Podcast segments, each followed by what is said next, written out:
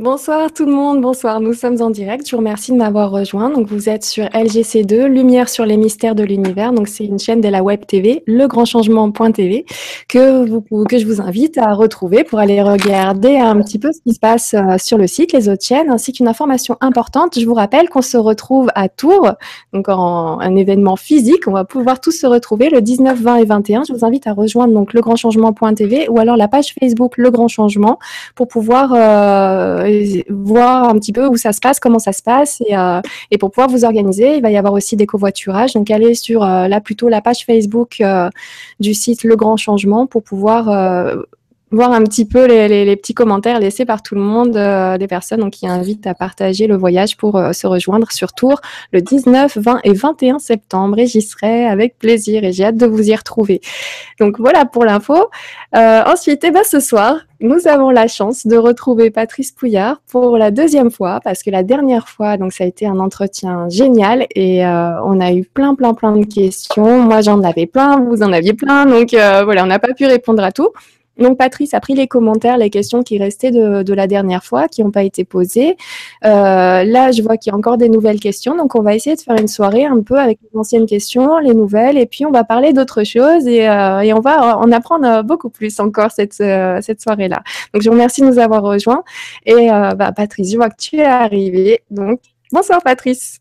Bonsoir Nora, bonsoir à tous. Tu as passé de bonnes vacances? Très bonnes, très bonnes, trop courtes trop courte, mais, très bonne. Et toi? Bon, eh ben très très bonne, oui. Comme, comme, je dis à tout le monde, hein, j'ai bien les moustiques qui m'ont entouré ont passé de bonnes vacances. Moi j'en ai nourri beaucoup aussi, ouais.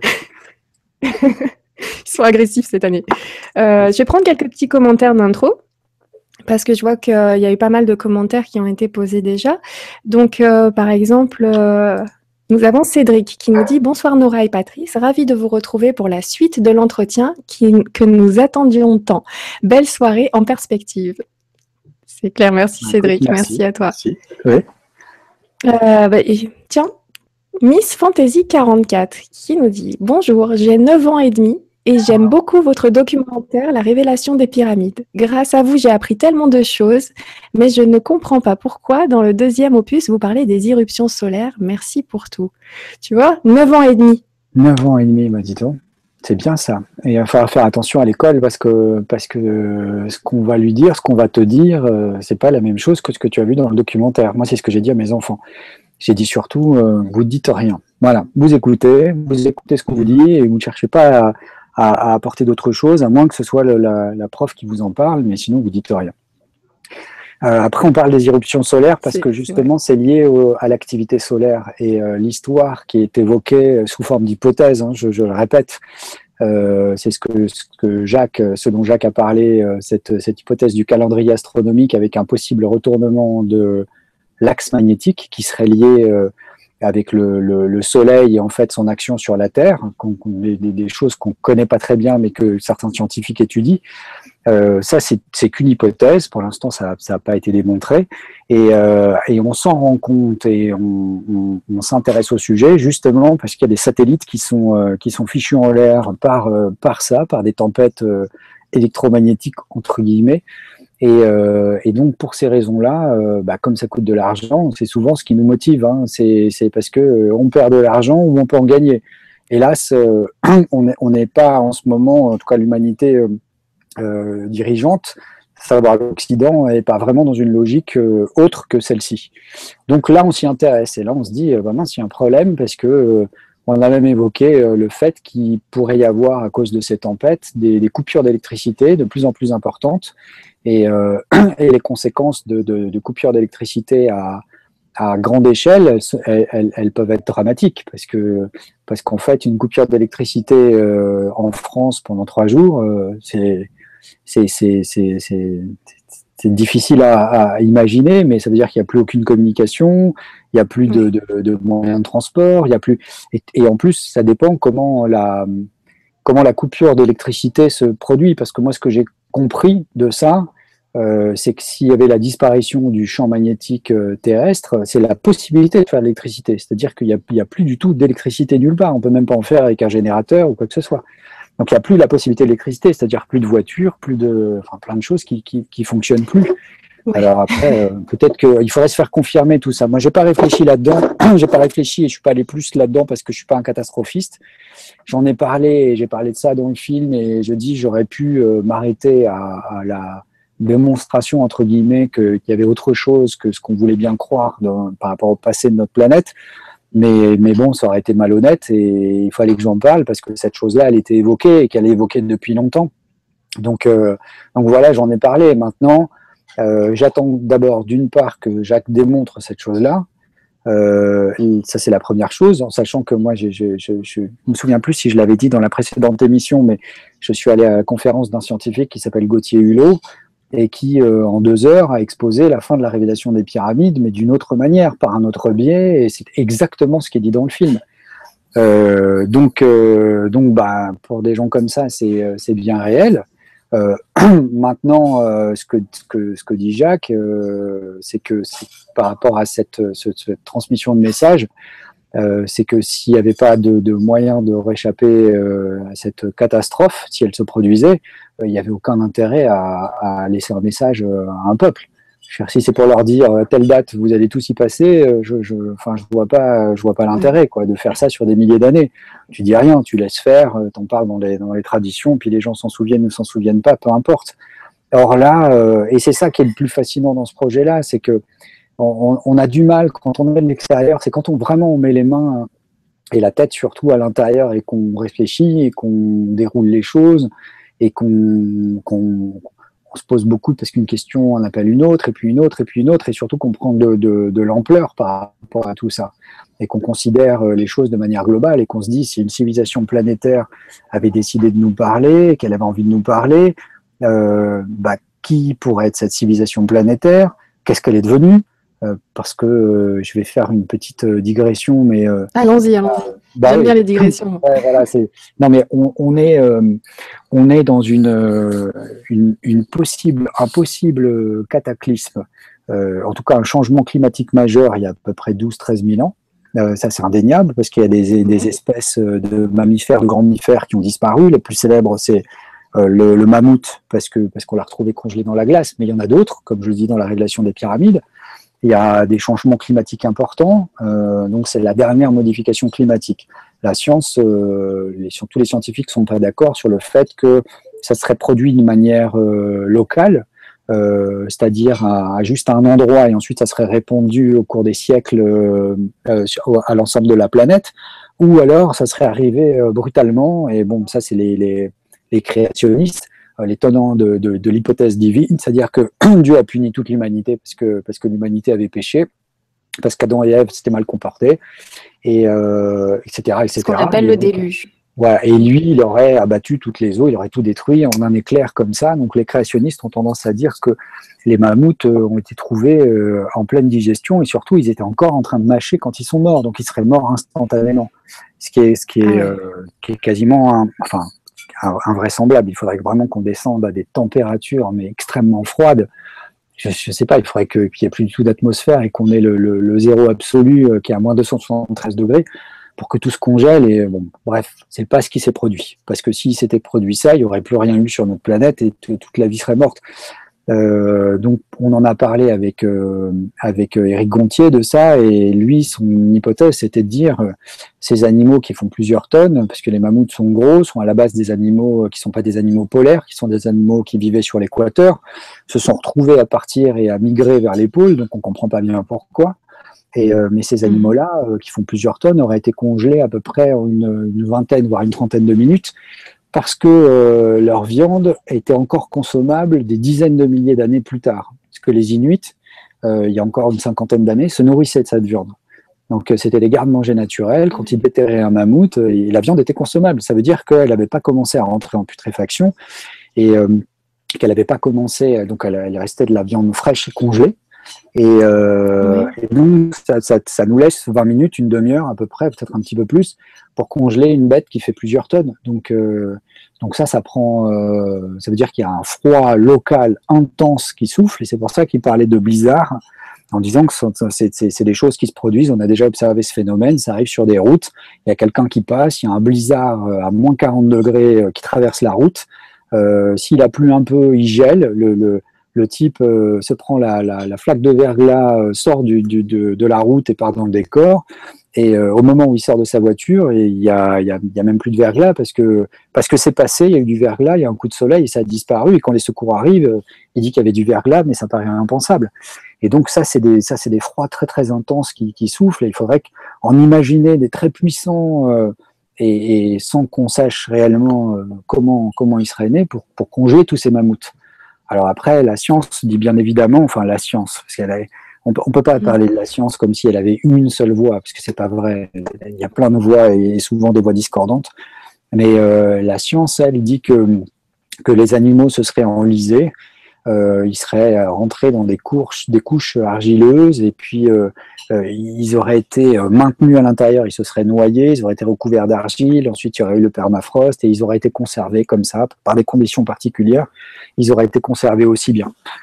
Moi, j'ai pas, euh, pas les réponses à ça. Comme le disait Michel Fontune, qui est un, scientifique qui est intervenu dans le, qui est un paléoclimatologue qui est intervenu dans la révélation des pyramides, il disait mais de toute façon on n'a pas les réponses quoi. Tout le monde s'en fout des mammouths. La manière dont les, mammouths sont morts, le, le, le, public, la science, c'est surtout ceux qui financent, ils s'en fichent complètement. Euh, et, moi, c'est pour ça que je suis parti dans cette, dans cette euh, hypothèse, c'est que je me suis rendu compte que peut-être ce qui nous permettrait de comprendre euh, ce qui pourrait nous arriver, ce serait de comprendre ce qui s'était passé. Et là, je me suis rendu compte que c'était le néant, quoi, entre le passé qu'on ne connaît pas et le futur encore moins, et qu'on ne dépense pas d'argent là-dedans, et que cette autre chose de de, l'inversion de, l'axe magnétique de la planète. On sait que ça s'est produit, ça s'est produit euh, des centaines de fois.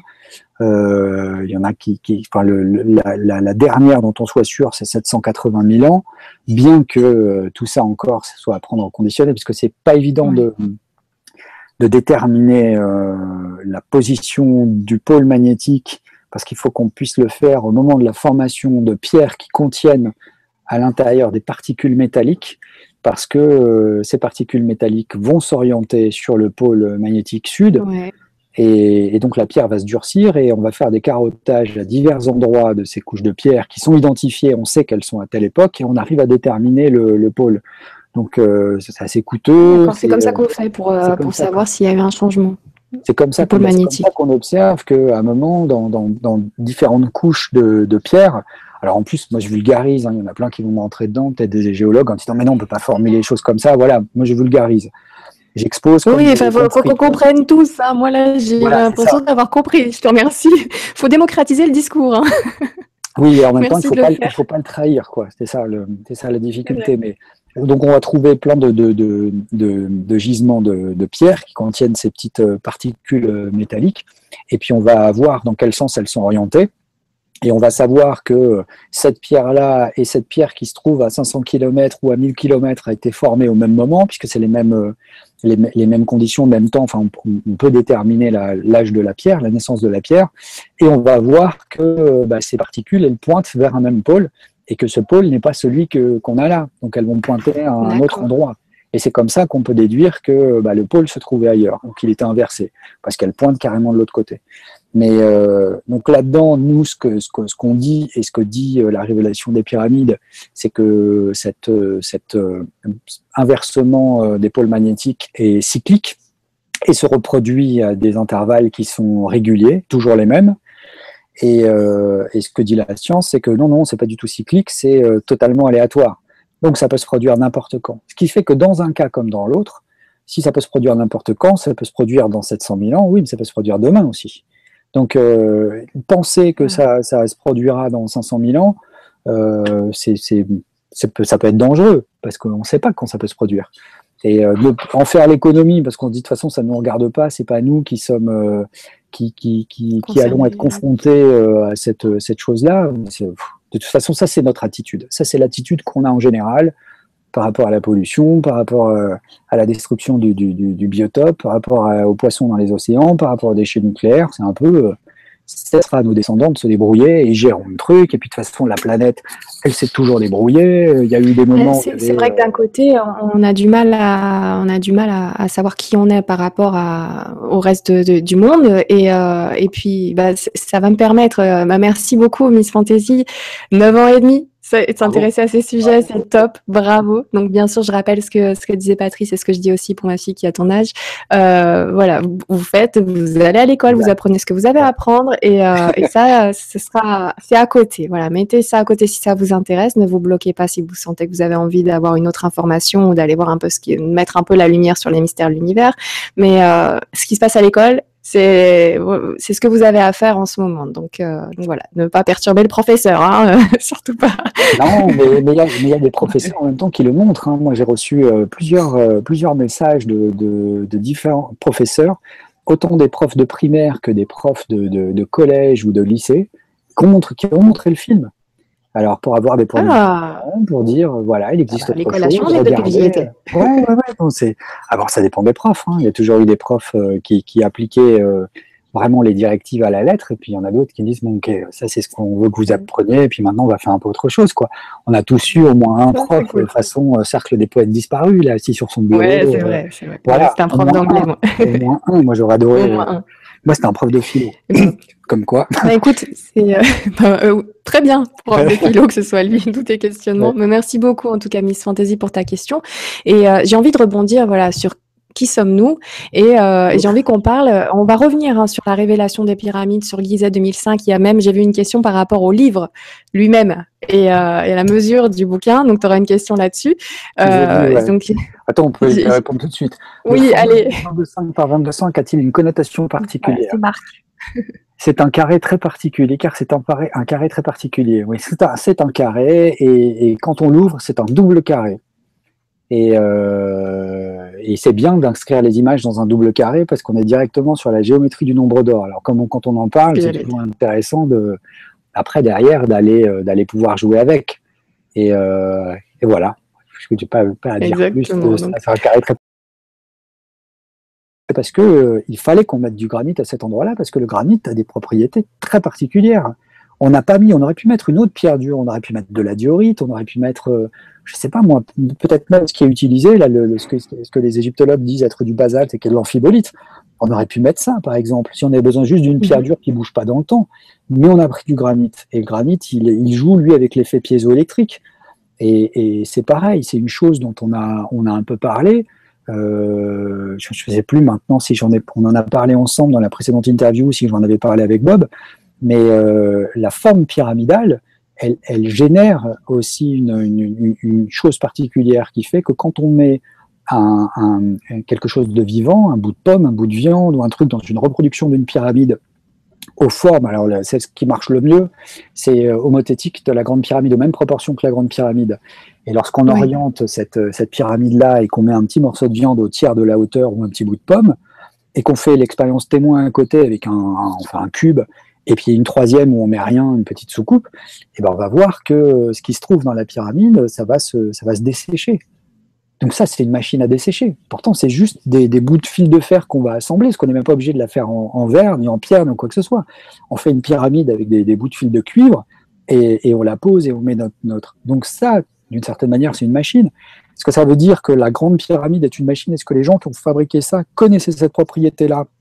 Et que par hasard, ils ont employé du granit et qui est au tiers de la hauteur, comme on le voit avec ces petites pyramides, euh, du granit qui se trouve à cet endroit-là et qui, lui, peut réagir avec cette forme-là. Ça, c'est des choses qu'on va développer euh, ultérieurement dans, les prochains films. Euh, moi, je serais tenté de, répondre en étant très prudent en disant oui, il me semble que c'est une machine, mais pas au sens où on l'entend. Jacques parle de métamachines. Pour lui, les métamachines, c'est des machines qui fonctionnent sans aucun élément mobile, sans, sans rien. Elles sont posées à un endroit, elles sont faites avec des matériaux naturels et euh, elles sont posées et elles génèrent quelque chose. Alors, euh, par exemple, on peut avoir euh, un paratonnerre. Paratonnerre, c'est une, ça va être une aiguille métallique qu'on va placer en hauteur et qui bah, va fonctionner. On n'a rien besoin de, de, faire là-dessus. Si la foudre tombe dans les parages, elle va tomber là-dessus parce que l'effet de pointe fait que ça attire l'électricité. Donc bah, cette machine-là fonctionne toute seule. On la pose et voilà. Euh, je pense que je pense que ces gens-là, je pense que les anciens avaient cette connaissance. Et, euh, et je pense que s'ils ont utilisé toutes les pierres qu'ils ont utilisées, ne serait-ce qu'en Égypte, mais on le voit ailleurs, euh, je pense qu'ils utilisaient les pierres en pleine connaissance de cause. Mais tout ça, c'est à mettre au conditionnel. On est dans les hypothèses, et donc on envisage ces choses-là librement, parce qu'on a le droit de le faire.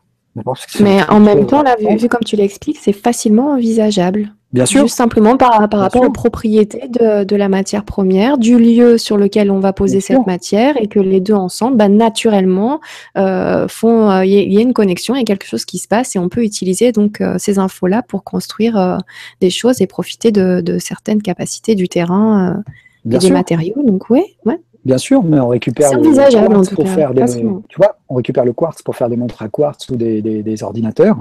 On utilise plein de métaux et des, des métaux rares pour, pour, toute notre, notre technologie de, de pointe. Euh, quand on utilise un bout de quartz, on utilise ni plus ni moins que les propriétés du quartz, euh, qui fait que quand on lui applique une énergie mécanique, il va transformer ça en bioélectricité, en énergie euh, électrique. Et euh, c'est ce qui fait que bah, la pile dans une montre à quartz va donner une impulsion qui va lancer quelque chose, qui va faire se tordre. Alors c'est, c'est, c'est, tout ça, c'est à prendre. Il n'y a pas une, à l'intérieur une lamelle qui est tordue, c'est, tout, c'est, tout petit. Mais c'est sur ce principe-là. Et donc, on utilise une propriété. Euh, dans cette partie de la question, parce que tu as répondu aux, deux autres parties, il en reste une qui, où, où elle précise donc est-ce que cette machine est destinée à s'activer à un certain moment? On pourrait même supposer qu'elle est déjà en quelque sorte active, ou qu'elle a toujours été active, ou qu'il y a toujours une sorte d'activité un peu comme la pyramide de Bosnie qui euh, où il semblerait qu'elle émet un son toute seule mais c'est encore une autre histoire. Mais parce, bon, que, parce que tout émet un son et t'en parles avec euh, avec Gontier il va te dire oui tu vas à tel endroit euh, où tu vas avoir telle épaisseur de pierre tu vas avoir une fréquence particulière.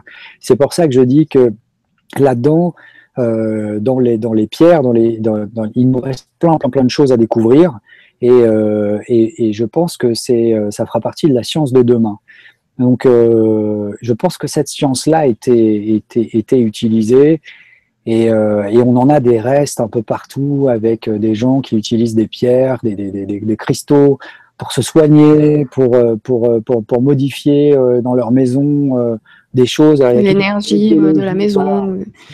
C'est vrai. la géologie qui, est, contestée d'un côté, mais de l'autre, euh, il y, a des gens qui viennent et qui font des choses et qui, font des choses qui sont, euh, qui, sont assez extraordinaires. Euh, il y a des gens qui sont capables de, détecter des, sources de d'eau ou même des gisements de, pétrole.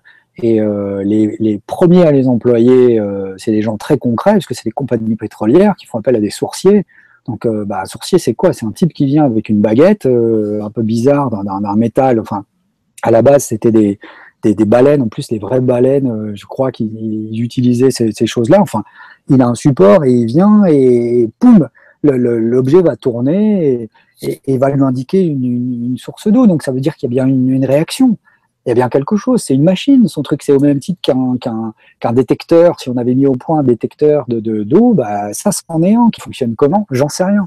Donc, on a toutes ces bribes, on a toutes ces choses-là autour de nous. Et tout ça, c'est la, la même chose. C'est juste une, une, manière de, de, considérer les choses. C'est pour ça que ce qui est important, c'est dans la conscience qu'on a des choses et de notre environnement. C'est qu'à un moment de s'interroger et de se dire, tiens, mais en fait, si je, je, je, je réfléchis, qu'est-ce qui empêche le fait que euh, cette pierre là qui est posée, elle ait une incidence sur le sol et, si je mets un bloc de granit de 20 tonnes à tel endroit, est-ce que ça va, ça pourrait d'une certaine manière modifier son environnement? Donc là maintenant pour savoir pour la grande pyramide, bah, il faudrait la démonter puis observer, mais il faudrait avoir les appareils qui nous permettraient d'observer avec finesse. On l'enlève et on voit ce qui se passe. Puis après, on la remet, puis on voilà comment on pourrait le déterminer de la manière dont fonctionne notre science aujourd'hui, pas autrement ou alors d'avoir des, outils qui nous permettent de vérifier que à cet endroit-là précisément, par exemple dans la chambre haute, on a une quantité d'énergie très particulière qui est totalement différente de ce qu'on va trouver à 100 mètres de là, ou à 10 km, ou à 1000 km. Et, à partir de là, euh, on pourra le voir. Maintenant, euh, elle dit, elle parle du saut quantique que nous nous apprêtons à effectuer. Ça, j'en sais rien. qui, qui est-ce qui dit qu'on doit faire un saut quantique? Tu vois? La chose qui me paraît normale, attendue, parce que parce que c'est l'évolution des choses, on est passé de, du non-conscience, d'abord de, la non-vie à la vie. Ensuite, on est passé de la vie à la conscience euh, par l'être humain. Donc, je pense que la prochaine évolution, ce sera une évolution de la conscience. C'est, euh, elle, elle, va continuer à évoluer. La, la, la, la, vie ne s'est pas cassé la, la, tête pendant 4 milliards et demi d'années pour s'arrêter maintenant. Elle est en train d'évoluer encore au moment où on parle. Et elle va continuer. Jusqu'où elle va nous amener, j'en sais rien. Mais nous, on n'est qu'une étape on n'est pas une fin en soi. Et c'est ça qui me fait rire parce que, d'une certaine manière, les religieux et les scientifiques aujourd'hui considèrent que l'être humain, c'est l'aboutissement de la vie. Alors, il y en a euh, qui considèrent que bah, tout ça s'est fait et hop, un jour, il y a eu l'être humain. Et de l'autre côté, c'est euh, non, non, non, non, Dieu a, tout créé, il a créé l'être humain. Les deux considèrent que l'être humain, c'est la chose la plus importante. Elle est plus importante à quel niveau? À notre niveau. C'est tout. Mais au niveau de la méduse ou au niveau de, n'importe quelle autre espèce, euh, bah, c'est juste un prédateur, euh, une chose un peu détestable si ça empêche l'espèce de vivre. Mais, euh, mais qu'est-ce qui prouve et, et, pourquoi la vie serait arrivée jusqu'à l'être humain avec ce niveau-là de conscience pour s'arrêter? C'est absurde. Donc ça va nécessairement continuer à évoluer. Maintenant, dans quel sens? J'en sais rien. Je pense que ça, va évoluer dans la conscience. Peut-être qu'après, l'être humain va se modifier aussi, euh, on ne sait rien du tout. Mais, euh, mais à partir de, là, le, on rentre dans des choses qui sont encore plus fines et encore plus complexes. Bah oui, mais c'est ça, c'est ça qui est complexe là-dedans, et c'est pour ça qu'on ne peut pas rejeter les choses, en même temps on ne peut pas les prendre comme ça sans les penser et sans les, mesurer. Les, les, anciens parlent de l'astrologie et disent de l'astrologie qu'elle est elle a une, incidence sur le vivant euh, parce que en fait, elle, est globalement hein, un repère en trois dimensions, un repère euh, spatio-temporel qui permet de déterminer euh, l'état d'esprit d'une personne, son caractère, son devenir, etc. Pourquoi? Parce que chaque personne qui naît à un endroit précis sur la planète va avoir une configuration astronomique différente. Tu vois, ça se joue à quelques minutes, en fait. Donc, on, est, euh, on a tous des, des, thèmes, des ascendants, des, des, choses. Et alors, il y a bien évidemment l'astrologie d'aujourd'hui euh, complètement dévoyée ou utilisée par les, les, grandes ce monde et les puissants secrets comme le faisait Mitterrand qui, euh, et plein d'autres qui adorent ça pour, pour essayer de savoir et de connaître les événements à venir. ça, c'est un truc très particulier. Dans l'astrologie des anciens, c'était surtout de pouvoir déterminer les caractéristiques d'une personne, euh, son caractère, son tempérament, étudier ça. Et pour eux qui avaient, euh, euh, pour qui la réincarnation était un fait, c'était simplement pour être la partie de l'autre côté qui venait indiquer à la personne ce qu'elle avait à faire dans son existence. Parce qu'ils étaient convaincus que la personne devait trouver sa route, et ensuite, une fois qu'elle avait trouvé sa route, elle devait faire le maximum pour pas s'écarter trop de sa route mais euh, que ça servait à rien qu'elle aille dans, une direction si en fait elle était faite pour aller dans une autre direction. Donc euh, à partir de là, ils ont fait de l'observation empirique sur des, milliers et des milliers d'années. Donc c'est ce qui gêne un peu par rapport à notre histoire qui, serait sur euh, simplement sur 8 10 000 ans. Et, donc en consignant tout, en disant voilà, lui il est né à telle telle date, donc la configuration fait qu'il était du signe de la Vierge avec un ascendant machin. On a observé sa vie, on a consigné. Imagine le travail considérable que c'est.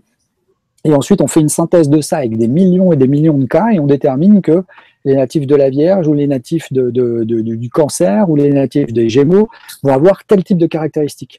Et ensuite, il va y avoir un ascendant qui va les orienter vers telle autre direction, ça va leur donner telle autre caractéristique. Et, euh, mais jusque-là, personne n'a jamais euh, démontré ce genre de choses. Si on tombe sur un vrai astrologue, c'est assez étonnant. Il faut faire l'expérience. Hein. Euh, moi, je, je, je dirais pas euh, l'astrologie c'est fondé et ça existe, mais il faut aller voir un vrai astrologue qui va faire, euh, qui vous connaît pas, ça c'est le mieux, pas du tout.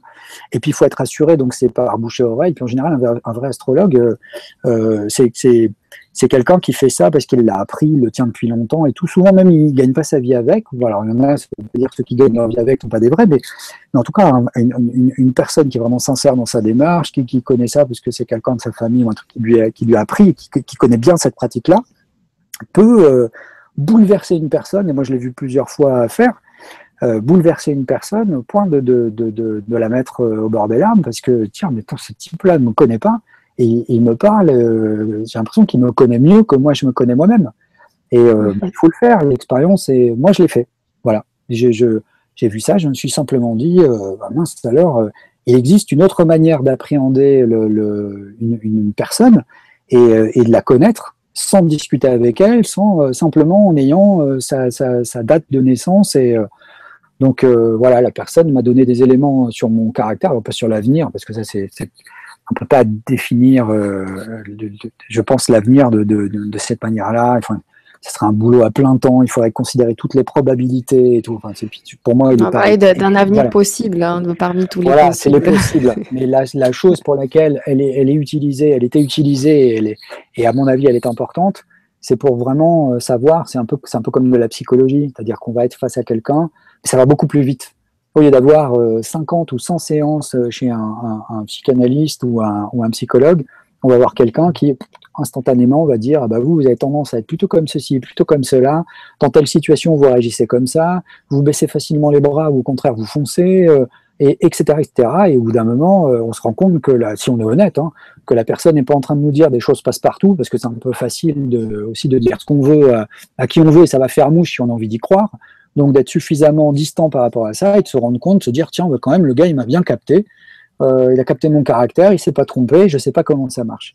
Et ben, ce que je sais de l'autre côté, c'est qu'on s'est rendu compte par le biais de certaines expériences qui ont été faites euh, sur, les, sur l'influence possible de, des astres, euh, que quand on prend des solutions salines de cristaux avec des, des sels d'or ou des sels d'argent, et qu'on on soumet ça à un processus qui, s'appelle la chromatographie, c'est-à-dire qu'on prend du papier buvard et en fait, euh, donc on a cette solution saline, on met un papier buvard et euh, la, la, la, substance va monter euh, par, par, par, absorption, par capillarité, elle, elle, va monter et elle va déposer au fur et à mesure des, des, des sels en formant, euh, en fonction de la densité, en formant un mhm. dessin en particulier. Donc on va recueillir ça et on va l'observer.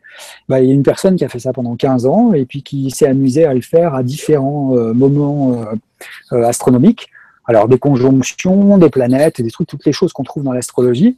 Et elle s'est rendue compte non seulement que l'expérience était reproductible, c'est-à-dire que chaque fois qu'elle était dans un carré avec des planètes, et eh ben à chaque fois ça donnait les mêmes dessins, le même genre de dessin que c'était très différent si on avait une éclipse ou si on n'avait pas d'éclipse, que si on était en lune noire ou en pleine lune, et d'une certaine manière, elle a démontré qu'il y avait une influence sur ces solutions qui sont exactement les mêmes, sur le déplacement de ces solutions-là. Or, euh, l'astrologie, euh, le moyen possible de fonctionnement de l'astrologie sur le corps humain, ce serait justement qu'à l'intérieur de nos cellules, puisqu'on est composé à 70% d'eau, à l'intérieur de nos cellules, on a 70-80% euh, d'eau. À l'intérieur de nos cellules, on a ce qu'on appelle des oligoéléments et on a des particules métalliques à l'intérieur. Et ces particules-là métalliques, si les particules métalliques extérieures des cells comme ça réagissent à ça, pourquoi les particules métalliques qu'on a à l'intérieur de nos cellules ne réagiraient pas de la même manière? Tu vois? Et peut-être que c'est ça, et ça c'est la porte, ou l'ouverture de la porte pour l'observation scientifique de l'astrologie. Parce qu'à partir de là, la composition des matériaux qu'on a à l'intérieur de, ces petits métaux, la répartition, la répartition dans notre corps pourrait avoir une influence sur qui on est, en tout cas comment on va se comporter, et, faire que quand on est à une période particulière avec une configuration particulière, il y a une empreinte électromagnétique particulière qui fait que bah, on est cet individu et pas un autre. Et que, oui, donc euh, alors c'est super intéressant parce que scientifiquement euh, ça pourrait être démontrable de, cet aspect-là, en tout cas avec ces expériences reliées à, notre composition. Et j'aimerais bien mettre ça en parallèle. Moi, je vais toujours un peu plus loin, hein, tu sais, les, mystères, euh, j'en ai eu plein. Et j'ai entendu Cyriliel dire, alors Cyriliel, excuse-moi, je sais que tu n'es pas loin, s'il y a Patrice Pouillard dans le coin, je sais que tu n'es pas loin. Donc Cyriliel, c'est un intervenant qui, qui est chez nous et qui nous explique certaines choses, mais qui va très très très loin.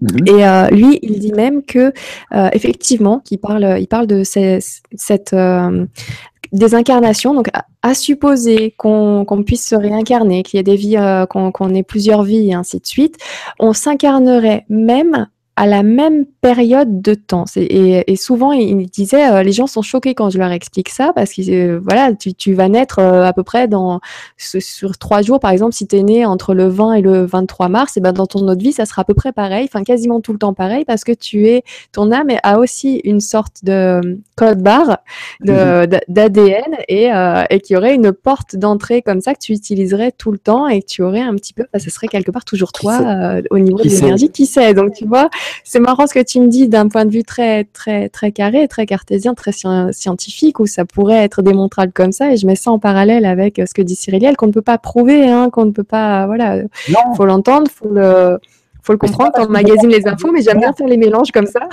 c'est pas parce qu'on peut pas le prouver qu'on doit le rejeter. Et c'est pas non plus après, euh, si on veut absolument y croire en disant oui, oui, c'est ça, et que moi je me mets à brandir euh, mon bâton de pèlerin pour aller dire à tout le monde c'est ça, l'astrologie c'est vrai, euh, moi j'ai fait l'expérience. Non, non, non, c'est chacun qui se positionne par rapport à ça.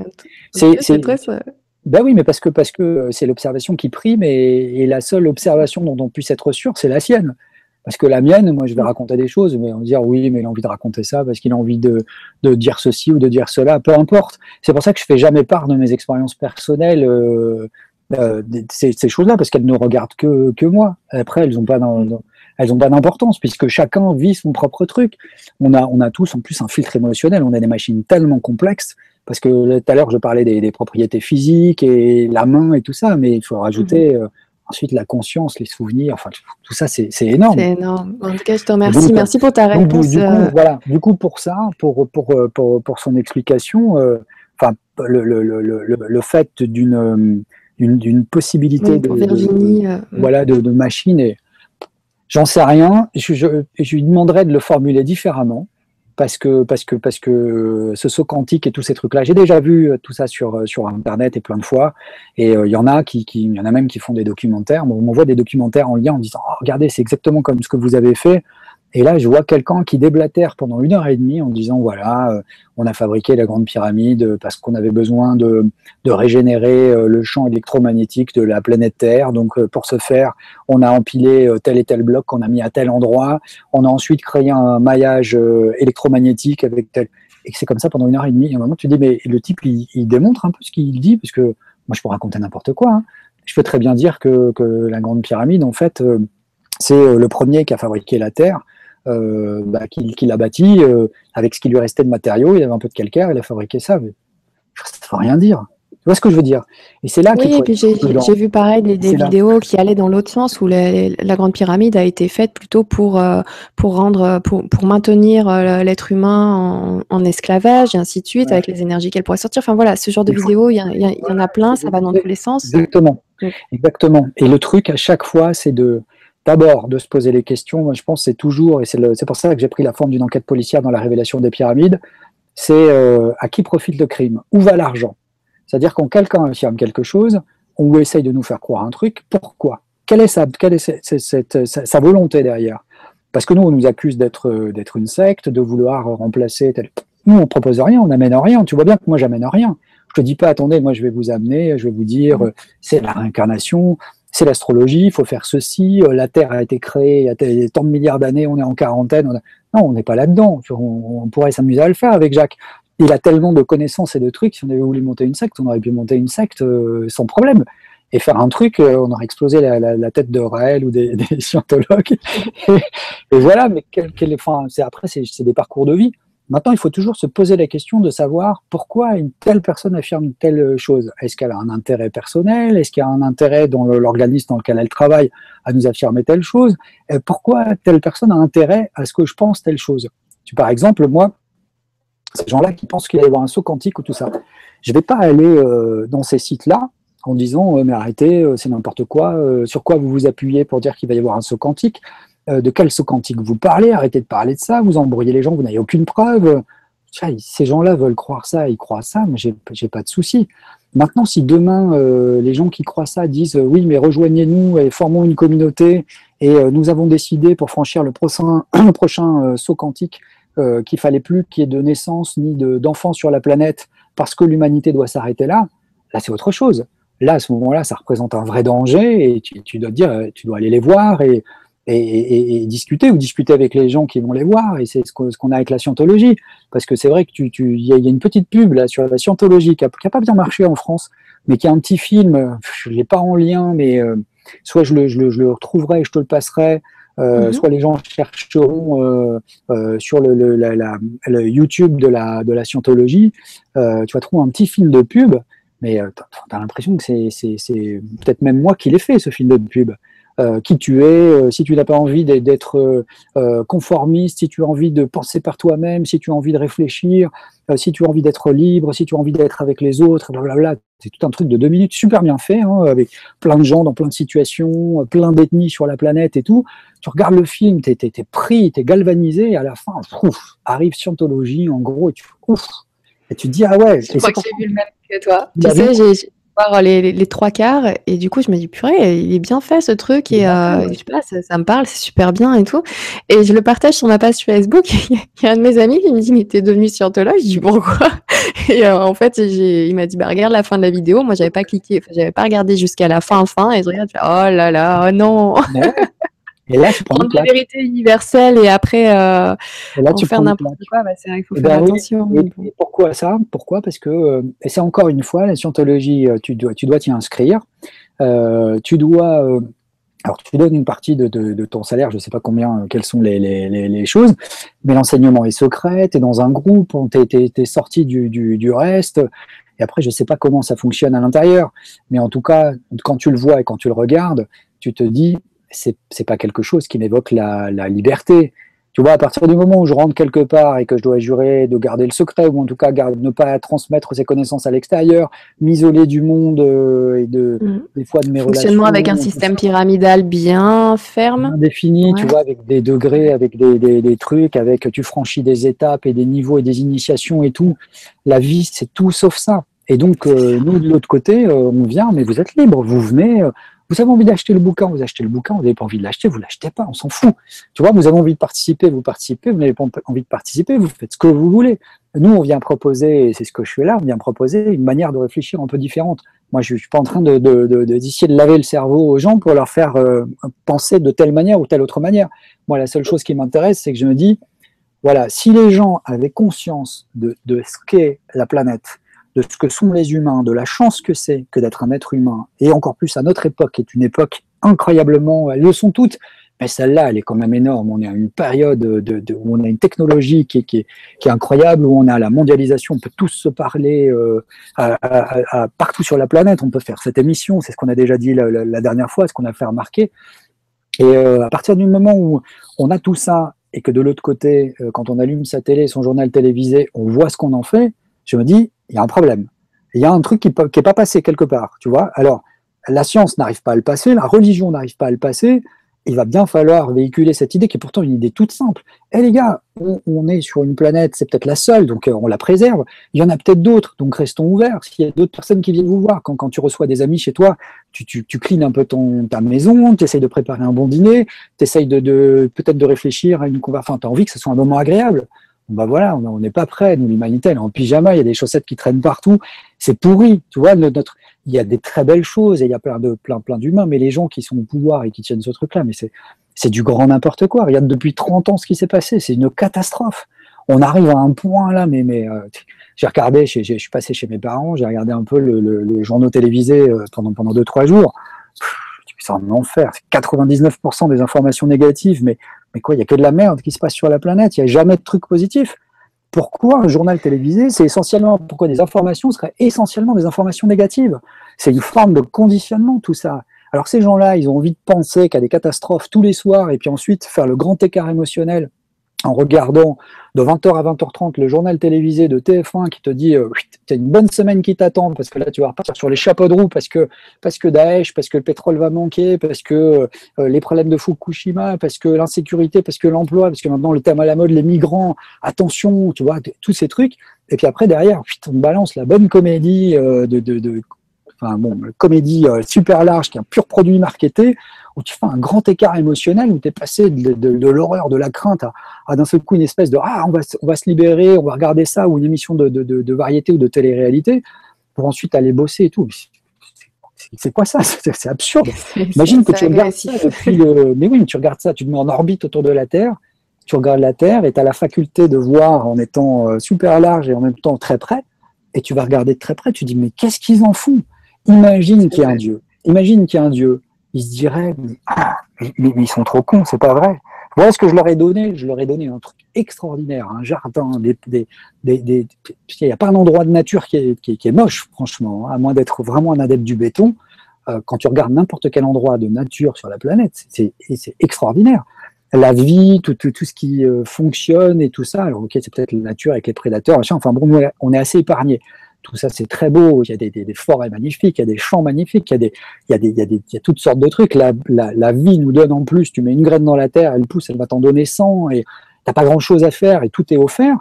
Enfin, maintenant, il y a des humains qui viennent et qui se mettent là et qui disent non, non, les graines, c'est à moi que vous les achetez, et l'eau, c'est à moi que vous l'achetez, et tout ça. Donc, il y a des gens qui se sont chargés de se mettre en travers pour nous vendre tout ce que la nature nous offrait généreusement. Et on est dans ce truc-là, et au lieu de passer notre temps à explorer, à se dire, ah, c'est incroyable, mais regarde les arbres, regarde ça, regarde les animaux, et qu'est-ce qu'on peut faire? C'est quoi la musique, la poésie, la magie? On peut enseigner, on peut soigner, on peut explorer. C'est super important de découvrir des choses. Ben et d'ailleurs, tu sais quoi, je rebondis là-dessus. mais nous, on fait rien, tu vois. Nous, par rapport à ça, on, on, est dans un truc où on est, c'est vraiment, pour le coup, c'est vraiment Matrix. Tu vois, quand, il, te dit c'est le monde qu'on a superposé à tes yeux pour pas que tu vois la réalité telle qu'elle est, ben, pour moi, ça c'est Matrix. Parce que la réalité telle qu'elle est, c'est qu'elle est belle, cette réalité, et qu'il faut que je trouve ma place, et qu'on peut y arriver, qu'il y a de la place pour tout le monde, et qu'on peut tous mener des existences décentes.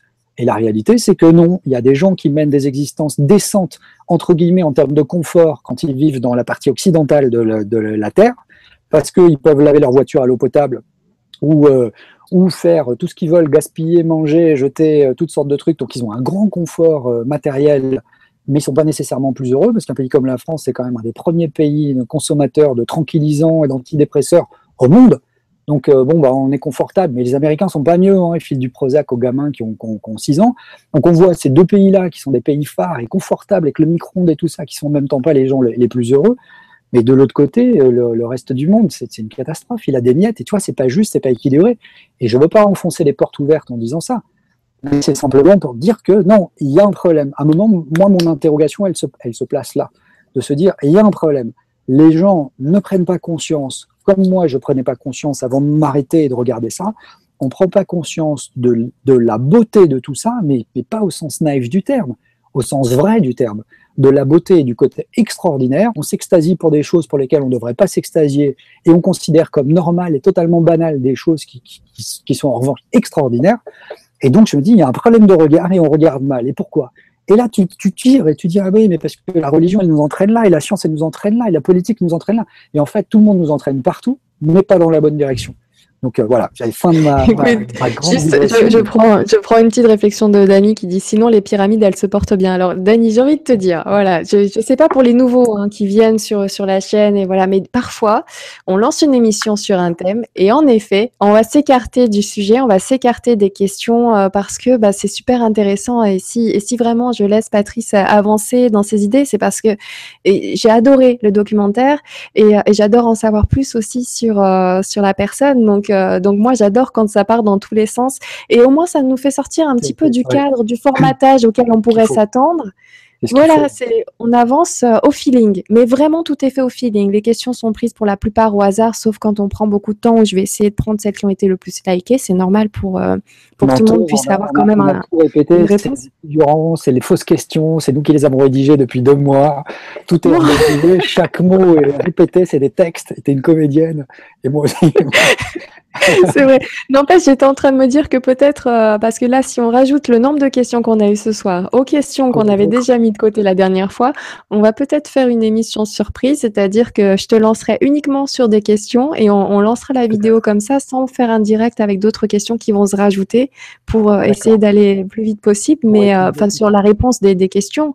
Mais sinon, là, pour ce soir, j'ai bien envie de laisser filer. Donc, c'est vrai, je suis désolée. On commence sur une question sur les pyramides et puis on finit par parler du, du réseau réseau social humain euh, tel qu'il fonctionne sur la planète et, euh, et c'est tout aussi intéressant quoi. C'est franchement lâchez-vous, c'est pas grave, c'est cool. De toute façon, Patrice, il me semble que tu as du temps. On peut refaire d'autres émissions, il n'y a pas de limite, on a tout notre temps. Donc. Ça va, Ça va, on, peut on, peut, parler. Euh, non, non, mais après, il faut pas que ce soit, il faut pas que ce soit saoulant pour les, les gens euh, et qu'à un moment on se dise. non, non, voilà, ça, je, ça, ça, part pas. En fait, ça a l'air de partir dans tous les sens, mais ça part pas dans tous les sens. Mais en parce fait, que la vie est en tout. Tout est lié. Donc forcément, tu tires d'un côté, ça tire sur l'autre, et voilà. Cette question-là où on nous amène, je dis, il soit faites attention parce que pareil, on me fait suivre plein de liens, on m'envoie plein de choses. Euh, et, à chaque fois, je mets en garde en disant faites attention à ce lien, faites attention à ce document-là. Il y a des tas de trucs qui viennent et qui vous disent des choses, mais euh, ok, on a envie d'y croire ou elles résonnent en nous parce qu'on se dit finalement, euh, je pense que la vie est davantage dans, dans ce que vient de dire Patrice, par exemple, que dans, que dans le journal de TF1 que, que, que j'aurais pu voir si j'avais pas été là à 8 heures. Euh, et de se dire qu'il y a peut-être plus de choses positives à trouver là-dedans que dans le journal, ça c'est sûr. Mais, mais après, euh, le, le, les choses, c'est il faut écouter, il faut réfléchir, il faut faire marcher son cerveau. La, nature nous a donné des trucs qui vont faire qu'on va pouvoir se comprendre à la vitesse à laquelle on parle. C'est proprement impensable. Euh, quand les machines font ça, ils ont, beaucoup de mal à, saisir. Là, on commence à y arriver, mais à saisir des conversations, à répondre du tac au tac avec de la répartie et tout. Ces machines-là sont et Certains te, te, diraient même, et tu sais même pas non plus ce qui peut se passer sur d'autres plans. Là, tout de suite, l'énergie que tu vas ah envoyer, ce que fait. Euh... enfin, voilà, on pense sur encore autre chose. Les corps karmiques et tout. Dans, sans même rentrer dans ces choses qu'on voit pas, simplement pour les choses qu'on peut voir et qu'on peut toucher. Déjà là, c'est énorme. sur ce qu'on voit, c'est mais, mais, pareil, mes oreilles qui spatialisent. Alors en plus, j'ai mes yeux qui sont dans ce sens-là, mes oreilles qui sont sur le côté qui spatialise le son parce que j'enregistre euh, une vingtaine de milliers de vibrations par, par seconde qui vont s'enfoncer à l'intérieur de trois trompes qui sont, euh, comme des espèces de, spirales, de cônes spiralés. Elles vont aller rebondir à l'intérieur et elles vont euh, s'arrêter à une fréquence très particulière qui va faire que je vais pouvoir décoder ce son parce qu'à la base c'est une vibration qui va le transformer en un son dans ma tête qui va en plus le localiser, le spatialiser. C'est-à-dire que je vais entendre si quelqu'un marche en arrière-plan euh, là-bas, à tel endroit, où je vais le localiser ici. Ou là, j'ai les écouteurs, donc c'est différent. Mais voilà, toutes ces fonctions-là, mes yeux vont, prendre cet écran, vont décoder. Je vais te reconnaître parce que ton visage est dans mon archive de, mémoire de visage et je sais qu'à ce visage-là correspond aura. Peut-être que là, ça va s'arrêter et qu'on va pas se voir pendant 20 ans et dans 20 ans, je vais te croiser dans un marché au hasard et que tu auras 20 ans de plus mais que je vais te reconnaître parce que mon cerveau a fait l'extrapolation d'imaginer ton visage, je vais te reconnaître à tes yeux. Tu vois, la complexité de ce qu'on est. C'est énorme. C'est, on a l'impression que notre cerveau, c'est un ordinateur, euh, c'est un ordinateur quantique. il va très loin. Je, prends ce stylo-là. Voilà, j'ai pris juste où je prends ce verre, euh, voilà, cette, cette, cette, tasse qui est remplie d'eau. Je sais exactement quelle force il faut que j'applique pour soulever cet objet sans le casser, et en le, tenant suffisamment fort pour que je puisse le lever et le mettre. Je sais exactement le poids qu'il a.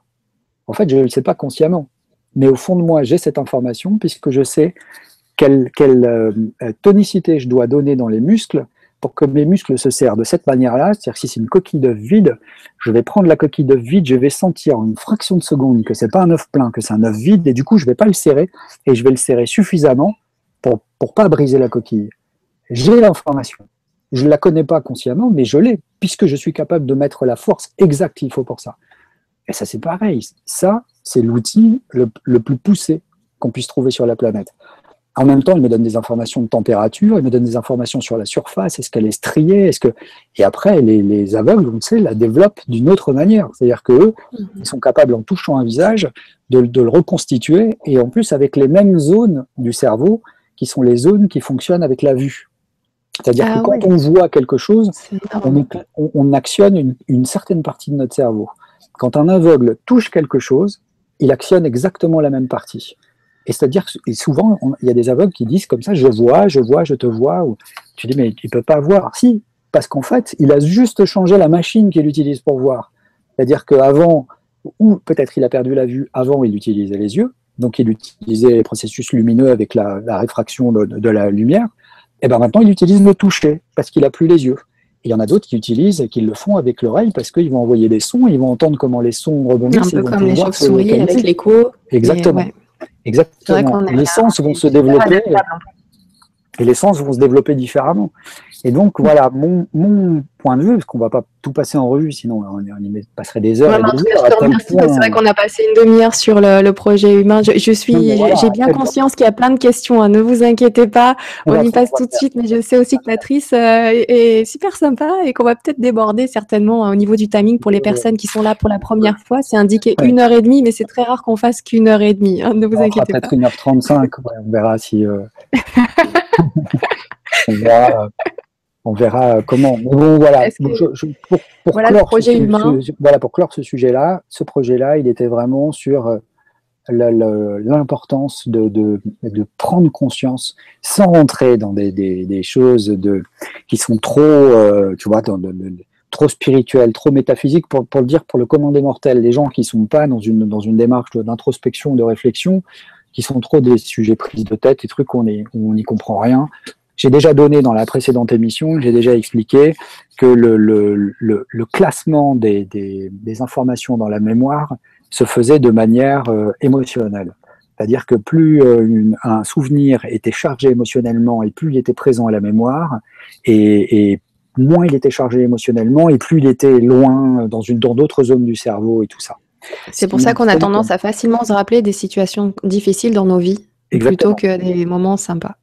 Ou des, si on peut se rappeler des moments sympas, des, des, des, moments forts, mais en tout cas des moments qui ont vraiment, parce que tu supposes que tu te rappelles aussi les moments où tu as éprouvé une grande joie quand tu étais, euh, étais, enfant, euh, dans telle situation. Euh, oui, oui, je me rappelle de certaines choses, mais on va dire que les moments difficiles sont plus accrochés. Enfin, je sais pas, c'est comme un truc gluant, et, puis finalement on s'en défait après, mais euh, ça, reste. Oui, ça dépend des, périodes, mais en tout cas, c'est ce qui est chargé émotionnellement. Et ce qui montre bien que de fait, la fonction de, de, la, de, la, conscience, euh, sans, trop bien qu'on sache que c'est, euh, bah, c'est d'emmagasiner des émotions, des sentiments. Et c'est ni plus ni moins que cette chose-là et pas autre chose. Donc déjà, de fait, même si on n'a pas le mode d'emploi de savoir comment on fonctionne, on a à la base des indications. Et c'est en réfléchissant de cette manière-là, un peu comme les enfants le font, eh ben, qu'on peut réussir à, comprendre, euh, en tout cas, en savoir un peu plus. Et ce que je voulais faire avec Humain, c'est de leur dire stop, arrêtez-vous, on met sur pause ce que tu as lu, on est un enquêteur, on cherche, arrêtez-vous, mettez-vous sur pause de quoi vous êtes sûr vraiment maintenant. Parce que mm. après, le reste, et c'est le travail de déconstruction, entre guillemets, que j'ai un peu opéré avec la révélation des pyramides. De quoi vous êtes sûr? Ouais, mais les pyramides, ils ont. C'est ça, les égyptologues. Tiens, attends, de quoi tu es sûr Toi vraiment? Mais oui, mais parce que les égyptologues. Non, toi. Ben, euh, j'ai lu le bouquin. Euh, ah bon, mais le bouquin, là, tu sais qu'il dit, dit pas la même chose que ce bouquin-là, qui est contradictoire avec celui-là. Alors, tu es sûr de celui-là, mais pas de celui-là. Pourquoi? Tu, les connais personnellement? Non, non, je le connais pas, mais euh, lui. Et après, quand tu vas vraiment au fond des choses, tu te rends compte qu'il y a des tas de choses qu'on admet sur la foi de, ceux qui nous le disent, au même titre que un religieux te dit il faut croire en Dieu, mon fils, parce que Dieu t'a créé. Ben, c'est pareil. Et euh, c'est contre ça que, que, que, moi je, m'insurge, parce que, en fait, euh, non, le, seul moyen d'être libre, c'est de libérer sa pensée. Et ça commence par là. Et le, le, cinéma, moi j'ai choisi cette, cette voie-là à la base, parce que le, le, cinéma est un excellent moyen de, de, de faire ça. Et il y a plein de réalisateurs qui s'en privent pas. Mais pas dans des documentaires, hein, dans des films de fiction, euh, dans des blockbusters, dans des, dans des tas de films, ils se servent de ce média-là consciemment, inconsciemment, j'en sais rien, mais en tout cas, ce qu'ils font, c'est prodigieux parce que c'est des vraies leçons. Et c'est des choses qui nous amènent à prendre conscience et des fois, on sort totalement bouleversé d'un film et on ne sait pas pourquoi parce qu'il a raison. Bah voilà. Et voilà. C'est ça, bah voilà, par rapport à la révélation des pyramides, donc ce, documentaire d'investigation archéologique, beaucoup de personnes l'ont vu. Euh, il y a encore énormément, tu vois, il est sorti il y a longtemps, mais il y a encore énormément de questionnements sur ce film. Et là, donc, nous avons euh, plein, plein de personnes qui sont présentes et qui, justement, qui ont cette curiosité, cette envie d'en savoir plus. Et quoi de mieux que d'avoir le réalisateur et l'enquêteur, euh, un des deux enquêteurs de la révélation des pyramides, pour pouvoir poser directement la question à la bonne personne. Et on a notamment Virginie qui pose une question qui a été énormément likée, presque une quarantaine de fois. Donc beaucoup de personnes posent la même question et qui te dit Bonsoir Nora et Patrice et à tous. Les pyramides pourraient-elles être des machines sur d'autres plans, machines destinées à s'activer à un certain moment lors du saut quantique que nous, que nous nous apprêtons à effectuer Merci beaucoup Virginie. C'est difficile comme euh, c'est difficile comme question parce qu'évidemment la réaction d'une personne euh, normale entre guillemets ce serait de dire, mais attends, quel saut quantique euh, Quoi, on s'apprête à effectuer un saut quantique? Qu'est-ce que ça veut dire? Parce qu'il faut se méfier aussi des, mots qu'on emploie. Moi, je parlerai plus d'évolution de, de, la conscience, au même titre que la conscience d'un enfant évolue, et euh, de manière assez passive, d'ailleurs, parce que parce qu'on n'a rien besoin de faire jusqu'à la fin de l'adolescence. Et euh, c'est au moment où on sort de l'adolescence et qu'on devient adulte que là, bah, on décide de ce qu'on va faire de sa conscience. Est-ce que est-ce qu'on va la faire évoluer soi-même, c'est-à-dire est-ce qu'on va rentrer dans un processus actif, on va se poser des questions, on va chercher et tout ça, ou est-ce qu'on va la laisser où elle est et on va se continuer, on va se contenter de continuer à vivre avec euh, là où la nature nous l'aura laissé? Et euh, c'est comme ça qu'on voit des, des, personnes âgées euh, qui ont 70 ou 80 ans qui se comportent comme des adolescents, puisque en fait ils sont sortis de l'adolescence, ils sont restés comme ça, et puis ils n'ont jamais voulu faire d'efforts, ils continuent à penser que bah, tout ce qui leur arrive c'est à cause des autres, qu'ils n'ont pas de part de responsabilité, que le monde n'est pas bien, et ceci et cela, et, et voilà. Et puis après il y a des gens qui se disent mais quelle est ma part de responsabilité là-dedans? Est-ce que en fait euh, on, on on me ferme tout le temps la porte à la figure. Est-ce que, est-ce que ça, ça viendrait pas de moi d'une certaine manière? Est-ce que c'est ma manière de me présenter qui va pas? Est-ce que, enfin voilà, quand on commence à rentrer dans une démarche d'introspection, on fait évoluer sa conscience. Quand on voyage, quand on va à la rencontre d'autres peuples, parce que tout à l'heure on parlait de, peuples extraterrestres, mais il y a des gens euh, sur cette planète qui, par leur manière de penser, seront pour le, commun des mortels qui ne les connaît pas, euh, auraient vraiment une manière de penser qui, qui s'apparenterait à celle d'un extraterrestre. Il y a des gens, euh, si tu prends par exemple euh, quelqu'un qui vit au fin fond de la forêt amazonienne, dans une tribu qui est restée inchangée depuis des millénaires, sa manière de penser, elle est des milliers d'années-lumière de, de, la personne qui vit en France, euh, ici et maintenant, aujourd'hui, dans sa vie ordinaire. Et de, la diversité de pensée comme ça, il suffit d'aller au Japon. Moi, quand je suis allé au Japon voir présenter la révélation des pyramides, j'ai donné 30 interviews en, encore en trois jours.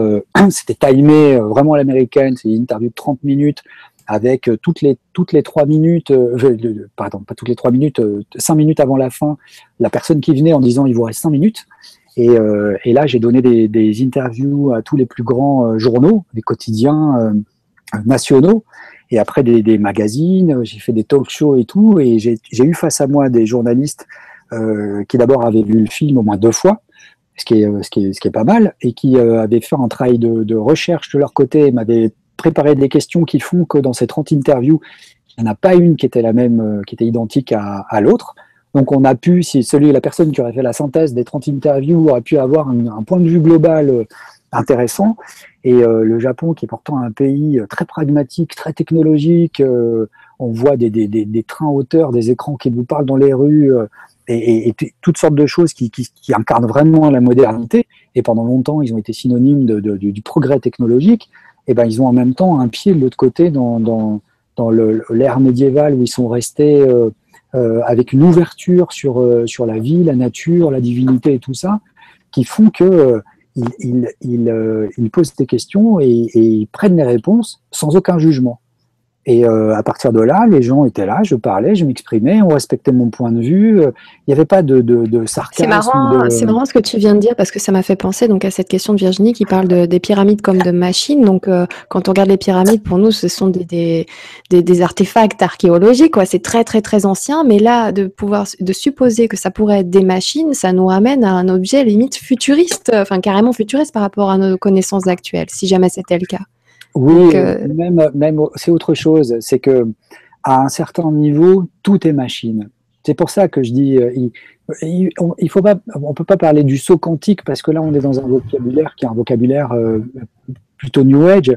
Le, la chose, c'est que une mouche, c'est une machine. C'est une machine, c'est de la technologie. C'est ce que je disais dans Humain, c'est de la technologie du vivant, mais c'est une machine elle, est capable de se déplacer et en plus c'est une machine qui est incroyablement perfectionnée. Il y a un coup de vent, elle va rester en stationnaire, euh, elle va tourner, elle va se poser, elle va se relever, elle va décoller à la verticale, elle va se poser euh, sur une toute petite surface, elle va être capable d'adhérer au plafond. Mais euh, de l'autre côté, une fourmi, c'est pareil, c'est une machine. Les, minéraux ont des propriétés particulières, les métaux aussi ont des propriétés particulières. Le, le, les métaux sont des conducteurs de l'électricité, alors que les, minéraux vont, vont pas l'être. Mais les minéraux vont travailler avec la lumière, et, euh, d'une certaine manière, c'est des machines à, par exemple, le monde minéral et le, le métallique, ce sont des machines, et alors je vais parler par analogie, pour le vivant. Parce que sans le monde minéral, il ne pourrait pas y avoir le monde végétal, il ne pourrait pas y avoir le monde animal derrière. Donc de ce point de vue-là, on est dans une forme de technologie, et la vie, c'est une forme de technologie, qui va après aller dans, des, dans, un, organisme qui est euh, n'importe quel organisme, on peut le décomposer par ses fonctions essentielles. Donc il va y avoir des capteurs euh, infrarouges si on parle d'une chauve-souris, euh, il va y avoir euh, la vision qui va être très différente en fonction des espèces et des, milieux dans lesquels euh, elles vivent et de ce qu'elles vont devoir regarder. Par exemple, nous, quand on descend sous l'eau, bah, on voit les choses floues. Un poisson, il voit les choses nettes parce que ses yeux sont équipés pour, pour voir les choses nettes. Maintenant, un poisson à l'extérieur, je suppose qu'il doit voir flou et, ainsi de suite. Donc, de ce point de vue-là, tout ça, c'est des, des, machines. quand on a du, du, calcaire qui est disposé à un endroit naturellement bah, par, la, par, la, par la planète et par ce qu'a fait la nature, euh, pas la nature en tant, que, en tant créateur, mais la manière dont les choses se sont mises en place. Euh, bah, S'il y a de la terre à cet endroit-là, il va y avoir des végétaux. S'il y a tel type de pierre, ça va être un terrain qui va être plutôt acide, donc il va favoriser plutôt telle végétation que telle autre, et ainsi de suite. Donc, euh, donc là, si, tu prends euh, du, du, calcaire et tu, tu, fais des tonnes de calcaire et que tu les assembles et que tu les poses à cet endroit-là, d'un à un autre niveau qu'on ne connaît pas nécessairement, ça pourrait avoir des propriétés. En tout cas, même si ça n'avait pas des propriétés, ça pourrait avoir une incidence. Maintenant, est-ce que ça, cette chose-là, ça a été fait consciemment, c'est-à-dire que les gens qui ont construit ça connaissaient ça, et auquel cas, ça veut dire que c'était des gens qui étaient extrêmement évolués et extrêmement avancés dans la matière pour savoir que bah, il suffit simplement de jouer avec des éléments, euh, tu vois, des, des, éléments que tu trouves. Tu, trouves, tu prends du granit, si on a pris du, granit dans la chambre haute, il y, a, à mon avis, au moins deux raisons à, ça. La première, c'est pour pouvoir conserver les dimensions. Et la deuxième, c'est parce que euh, il fallait qu'on mette du granit à cet endroit-là, parce que le granit a des propriétés très particulières. On n'a pas mis, on aurait pu mettre une autre pierre dure, on aurait pu mettre de la diorite, on aurait pu mettre, euh, je sais pas moi, peut-être même ce qui est utilisé, là, ce, que, ce, que, les égyptologues disent être du basalte, c'est de l'amphibolite. On aurait pu mettre ça, par exemple, si on avait besoin juste d'une pierre mhm. dure qui bouge pas dans le temps. Mais on a pris du granit. Et le granit, il, joue, lui, avec l'effet piézoélectrique. Et, et c'est pareil, c'est une chose dont on a, on a un peu parlé. Euh, je ne sais plus maintenant si j'en ai, on en a parlé ensemble dans la précédente interview, si j'en avais parlé avec Bob, mais euh, la forme pyramidale, elle, elle génère aussi une, une, une, chose particulière qui fait que quand on met un, quelque chose de vivant, un bout de pomme, un bout de viande ou un truc dans une reproduction d'une pyramide aux formes, alors c'est ce qui marche le mieux, c'est euh, homothétique de la grande pyramide, aux mêmes proportions que la grande pyramide. Et lorsqu'on oriente cette, cette pyramide-là et qu'on met un petit morceau de viande au tiers de la hauteur ou un petit bout de pomme, et qu'on fait l'expérience témoin à côté avec un, enfin un cube, et puis une troisième où on met rien, une petite soucoupe, et ben on va voir que ce qui se trouve dans la pyramide, ça va se, ça va se dessécher. Donc ça, c'est une machine à dessécher. Pourtant, c'est juste des, bouts de fil de fer qu'on va assembler, parce qu'on n'est même pas obligé de la faire en, verre, ni en pierre, ni quoi que ce soit.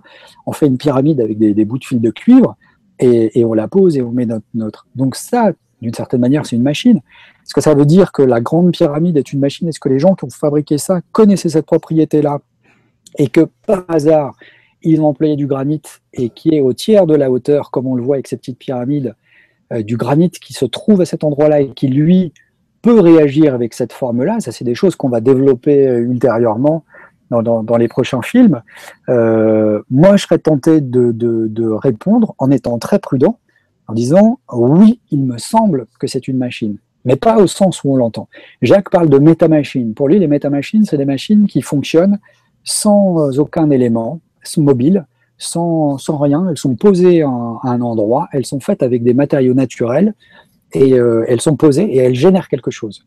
Alors, euh, par exemple, on peut avoir euh, un paratonnerre. Paratonnerre, c'est ça va être une aiguille métallique qu'on va placer en hauteur et qui bah, va fonctionner. On n'a rien besoin de, de, faire là-dessus. Si la foudre tombe dans les parages, elle va tomber là-dessus parce que l'effet de pointe fait que ça attire l'électricité. Donc, bah, cette machine-là fonctionne toute seule. On la pose et voilà.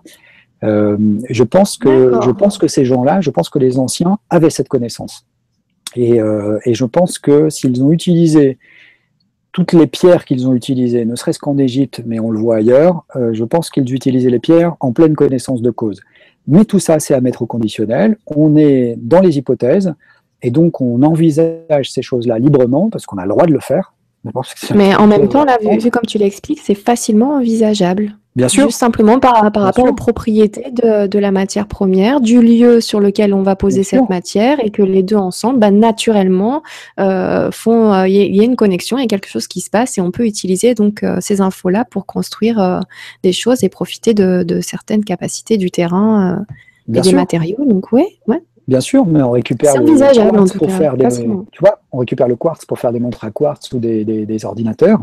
On utilise plein de métaux et des, des métaux rares pour, pour, toute notre, notre technologie de, de pointe. Euh, quand on utilise un bout de quartz, on utilise ni plus ni moins que les propriétés du quartz, euh, qui fait que quand on lui applique une énergie mécanique, il va transformer ça en bioélectricité, en énergie euh, électrique. Et euh, c'est ce qui fait que bah, la pile dans une montre à quartz, ça va donner une impulsion qui va lancer quelque chose, qui va faire se tordre. Alors c'est, c'est, c'est, tout ça, c'est à prendre. Il n'y a pas une, à l'intérieur une lamelle qui est tordue, c'est, tout, c'est, tout petit.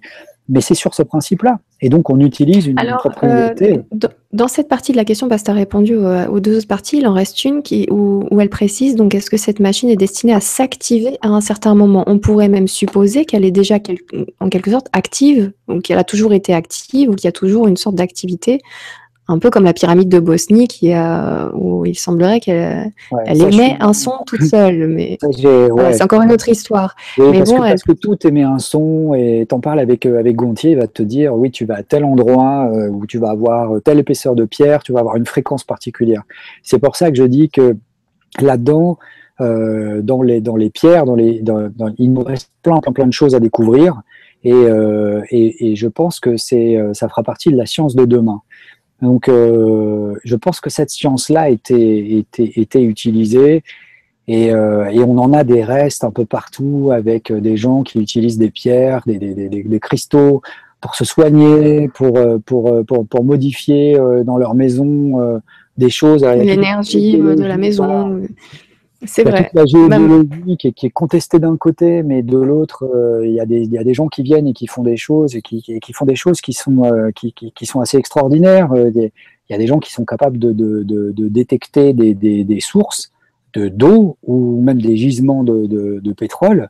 Et les, les, premiers à les employer, c'est des gens très concrets, parce que c'est des compagnies pétrolières qui font appel à des sourciers donc, euh, bah, sourcier, c'est quoi? C'est un type qui vient avec une baguette, euh, un peu bizarre, d'un métal. Enfin, à la base, c'était des, des, baleines, en plus, des vraies baleines, euh, je crois qu'ils utilisaient ces, choses-là. Enfin, il a un support et il vient et, poum, l'objet va tourner et, va lui indiquer une, source d'eau. Donc, ça veut dire qu'il y a bien une réaction il y a bien quelque chose. C'est une machine. Son truc, c'est au même titre qu'un détecteur. Si on avait mis au point un détecteur de d'eau, bah, ça, c'en est un qui fonctionne comment? J'en sais rien.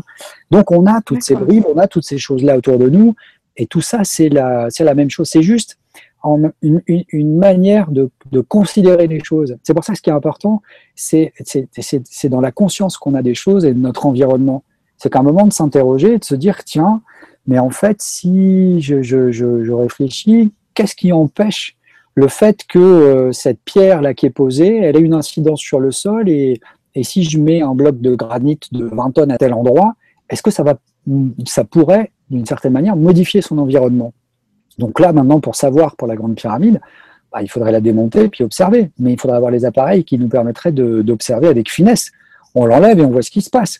Puis après, on la remet, puis on, voilà comment on pourrait le déterminer de la manière dont fonctionne notre science aujourd'hui, pas autrement ou alors d'avoir des, outils qui nous permettent de vérifier qu'à cet endroit-là, précisément, par exemple dans la chambre haute, on a une quantité d'énergie très particulière qui est totalement différente de ce qu'on va trouver à 100 mètres de là, ou à 10 km, ou à 1000 km. Et, à partir de là, euh, on pourra le voir.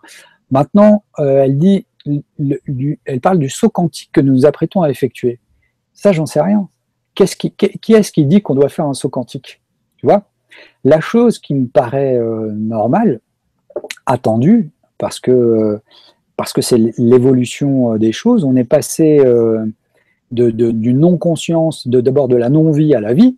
Ensuite, on est passé de la vie à la conscience euh, par l'être humain. Donc, je pense que la prochaine évolution, ce sera une évolution de la conscience. Elle, elle, va continuer à évoluer. La, la, la, la, vie ne s'est pas cassé la, la, tête pendant 4 milliards et demi d'années pour s'arrêter maintenant elle est en train d'évoluer encore au moment où on parle. Elle va continuer. Jusqu'où elle va nous amener, j'en sais rien. Mais nous, on n'est qu'une étape. on n'est pas une fin en soi. Et c'est ça qui me fait rire parce que, d'une certaine manière, les religieux et les scientifiques aujourd'hui considèrent que l'être humain, c'est l'aboutissement de la vie. Alors, il y en a euh, qui considèrent que tout ça s'est fait et hop, un jour, il y a eu l'être humain. Et de l'autre côté, c'est euh, non, non, non, non, Dieu a, tout créé, il a créé l'être humain. Les deux considèrent que l'être humain, c'est la chose la plus importante. Elle est plus importante à quel niveau? À notre niveau. C'est tout. Mais au niveau de la méduse ou au niveau de, n'importe quelle autre espèce, euh, bah, c'est juste un prédateur, euh, une chose un peu détestable si ça empêche l'espèce de vivre. Mais, euh, mais qu'est-ce qui prouve et, pourquoi la vie serait arrivée jusqu'à l'être humain avec ce niveau-là de conscience pour s'arrêter? C'est absurde. Donc ça va nécessairement continuer à évoluer. Maintenant, dans quel sens? J'en sais rien. Je pense que ça, va évoluer dans la conscience. Peut-être qu'après, l'être humain va se modifier aussi, euh, on sait rien du tout. Mais, euh, mais à partir de, là, le, on rentre dans des choses qui sont encore plus fines et encore plus complexes. Bah oui, mais c'est ça, c'est ça qui est complexe là-dedans, et c'est pour ça qu'on ne peut pas rejeter les choses, en même temps on ne peut pas les prendre comme ça sans les penser et sans les, mesurer. Les, les, anciens parlent de l'astrologie et disent de l'astrologie qu'elle est elle a une, incidence sur le vivant euh, parce que en fait, elle, est globalement hein, un repère en trois dimensions, un repère euh, spatio-temporel qui permet de déterminer euh, l'état d'esprit d'une personne, son caractère, son devenir, etc. Pourquoi? Parce que chaque personne qui naît à un endroit précis sur la planète va avoir une configuration astronomique différente. Tu vois, ça se joue à quelques minutes, en fait. Donc, on, est, euh, on a tous des, des, thèmes, des ascendants, des, des, choses. Et alors, il y a bien évidemment l'astrologie d'aujourd'hui euh, complètement dévoyée ou utilisée par les, les, grands de ce monde et les puissants secrets comme le faisait Mitterrand qui, euh, et plein d'autres qui adorent ça pour, pour essayer de savoir et de connaître les événements à venir. ça, c'est un truc très particulier. Dans l'astrologie des anciens, c'était surtout de pouvoir déterminer les caractéristiques d'une personne, euh, son caractère, son tempérament, étudier ça. Et pour eux qui avaient, euh, euh, pour qui la réincarnation était un fait, c'était simplement pour être la partie de l'autre côté qui venait indiquer à la personne ce qu'elle avait à faire dans son existence. Parce qu'ils étaient convaincus que la personne devait trouver sa route, et ensuite, une fois qu'elle avait trouvé sa route, elle devait faire le maximum pour pas s'écarter trop de sa route mais euh, que ça servait à rien qu'elle aille dans, une direction si en fait elle était faite pour aller dans une autre direction. Donc euh, à partir de là, ils ont fait de l'observation empirique sur des, milliers et des milliers d'années. Donc c'est ce qui gêne un peu par rapport à notre histoire qui, serait sur euh, simplement sur 8 10 000 ans. Et, et donc en, consignant tout, en disant voilà, lui il est né à telle telle date, donc la configuration fait qu'il était du signe de la Vierge avec un ascendant machin. On a observé sa vie, on a consigné. Imagine le travail considérable que c'est.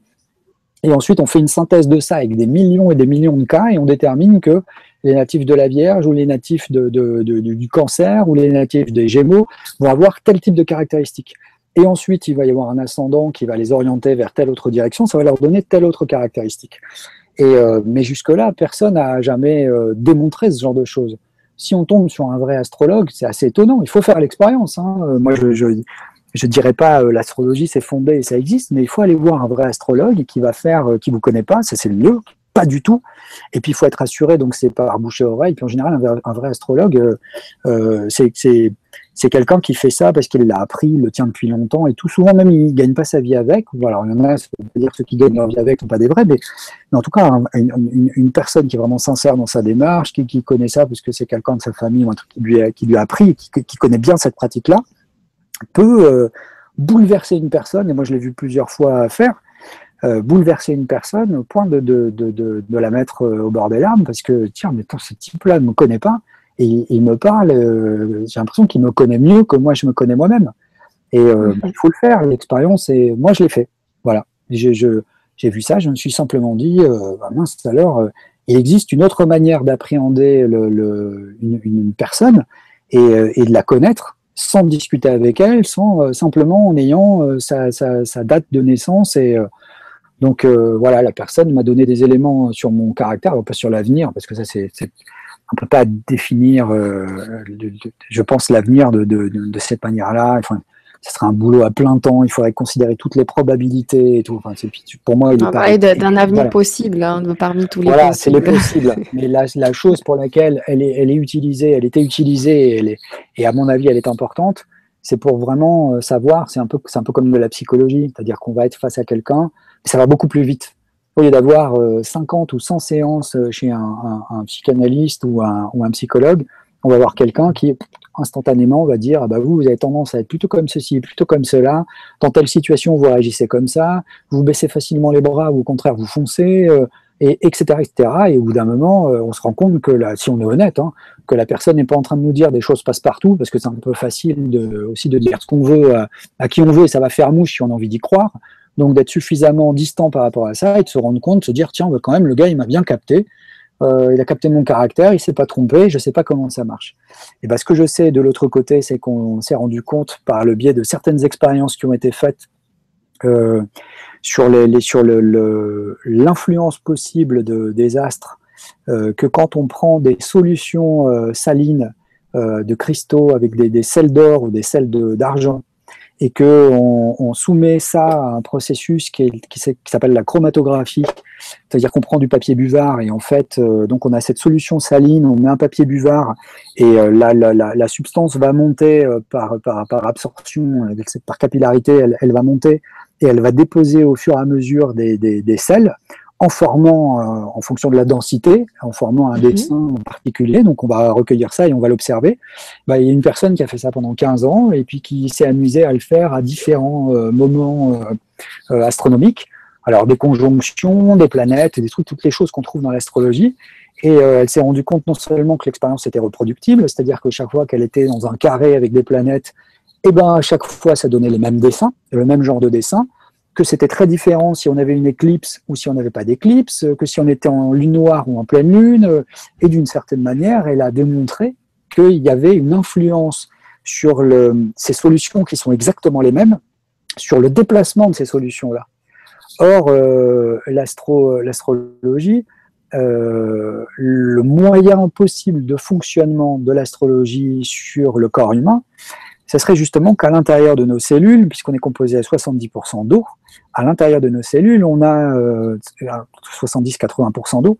À l'intérieur de nos cellules, on a ce qu'on appelle des oligoéléments et on a des particules métalliques à l'intérieur. Et ces particules-là métalliques, si les particules métalliques extérieures des cells comme ça réagissent à ça, pourquoi les particules métalliques qu'on a à l'intérieur de nos cellules ne réagiraient pas de la même manière? Tu vois? Et peut-être que c'est ça, et ça c'est la porte, ou l'ouverture de la porte pour l'observation scientifique de l'astrologie. Parce qu'à partir de là, la composition des matériaux qu'on a à l'intérieur de, ces petits métaux, la répartition, la répartition dans notre corps pourrait avoir une influence sur qui on est, en tout cas comment on va se comporter et, faire que quand on est à une période particulière avec une configuration particulière, il y a une empreinte électromagnétique particulière qui fait que bah, on est cet individu et pas un autre oui, donc euh, alors c'est super intéressant parce que scientifiquement, euh, ça pourrait être démontrable de, cet aspect-là, en tout cas avec ces expériences reliées à, notre composition.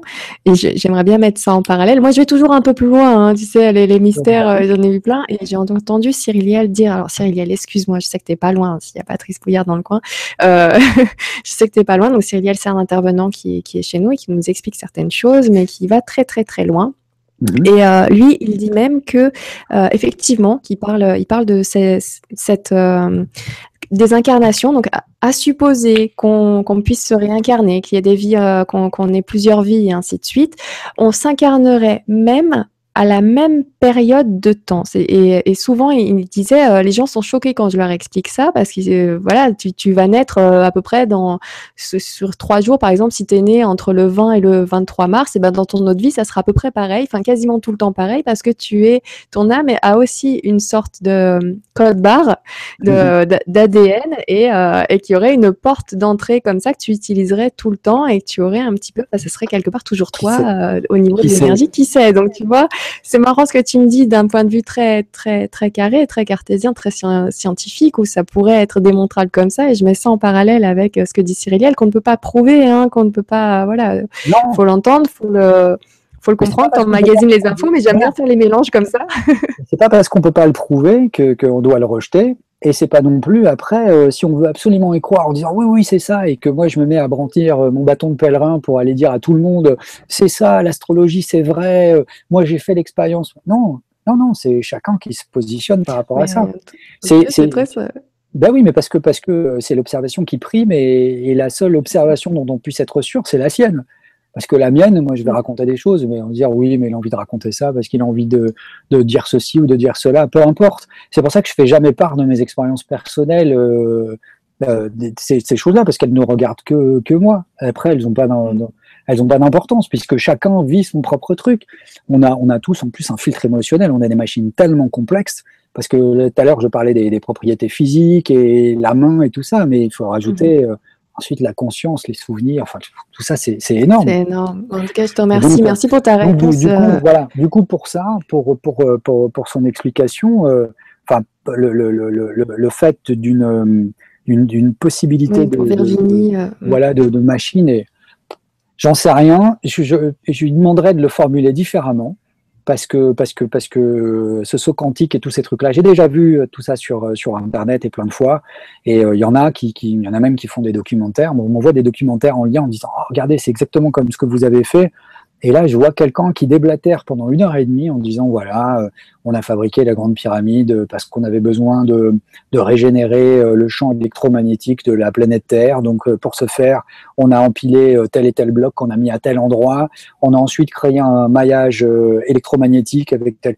Et c'est comme ça pendant une heure et demie. Et à un moment, tu dis mais le type, il, démontre un peu ce qu'il dit parce que moi, je peux raconter n'importe quoi. Hein.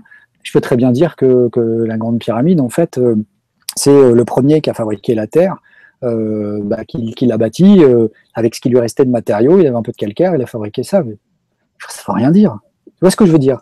Et c'est là Oui, puis j'ai vu pareil des, vidéos qui allaient dans l'autre sens où la grande pyramide a été faite plutôt pour euh, pour rendre pour, pour maintenir l'être humain en, esclavage et ainsi de suite avec les énergies qu'elle pourrait sortir. Enfin voilà, ce genre de vidéos, il y, en a plein, ça va dans tous les sens. Exactement, exactement. Et le truc à chaque fois, c'est de d'abord de se poser les questions. Moi, je pense c'est toujours, et c'est pour ça que j'ai pris la forme d'une enquête policière dans la révélation des pyramides, c'est euh, à qui profite le crime? Où va l'argent? C'est-à-dire quand quelqu'un affirme quelque chose, on essaye de nous faire croire un truc, pourquoi? Quelle est, sa, quelle est sa, volonté derrière? Parce que nous, on nous accuse d'être une secte, de vouloir remplacer tel...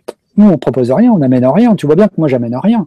Je te dis pas, attendez, moi, je vais vous amener, je vais vous dire, mmh. c'est la réincarnation, c'est l'astrologie, il faut faire ceci, euh, la Terre a été créée il y a tant de milliards d'années, on est en quarantaine. Non, on n'est pas là-dedans. On, pourrait s'amuser à le faire avec Jacques. Il a tellement de connaissances et de trucs, si on avait voulu monter une secte, on aurait pu monter une secte euh, sans problème. Et faire un truc, euh, on aurait explosé la, tête de Raël ou des, scientologues. et, voilà, mais enfin, après, c'est des parcours de vie. Maintenant, il faut toujours se poser la question de savoir pourquoi une telle personne affirme telle chose. Est-ce qu'elle a un intérêt personnel? Est-ce qu'il y a un intérêt dans l'organisme dans lequel elle travaille à nous affirmer telle chose? Pourquoi telle personne a intérêt à ce que je pense telle chose? Par exemple, moi, ces gens-là qui pensent qu'il va y avoir un saut quantique ou tout ça, je ne vais pas aller euh, dans ces sites-là en disant euh, mais arrêtez, euh, c'est n'importe quoi, sur quoi vous vous appuyez pour dire qu'il va y avoir un saut quantique euh, de quel saut quantique vous parlez, arrêtez de parler de ça, vous embrouillez les gens, vous n'avez aucune preuve. Ces gens-là veulent croire ça, ils croient ça, mais j'ai pas de souci. Maintenant, si demain euh, les gens qui croient ça disent oui, mais rejoignez-nous et formons une communauté et euh, nous avons décidé pour franchir le prochain, le saut quantique qu'il fallait plus qu'il y ait de naissance ni d'enfants sur la planète parce que l'humanité doit s'arrêter là, là c'est autre chose. Là, à ce moment-là, ça représente un vrai danger et tu, dois dire, tu dois aller les voir et et, discuter ou discuter avec les gens qui vont les voir. Et c'est ce qu'on a avec la scientologie. Parce que c'est vrai que tu, tu, y, a, y, a, une petite pub là sur la scientologie qui n'a pas bien marché en France, mais qui a un petit film. Je l'ai pas en lien, mais euh, soit je le, je, le, je le, retrouverai et je te le passerai. Euh, mhm. Soit les gens chercheront euh, euh sur le, le, la, la, le, YouTube de la, de la scientologie, euh, tu vas trouver un petit film de pub, mais tu as, as l'impression que c'est peut-être même moi qui l'ai fait, ce film de pub. Euh, qui tu es, si tu n'as pas envie d'être conformiste, si tu as envie de penser par toi-même, si tu as envie de réfléchir, si tu as envie d'être libre, si tu as envie d'être avec les autres, blablabla. C'est tout un truc de deux minutes, super bien fait, hein, avec plein de gens dans plein de situations, plein d'ethnies sur la planète et tout. Tu regardes le film, tu es, pris, tu es galvanisé, et à la fin, ouf, arrive Scientologie, en gros, et tu ouf, et tu te dis, ah ouais. Je crois que j'ai vu le même que toi. Tu sais, j'ai voir les, les, trois quarts et du coup je me dis purée il est bien fait ce truc et euh, je sais pas ça, me parle c'est super bien et tout. Et je le partage sur ma page Facebook. Il y a un de mes amis qui me dit mais t'es devenu scientologue? Je dis pourquoi? Et euh, en fait il m'a dit bah regarde la fin de la vidéo. Moi j'avais pas cliqué j'avais pas regardé jusqu'à la fin fin et je regarde oh là là oh non et là, tu prends la vérité universelle et après euh, et là, tu faire n'importe quoi, bah, c'est vrai qu'il faut faire ben attention. pourquoi ça? Pourquoi? Parce que, euh, et c'est encore une fois, la scientologie, euh, tu dois tu dois t'y inscrire. Euh, tu dois. Euh, alors, tu donnes une partie de, de, de ton salaire, je ne sais pas combien, quelles sont les, les, les, choses, mais l'enseignement est secret, tu es dans un groupe, tu es, es, sorti du, du, du reste, et après, je ne sais pas comment ça fonctionne à l'intérieur, mais en tout cas, quand tu le vois et quand tu le regardes, tu te dis, c'est pas quelque chose qui m'évoque la, liberté. Tu vois, à partir du moment où je rentre quelque part et que je dois jurer de garder le secret, ou en tout cas ne pas transmettre ses connaissances à l'extérieur, m'isoler du monde euh, et de, mm. des fois de mes Fonctionnement avec un système pyramidal bien ferme. Bien défini, tu vois, avec des degrés, avec des, des, trucs, avec tu franchis des étapes et des niveaux et des initiations et tout. La vie, c'est tout sauf ça. Et donc, euh, nous, de l'autre côté, euh, on vient, mais vous êtes libre, vous venez, vous avez envie d'acheter le bouquin, vous achetez le bouquin, vous n'avez pas envie de l'acheter, vous l'achetez pas, on s'en fout. Tu vois, vous avez envie de participer, vous participez, vous n'avez pas envie de participer, vous faites ce que vous voulez. Nous, on vient proposer, et c'est ce que je fais là, on vient proposer une manière de réfléchir un peu différente. Moi, je ne suis pas en train de, de, de, d'essayer de laver le cerveau aux gens pour leur faire euh, penser de telle manière ou telle autre manière. Moi, la seule chose qui m'intéresse, c'est que je me dis, voilà, si les gens avaient conscience de, de ce qu'est la planète, de ce que sont les humains, de la chance que c'est que d'être un être humain, et encore plus à notre époque, qui est une époque incroyablement, elles le sont toutes, mais celle-là, elle est quand même énorme. On est à une période de, où on a une technologie qui, est, incroyable, où on a la mondialisation, on peut tous se parler euh, partout sur la planète, on peut faire cette émission, c'est ce qu'on a déjà dit la, dernière fois, ce qu'on a fait remarquer. Et euh, à partir du moment où on a tout ça, et que de l'autre côté, euh, quand on allume sa télé, son journal télévisé, on voit ce qu'on en fait, je me dis, il y a un problème. Il y a un truc qui n'est pas passé quelque part, tu vois. Alors, la science n'arrive pas à le passer, la religion n'arrive pas à le passer. Il va bien falloir véhiculer cette idée qui est pourtant une idée toute simple. Eh les gars, on, est sur une planète, c'est peut-être la seule, donc euh, on la préserve. Il y en a peut-être d'autres, donc restons ouverts. S'il y a d'autres personnes qui viennent vous voir, quand, tu reçois des amis chez toi, tu, tu, tu un peu ton, ta maison, tu essayes de préparer un bon dîner, tu essayes de, de peut-être de réfléchir à une conversation, enfin, tu as envie que ce soit un moment agréable bah voilà, on n'est pas prêt, nous l'humanité, elle est en pyjama, il y a des chaussettes qui traînent partout, c'est pourri, tu vois, notre, il y a des très belles choses et il y a plein de plein plein d'humains, mais les gens qui sont au pouvoir et qui tiennent ce truc-là, mais c'est c'est du grand n'importe quoi. Regarde depuis 30 ans ce qui s'est passé, c'est une catastrophe. On arrive à un point là, mais mais euh, j'ai regardé, je suis passé chez mes parents, j'ai regardé un peu le, le, les journaux télévisés euh, pendant pendant deux trois jours. C'est un enfer. C'est 99% des informations négatives, mais mais quoi, il n'y a que de la merde qui se passe sur la planète, il n'y a jamais de trucs positifs. Pourquoi un journal télévisé C'est essentiellement, pourquoi des informations seraient essentiellement des informations négatives?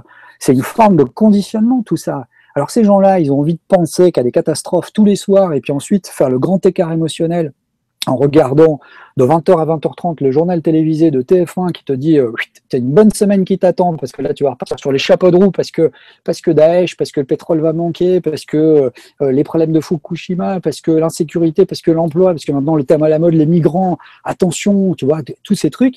Et puis après derrière on balance la bonne comédie euh, de enfin bon, comédie euh, super large qui est un pur produit marketé où tu fais un grand écart émotionnel, où tu es passé de, l'horreur, de la crainte à, d'un seul coup une espèce de Ah, on va, on va se libérer, on va regarder ça, ou une émission de, variété ou de télé-réalité, pour ensuite aller bosser et tout. C'est quoi ça? C'est absurde. Imagine que tu regardes ça. Mais oui, tu regardes ça, tu te mets en orbite autour de la Terre, tu regardes la Terre et tu as la faculté de voir en étant euh, super large et en même temps très près, et tu vas regarder de très près, tu dis, mais qu'est-ce qu'ils en font? Imagine qu'il y a un Dieu. Imagine qu'il y a un Dieu ils se diraient ah, mais, ils sont trop cons, c'est pas vrai. Voilà ce que je leur ai donné. Je leur ai donné un truc extraordinaire, un jardin, des, des, des, il n'y a pas un endroit de nature qui est, qui, est, moche, franchement, hein, à moins d'être vraiment un adepte du béton. quand tu regardes n'importe quel endroit de nature sur la planète, c'est extraordinaire la vie, tout, tout, tout ce qui euh, fonctionne et tout, ça. Alors, ok, c'est peut-être la nature avec les prédateurs, enfin bon, nous, on est assez épargnés. Tout ça, c'est très beau. Il y a des, forêts magnifiques, il y a des champs magnifiques, il y a, des, il y a, toutes sortes de trucs. La, la, vie nous donne en plus, tu mets une graine dans la terre, elle pousse, elle va t'en donner 100 et t'as pas grand chose à faire et tout est offert. Enfin, maintenant, il y a des humains qui viennent et qui se mettent là et qui disent non, non, les graines, c'est à moi que vous les achetez, et l'eau, c'est à moi que vous l'achetez, et tout ça. Donc, il y a des gens qui se sont chargés de se mettre en travers pour nous vendre tout ce que la nature nous offrait généreusement. Et on est dans ce truc-là, et au lieu de passer notre temps à explorer, à se dire ah, c'est incroyable, mais regarde les arbres, regarde ça, regarde les animaux, et qu'est-ce qu'on peut faire? C'est quoi la musique, la poésie, la magie? On peut enseigner, on peut soigner. C'est super important de découvrir des choses. Et ben d'ailleurs, tu sais quoi, je rebondis là-dessus. mais nous, on fait rien. Tu vois, nous, par rapport à ça, on, on, est dans un truc où on est, c'est vraiment, pour le coup, c'est vraiment Matrix. Tu vois, quand, il, te dit c'est le monde qu'on a superposé à tes yeux pour pas que tu vois la réalité telle qu'elle est, ben, pour moi, ça c'est Matrix. Parce que la réalité telle qu'elle est, c'est qu'elle est belle, cette réalité, et qu'il faut que je trouve ma place, et qu'on peut y arriver, qu'il y a de la place pour tout le monde, et qu'on peut tous mener des existences décentes. Et la réalité, c'est que non, il y a des gens qui mènent des existences décentes, entre guillemets, en termes de confort, quand ils vivent dans la partie occidentale de la, Terre, parce qu'ils peuvent laver leur voiture à l'eau potable, ou, euh, ou faire tout ce qu'ils veulent, gaspiller, manger, jeter euh, toutes sortes de trucs. Donc ils ont un grand confort euh, matériel mais ils ne sont pas nécessairement plus heureux, parce qu'un pays comme la France, c'est quand même un des premiers pays consommateurs de tranquillisants et d'antidépresseurs au monde. Donc, euh, bon, bah, on est confortable, mais les Américains sont pas mieux, hein, ils filent du Prozac aux gamins qui ont, qui 6 ans. Donc, on voit ces deux pays-là, qui sont des pays phares et confortables avec le micro-ondes et tout ça, qui sont en même temps pas les gens les, plus heureux. Mais de l'autre côté, euh, le, reste du monde, c'est une catastrophe. Il a des miettes, et tu vois, c'est pas juste, c'est pas équilibré. Et je veux pas enfoncer les portes ouvertes en disant ça c'est simplement pour dire que non, il y a un problème. À un moment, moi, mon interrogation, elle se, place là, de se dire, il y a un problème. Les gens ne prennent pas conscience, comme moi, je ne prenais pas conscience avant de m'arrêter et de regarder ça. On ne prend pas conscience de, la beauté de tout ça, mais, mais pas au sens naïf du terme, au sens vrai du terme de la beauté et du côté extraordinaire. On s'extasie pour des choses pour lesquelles on ne devrait pas s'extasier et on considère comme normal et totalement banal des choses qui, sont en revanche extraordinaires. Et donc, je me dis, il y a un problème de regard et on regarde mal. Et pourquoi? Et là, tu, tu tires et tu dis, ah oui, mais parce que la religion, elle nous entraîne là, et la science, elle nous entraîne là, et la politique nous entraîne là. Et en fait, tout le monde nous entraîne partout, mais pas dans la bonne direction. Donc euh, voilà, j'avais fin de ma, grande juste, je, prends, je prends une petite réflexion de Dani qui dit sinon les pyramides elles se portent bien. Alors Dani, j'ai envie de te dire, voilà, je ne sais pas pour les nouveaux hein, qui viennent sur, sur la chaîne et voilà, mais parfois on lance une émission sur un thème et en effet on va s'écarter du sujet, on va s'écarter des questions euh, parce que bah, c'est super intéressant et si, et si vraiment je laisse Patrice avancer dans ses idées, c'est parce que j'ai adoré le documentaire et, et j'adore en savoir plus aussi sur, euh, sur la personne. Donc euh, donc, moi, j'adore quand ça part dans tous les sens. Et au moins, ça nous fait sortir un petit peu du cadre, du formatage auquel on pourrait s'attendre. Voilà, c'est on avance euh, au feeling, mais vraiment tout est fait au feeling. Les questions sont prises pour la plupart au hasard, sauf quand on prend beaucoup de temps. Où je vais essayer de prendre celles qui ont été le plus likées. C'est normal pour euh, pour que tout le monde puisse avoir quand même un. C'est les fausses questions, c'est nous qui les avons rédigées depuis deux mois. Tout est répété, chaque mot est répété, c'est des textes. T'es une comédienne et moi aussi.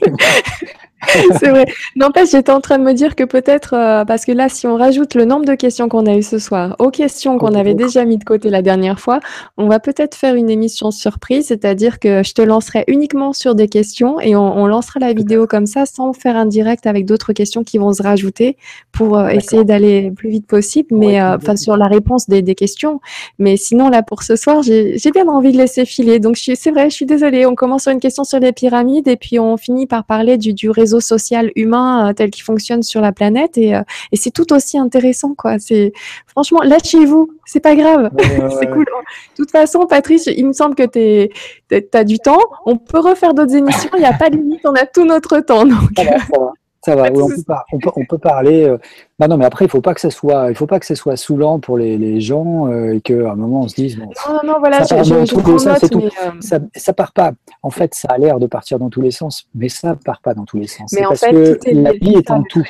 Tout est lié. Donc forcément, tu tires d'un côté, ça tire sur l'autre, et voilà. Cette question-là où on nous amène, je dis, il soit faites attention parce que pareil, on me fait suivre plein de liens, on m'envoie plein de choses. Et, euh, et, à chaque fois, je mets en garde en disant faites attention à ce lien, faites attention à ce document-là. Il y a des tas de trucs qui viennent et qui vous disent des choses, mais euh, ok, on a envie d'y croire ou elles résonnent en nous parce qu'on se dit finalement, euh, je pense que la vie est davantage dans, dans ce que vient de dire Patrice, par exemple, que dans, que dans le journal de TF1 que, que, que j'aurais pu voir si j'avais pas été là à 8 heures. Euh, et de se dire qu'il y a peut-être plus de choses positives à trouver là-dedans que dans le journal, ça c'est sûr. Mais, mais après, euh, le, le, le, les choses, c'est il faut écouter, il faut réfléchir, il faut faire marcher son cerveau. La, nature nous a donné à tous un cerveau. Et il n'y a pas de gens qui sont équipés. Alors, il y a des exceptions. Il y a des gens qui ont des cerveaux qui sont différemment construits, qui sont capables de, de, réfléchir, de calculer, de, voilà, qui sont des, des gens différents comme on est tous différents, parce qu'il y a des gens qui sont capables de courir plus vite, il y a des gens qui sont capables de peindre, il y a des gens qui, voilà, moi je suis incapable de dessiner, euh, ça me, voilà, ça me fascine quand je vois quelqu'un qui sait bien dessiner. Et, euh, donc voilà, on, a tous des, des, des, aptitudes différentes, c'est ça qui est, important. Mais après derrière, on a tous un cerveau et on, peut réfléchir avec, on peut s'en servir. Et, euh, et, franchement, il faut arrêter de se dire que si on n'a pas fait d'études, on n'est pas capable de comprendre telle ou telle problématique. Non, il suffit simplement de réfléchir par le bon bout et de regarder la chose en se disant voilà qu'est-ce que je peux comprendre de ça, à quoi ça ressemble? Alors au début c'est un peu compliqué parce qu'on nage, mais petit à petit on commence à comprendre et surtout il faut faire euh, euh, agir une, chose en nous qui est très importante et qu'on a tendance à laisser de côté quand on est devant sa télé, c'est le discernement. Parce que le discernement c'est la chose qui vient nous dire euh, tiens ça c'est intéressant, ça c'est pas intéressant, voyons voir lui dit ça mais concrètement ça nous amène où? Et, euh, et, petit à petit, parce que le cerveau, c'est comme un muscle, aussi incroyable que ça puisse paraître, quelqu'un qui court jamais va faire un, un, un, 100 mètres ou 500 mètres, il va être épuisé. Et euh, au bout de, de, de, deux ans de course, il va être capable de, courir un marathon s'il a bien bossé. Et ben c'est pareil pour le cerveau. Au début, on a l'impression que, de toute façon, les gens le savent pour la mémoire. Quand on arrête de servir de la mémoire, ben, on n'arrive plus à retenir les choses. Alors que quand on était enfant, on était capable de retenir plein de trucs. Et ben là, c'est la même chose le, quand, on, commence à réfléchir et quand on rentre dans une démarche de questionnement et de se poser la question et de se dire tiens et ça et tiens et ça et ça c'est pourquoi et machin, ben plus plus ça va et plus ça se ça se muscle, même si c'est pas du tout un muscle, mais en tout cas plus ça devient souple et plus on est capable de réfléchir vite et plus on est capable de réfléchir de manière complète parce qu'on se met pas de, de. Et c'est pour ça que dans, le, dans la démarche qu'on a avec euh, Jacques, il y a une manière de penser que beaucoup ont compris, ont ressenti instinctivement, et il y en a qui sont encore sur le côté parce qu'ils n'ont pas compris, et, c'est la plupart du temps ceux qui restent coachés comme des sensus en train de, de, nous insulter du matin jusqu'au soir depuis, euh, depuis des mois. Et, euh, et les, gens qui ont, compris que ces anciens, dans leur manière d'approcher les choses, ils ne parlaient pas simplement à l'intellect, ils parlaient aussi à l'autre partie du cerveau, si on veut schématiser. C'est-à-dire qu'il y a une partie qui s'occupe de la raison et l'autre qui s'occupe de l'émotion. Et un être humain, c'est un être qui n'est pas simplement un être de raison, c'est aussi un être d'émotion et de sentiment. Et c'est d'ailleurs ce qui fait que euh, des fois, par le sentiment, on prend des décisions qui sont pas du tout raisonnables et qu'on ne devrait pas faire. Et, euh, et ça, euh, ça fait partie de nous-mêmes. Et on a beau se dire non, non, non, non, c'est ça qu'il faut que je fasse. Eh ben, l'amour va nous pousser ailleurs ou n'importe quel. Et c'est comme ça. Et, et, si on suit pas ça, mais on est malheureux comme les pierres. Si à un moment on suit pas, c'est c'est pas attention, c'est pas suivre ses envies et faire tout ce qu'on a envie de faire, c'est-à-dire satisfaire tous ses désirs. Ça c'est pas ça c'est pas la bonne chose, ça peut pas fonctionner.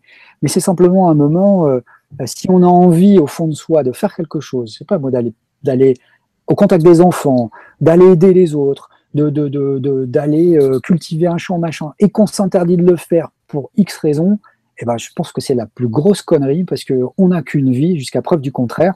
Même si certains parlent de la réincarnation, on n'en a qu'une, et c'est ici et maintenant, et on a cette possibilité, cette, conscience sur la vie qui, est ouverte, et si on passe notre temps à nous dire ah bah non si je fais ça je vais prendre un risque et si je fais ça je vais pas y arriver et si je fais ça machin non il faut que je sois plus sûr.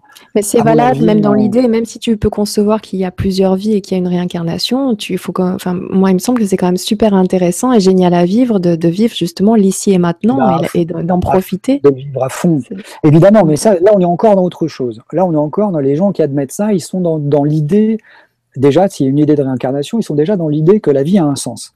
Donc il y a un sens à l'existence. Ça veut dire que les choses ne se déroulent pas n'importe comment et que en fait la vie enseigne. Donc elle est un livre. et elle vient par l'intermédiaire des, des, des, gens qu'elle va te faire rencontrer, euh, des situations dans lesquelles elle va te mettre, de tout, elle va t'enseigner quelque chose. Ça, c'est ce que les gens qui pensent comme ça, qui sont dans l'histoire de la réincarnation, sont là-dedans. Euh, ce qui est le propre du fonctionnement d'un film au cinéma. Hein. Le personnage principal, c'est le personnage central de l'histoire. Tous les personnages qui gravitent autour de ce personnage principal qu'on appelle le protagoniste, c'est des personnages qui, sont, euh, qui servent à faire euh, ressortir une facette du personnage. C'est comme une planète on a le, personnage central, il est au centre, et il a des petites planètes qui gravitent tout autour, qui sont de plus en plus loin en fonction de, l'incidence qu'elles ont sur ce personnage-là. Et ce personnage-là, il a une quête, et il doit aller au bout de sa quête. Alors la quête, elle est, elle est apportée par ce qu'on appelle un incident déclencheur. Je vais faire une émission chez Bob sur le, sur le cinéma, donc je ne vais pas développer trop ça, parce que c'est assez long, et ça nous prendrait trop de temps, mais globalement, le, le protagoniste, il est au centre de l'histoire, et l'histoire le met dans des situations qui l'obligent à faire des choix.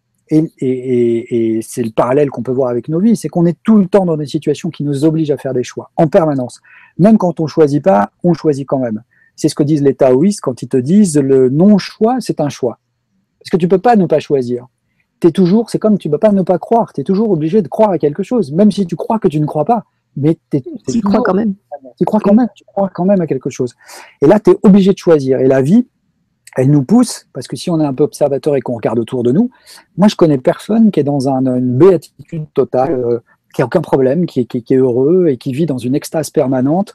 J'ai que des problèmes, euh, des, gens autour de moi qui ont des problèmes, comme moi j'ai des problèmes, comme d'autres, on a tous des problèmes à différents niveaux, soit on est parents, soit on des problèmes de boulot, soit on, a toujours des, difficultés à résoudre, et en permanence, quand on croise des gens, que ce soit à, 10 ans, à 15 ans, à 20 ans, à 30 ans, on est tout le temps en train de résoudre des difficultés, on passe notre vie à faire ça. Et euh, c'est comme quelqu'un qui disait qu'un que, que couple, et qui donnait pour définition d'un couple, je me souviens plus qui était cette personne, c'est que c'était résoudre ensemble des problèmes qu'on n'aurait pas eu seul bah, vivre d'une certaine manière, c'est passer son temps à résoudre des problèmes. C'est que ça. Si c'était, euh, on, peut, même pas. Si moi je m'allonge et je me mets dans un lit et je prends euh, des, choses pour, manger, je me colle devant la télé, je vais avoir des problèmes aussi. Je pourrais même pas rester euh, comme ça tranquillement. Je vais finir par mourir, je vais être obèse, je vais avoir d'autres problèmes, mais on est obligé d'avancer et on est dans, une, dans quelque chose qui est dynamique. Donc pour revenir à ces gens qui sont dans le fait que l'existence a un sens, ils considèrent d'une certaine manière que la vie, elle est comme dans un film, c'est-à-dire qu'eux, ils sont le personnage principal de, de, de, de, leur propre vie, sont le protagoniste de leur propre vie, et ils ont une histoire qui les pousse à découvrir des choses sur eux-mêmes pour que le jour où ça va s'arrêter, ils puissent faire la leçon de ces choses-là pour revenir et se modifier jusqu'à se libérer de, de la roue des incarnations. Voilà ce qu'ils ce pensent, donc ils pensent qu'on va se parfaire. Après, de l'autre côté, on a souvent les opposants à ce truc-là qui, euh, qui sont souvent des opposants parce que l'idée que la vie est un sens, c'est une idée contraignante. Parce que si l'idée a un sens, ça veut dire qu'il faut que je me plie à ce sens. Ça veut dire qu'il faut que je me mette dedans et que je devienne actif. Et il y a beaucoup de gens qui n'ont pas envie de devenir actifs. Il y a beaucoup de gens qui ont envie qu'on pense à leur place. Et il y a beaucoup de gens qui ont envie de pouvoir faire les choses sans se préoccuper des conséquences, enfin de trop grandes conséquences, pour un jour venir s'en plaindre. Hein. Il y a des gens qui vont, qui vont boire comme des trous, fumer comme des pompiers pendant, pendant 40 ans, puis qu'après vont venir nous bassiner la tête en disant putain j'ai un cancer. Je dit écoute, euh, voilà, tu, tu, le savais quoi, tu vois, à un moment, euh, tu, tu, ok, t'as ça, donc on va, va t'aider, mais euh, s'il te plaît quoi, viens pas nous dire c'est injuste, etc. Tu, tu, tu, tu, tu, tu, tu l'as un peu cherché dans ton attitude, c'est comme quelqu'un qui conduit vite et qui un jour va avoir un accident et va dire ah, maman j'aurais pas dû bah non t'aurais pas dû voilà on est chacun responsable mais par rapport à ça si tu veux il y a, y a, beaucoup de gens qui ne veulent pas admettre euh, ouvrir la possibilité d'une d'un sens à l'existence ou globalement de quelque chose qui pourrait nous dépasser parce que ça les obligerait à reconsidérer leur existence et à considérer leur existence d'un point de vue actif et à se poser des questions, à s'interroger sur leurs choix et tout ça. Et ça, c'est un vrai travail. Et euh, le seul moyen de, de, de, de, faire évoluer sa conscience, c'est de faire ce travail-là. De toute façon, si on ne le fait pas, il y a une chose, hein, c'est, euh, si on ne fait pas ce travail-là, la vie va s'occuper de nous le faire faire. Et moi, ça me, ça me, ça me fait pas rire parce que c'est jamais drôle, mais, mais, mais je vois plein de gens autour de moi et tu te dis, bah oui, mais mon coco, euh, voilà, je te connais, je te connais depuis longtemps, je vois ce que tu fais, maintenant tu as, ces problèmes-là, mais ces problèmes-là, ils sont inhérents à ton comportement tu pouvais pas euh, faire, euh, faire autrement que, que, d'avoir des, comportements, tu vois. Je vais prendre, je sais pas moi, quelqu'un qui se ferait casser la figure par, euh, par un mari parce que le mec s'amuse à aller trouver des nanas un peu partout. tu dis, bah écoute, tu l'as cherché, tu vois, pourquoi tu t'intéresses aux femmes qui sont déjà avec des hommes, pourquoi tu t'intéresses pas aux femmes qui n'ont pas d'hommes, tu vois? Au moment, si tu te fais tomber dessus par quelqu'un, bah c'est tant pis pour toi. Je, je, prends des exemples qui sont des exemples complètement triviaux, parce que justement, non, mais euh, on, comprend bien l'idée. je te, remercie pour ce rappel. D'ailleurs, il y a Cathy qui te dit merci Patrice, car tu nous rappelles l'essentiel de la vie. Donc c'est vrai que voilà, on fait des digressions, on part un petit peu à gauche et à droite. Euh, on va on va revenir sur euh, sur les, pyramides avec les questions. alors, mais mais c'est super intéressant. C'est ça le truc, c'est qu'il faut vraiment se lâcher quoi. Et, merci pour tout ce que tu donnes et ce, ce temps que tu prends pour pour nous parler un peu de tout ça et ça nous permet de te découvrir différemment. C'est ce qui m'avait étonné d'ailleurs à la première émission parce que c'est vrai qu'à un moment, euh, bah voilà, on a su un petit peu euh, ce que tu pensais. Puis je trouve ton, raisonnement très très intéressant. Que bien sûr, comme tu dis, c'est ton raisonnement, c'est ton expérience de vie et, euh, après. ah oui, ça n'a pas valeur. D'abord, je te remercie pour, pour ce compliment, mais ça n'a pas valeur d'universalité c'est pas parce que je dis une chose ou je pense une chose. enfin voilà, il n'y a pas de. Moi, je je, je, je, détiens pas la vérité. Moi, je suis, je cherche comme tout le monde. Je me pose des questions simplement par rapport à certains je, suis peut-être un tout petit peu plus loin dans le, dans le sentier. Et euh, donc j'ai pu explorer, j'ai pu voir que bah, ici on pouvait pas passer parce qu'il y avait un précipice, donc il faut passer de l'autre côté. C'est vrai qu'on voit, on a l'impression de voir le résultat un peu de, de toutes ces réflexions là, avec toutes tes recherches aussi. D'ailleurs, il y a Ouranos qui te dit, euh, qui nous dit bonsoir Nora et Patrice. Patrice, merci pour votre travail, à toi et à Jacques Grimaud, et surtout n'arrêtez pas les films que vous avez prévu de faire. Mmh. Donc euh, on, on, voit déjà tout le cheminement, voilà tout le travail que tu as fait avant, ça donne aussi ce, ce, cheminement, ça fait qui tu es aujourd'hui finalement, toutes ces enquêtes, tous ces documentaires que tu as fait, c'est on comprend d'où ça vient. Donc c'est super intéressant de voir que non seulement tu as eu la curiosité d'aller voir ce qui se tramait vraiment là-bas, de mener une enquête, mais en plus, euh, tu nous partages là ce soir toutes ces réflexions, euh, comme si c'était le, résultat qui n'est pas fini. Hein. On n'est jamais au bout des recherches et on n'est jamais au bout de ces réflexions. Mais en tout cas, c'est super intéressant de savoir que ça t'amène à avoir toutes ces réflexions-là aujourd'hui, toutes ces pensées euh, vraiment très intéressante. Voilà, j'en dis pas plus parce que chacun, après, tout est relatif et, euh, chacun prend ce qu'il a à apprendre. Il y en a qui vont penser que, que, que je suis pas assez New Age, d'autres que je suis trop New Age, peu importe. Moi, je, je voilà, je suis quelqu'un de, de, de, pragmatique. C'est pas parce qu'on peut envisager le, qu'on envisage les choses, ça veut que nécessairement on les pense, euh, on pense qu'elles sont vraies et qu'on doit les mettre en avant et les imposer. Euh, donc c'est juste, voilà, je, je sais que euh, moi j'ai appris beaucoup beaucoup de choses en lisant euh, pas mal de livres et avant de lire des, des, des, livres un peu plus euh, ciblés sur mon sujet, parce que ça m'a quand même occupé pas mal de temps, les pyramides, j'ai lu beaucoup de, de littérature. de, la, la, la, littérature, ça m'a ça m'a beaucoup fait évoluer. C'est pour ça que lire, c'est vraiment important, de, lire des histoires, de d'autres univers, des personnages, des, des, des, réflexions, même, même comment un auteur s'est confronté à telle ou telle euh, euh réflexion. Moi, j'ai des auteurs comme, euh, comme Hermanès, par exemple, euh, qui, qui, qui, est, qui, est, un auteur extraordinaire, qui, qui ou même des gens comme Rudyard Kipling. Il y, en a plein, je pourrais pas les citer, mais qui sont des gens qui, apportent des, des choses énorme parce qu'au-delà de l'histoire, ils, apportent d'autres points de vue. Moi, j'ai fait, j'ai fait du cinéma au départ parce que la chose qui m'intéressait, euh, c'était la capacité de pouvoir développer de l'empathie. Et l'empathie, c'est pour moi la, chose la plus importante parce que c'est la capacité de se mettre à la place de l'autre. Et justement, euh, les individus les plus dangereux de notre société sont les psychopathes. Ils n'ont aucune empathie. Ils n'ont aucune capacité à l'empathie. Ça veut dire qu'une personne qui souffre devant eux, ils s'en rendent pas compte. En tout cas, ça les touche pas, ça les émeut pas. Et ce qui euh, pour quelqu'un qui a de l'empathie, c'est inconcevable. À un moment, tu te dis, mais attends, le mec est à terre, euh, tu vas pas lui trancher la tête. L'autre, ça, lui, ça lui fait ni chaud ni froid. Et, euh, et, en fait, moi, je me dis que le meilleur moyen qu'on réussisse à s'en sortir sur, sur, sur, cette planète et à pouvoir un jour, peut-être, que, que, que, nos descendants puissent vivre dignement, décemment leurs existences, que je pense pas être le cas aujourd'hui, eh ben, c'est justement de développer cette capacité à l'empathie. C'est de ne pas l'éteindre chez les enfants, et c'est de la développer chez les adultes pour qu'à un moment, on se mette à considérer les choses depuis le point de vue de l'autre. Et c'est pour ça que je suis parti dans le cinéma et dans l'écriture de scénario, parce que l'écriture de scénario, c'est exactement ça.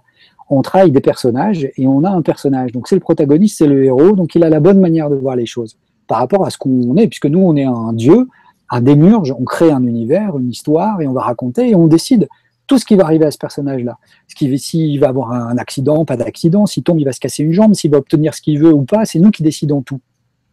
et on lui met en face pour le, mettre en, marche, on lui met des, événements contraires, des forces contraires, qui est un antagonisme, ou ça peut être un antagoniste, donc le méchant, quelqu'un qui s'oppose par tous les moyens possibles et imaginables à ce que cette personne obtienne ce qu'elle veut. Pourquoi? Euh, Par jalousie, parce qu'il l'a trahi quand il avait 8 ans, parce que bah, n'importe quelle raison, on s'en fiche. Mais en tout cas, il a un alibi, il a une, justification pour faire ça. Et pour écrire une bonne histoire, eh ben, on s'intéresse au personnage principal. Et euh, donc on a la justification. Lui, il le fait parce qu'il doit sauver le monde, parce que euh, c'est, il doit séduire cette, cette femme, parce qu'il doit arriver à tel endroit, parce que voilà, il, il doit faire ça. C'est son histoire à lui. Mais de l'autre côté, quand on se place dans la tête de l'antagoniste, il faut le justifier, ce personnage-là. On ne peut pas dire euh, j'ai cette, protagoniste qui est, super gentil et mon, antagoniste qui est super méchant.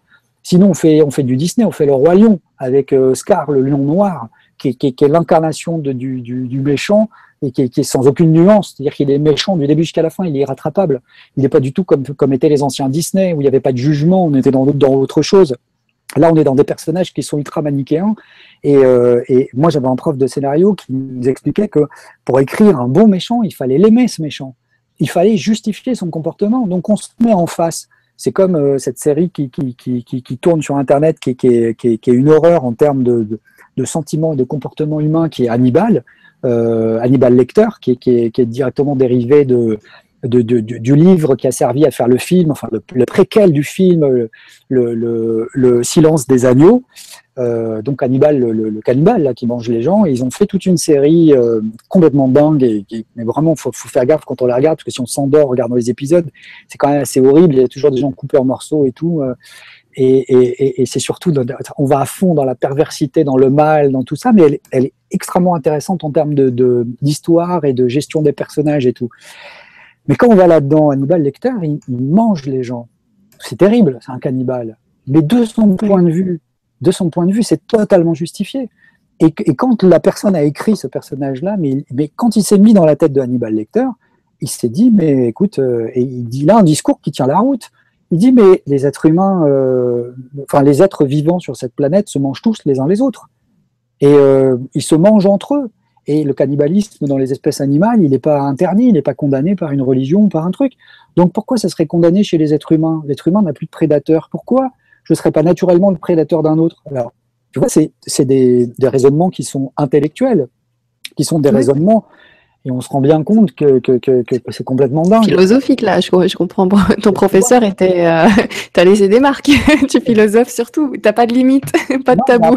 Après, par rapport à ça, tu vois, tu, tu te dois d'emprunter de, ce point de vue, qui est quand même un point de vue abject, mais tu te dois de l'emprunter, d'intellectuellement essayer de le justifier. Et à partir de là, tu fais cet effort d'être euh, le personnage et son contraire. Et c'est ça qui est vraiment intéressant. Parce qu'après, tu es dans une situation où tu vois un conflit entre deux personnes. Alors tu vas naturellement t'orienter sur une personne, puis sur une autre, et puis tu vas essayer de comprendre qui a raison, qui a tort. Et souvent, quand tu es un peu attentif, quand tu essayes de, bah, tu vas te rendre compte que, que si tu te laisses pas déborder par les gens qui sont là et qui vont être trop contents d'avoir une personne extérieure pour prendre parti, si tu te laisses pas déborder par ça, tu vas comprendre que bah, ils ont tous les deux raison. Et en fait, il y a une incompréhension, il y a un quiproquo, ils se sont pas rendus compte qu'ils disaient la même chose mais d'une autre manière, ou qu'ils voulaient, la... tu vois, et, et c'est ça qui est intéressant. Et développer le point de vue de l'empathie, c'est-à-dire un moment de pouvoir se mettre à la place des autres et de se pouvoir se mettre à la place de, de, de, de l'Inuit qui a une vie qui est totalement différente de la nôtre, c'est le seul moyen qui nous permettra de, nous en sortir. Et c'est l'empathie qui va faire relativiser, c'est l'empathie qui va faire considérer les choses autrement et le point de vue de l'autre autrement. Parce qu'à ce moment-là, on va plus considérer le point de vue de l'autre comme étant euh, euh, quelque chose qui vient en opposition à notre point de vue et du coup qui nous met en danger. Parce que si quelqu'un vient pour te dire tu racontes n'importe quoi, ça veut dire qu'on se sent en danger parce que si la personne a raison je raconte n'importe quoi. Ça veut dire que si je raconte n'importe quoi, ça veut dire que le monde que je me suis construit, tout ça, c'est n'importe quoi. Donc ça veut dire que je suis dans l'erreur, ça veut dire que je sais rien, ça veut dire que, tu vois, c'est angoissant. Maintenant, de l'autre côté, euh, si lui vient me dire tu racontes n'importe quoi, moi j'ai deux possibilités. Soit je réagis frontalement et je lui dis, bah non, c'est toi qui racontes n'importe quoi, et la preuve, tu viens de dire que je racontais n'importe quoi, et on rentre dans une discussion qui est sans fin, machin. Ou soit de l'autre côté, je me dis, cette personne-là pense que ce que je dis met en danger son comportement. Alors pourquoi ça met en danger? Ça met en danger parce qu'il est peut-être pas allé assez loin dans son raisonnement et dans ce qu'il croit. C'est-à-dire que si ce qu'il croit, ça repose pas sur quelque chose de solide, bah, c'est fragile et ça peut être euh, mis à mal par n'importe quelle personne qui viendrait lui dire tu racontes n'importe quoi. Tu vois ce que je veux dire? Si une personne vient et me dit tu, racontes n'importe quoi, je dis bah écoute, ouais, ça te regarde. Moi, je m'en fous. Je sais qu'au fond de moi, ce que je crois aujourd'hui, ce qui me fait, ce qui m'a construit, ça repose sur une réflexion. Donc maintenant, peut-être que je me trompe. Bah vas-y, explique-moi, parce qu'auquel cas, j'en sortirai grandi. Parce que ce que tu vas me montrer, ça va m'aider à, parfaire ma compréhension des choses. Et si je me trompais complètement, bah, ça va, du coup, ça va me faire sortir de ça. Mais je vais y aller sans peur. c'est ça qui est, c'est dans cette manière-là, la, la, la, manière de voir les choses, c'est avec de l'empathie, c'est sans peur. Maintenant, mais on est complètement à l'opposé de, tout ce que nous présente le système médiatique et le journal télévisé et tout ça. C'est de la peur en permanence, c'est pas d'empathie à chaque fois, on nous dit attention, lui, il va vous voler votre, votre boulot, votre steak, votre euh, machin. Et le jour où il y aura ceci, et si les, Chinois font ça, et si les Arabes font ça, et si les Sud-Américains font ça, et c'est une horreur, tu vois.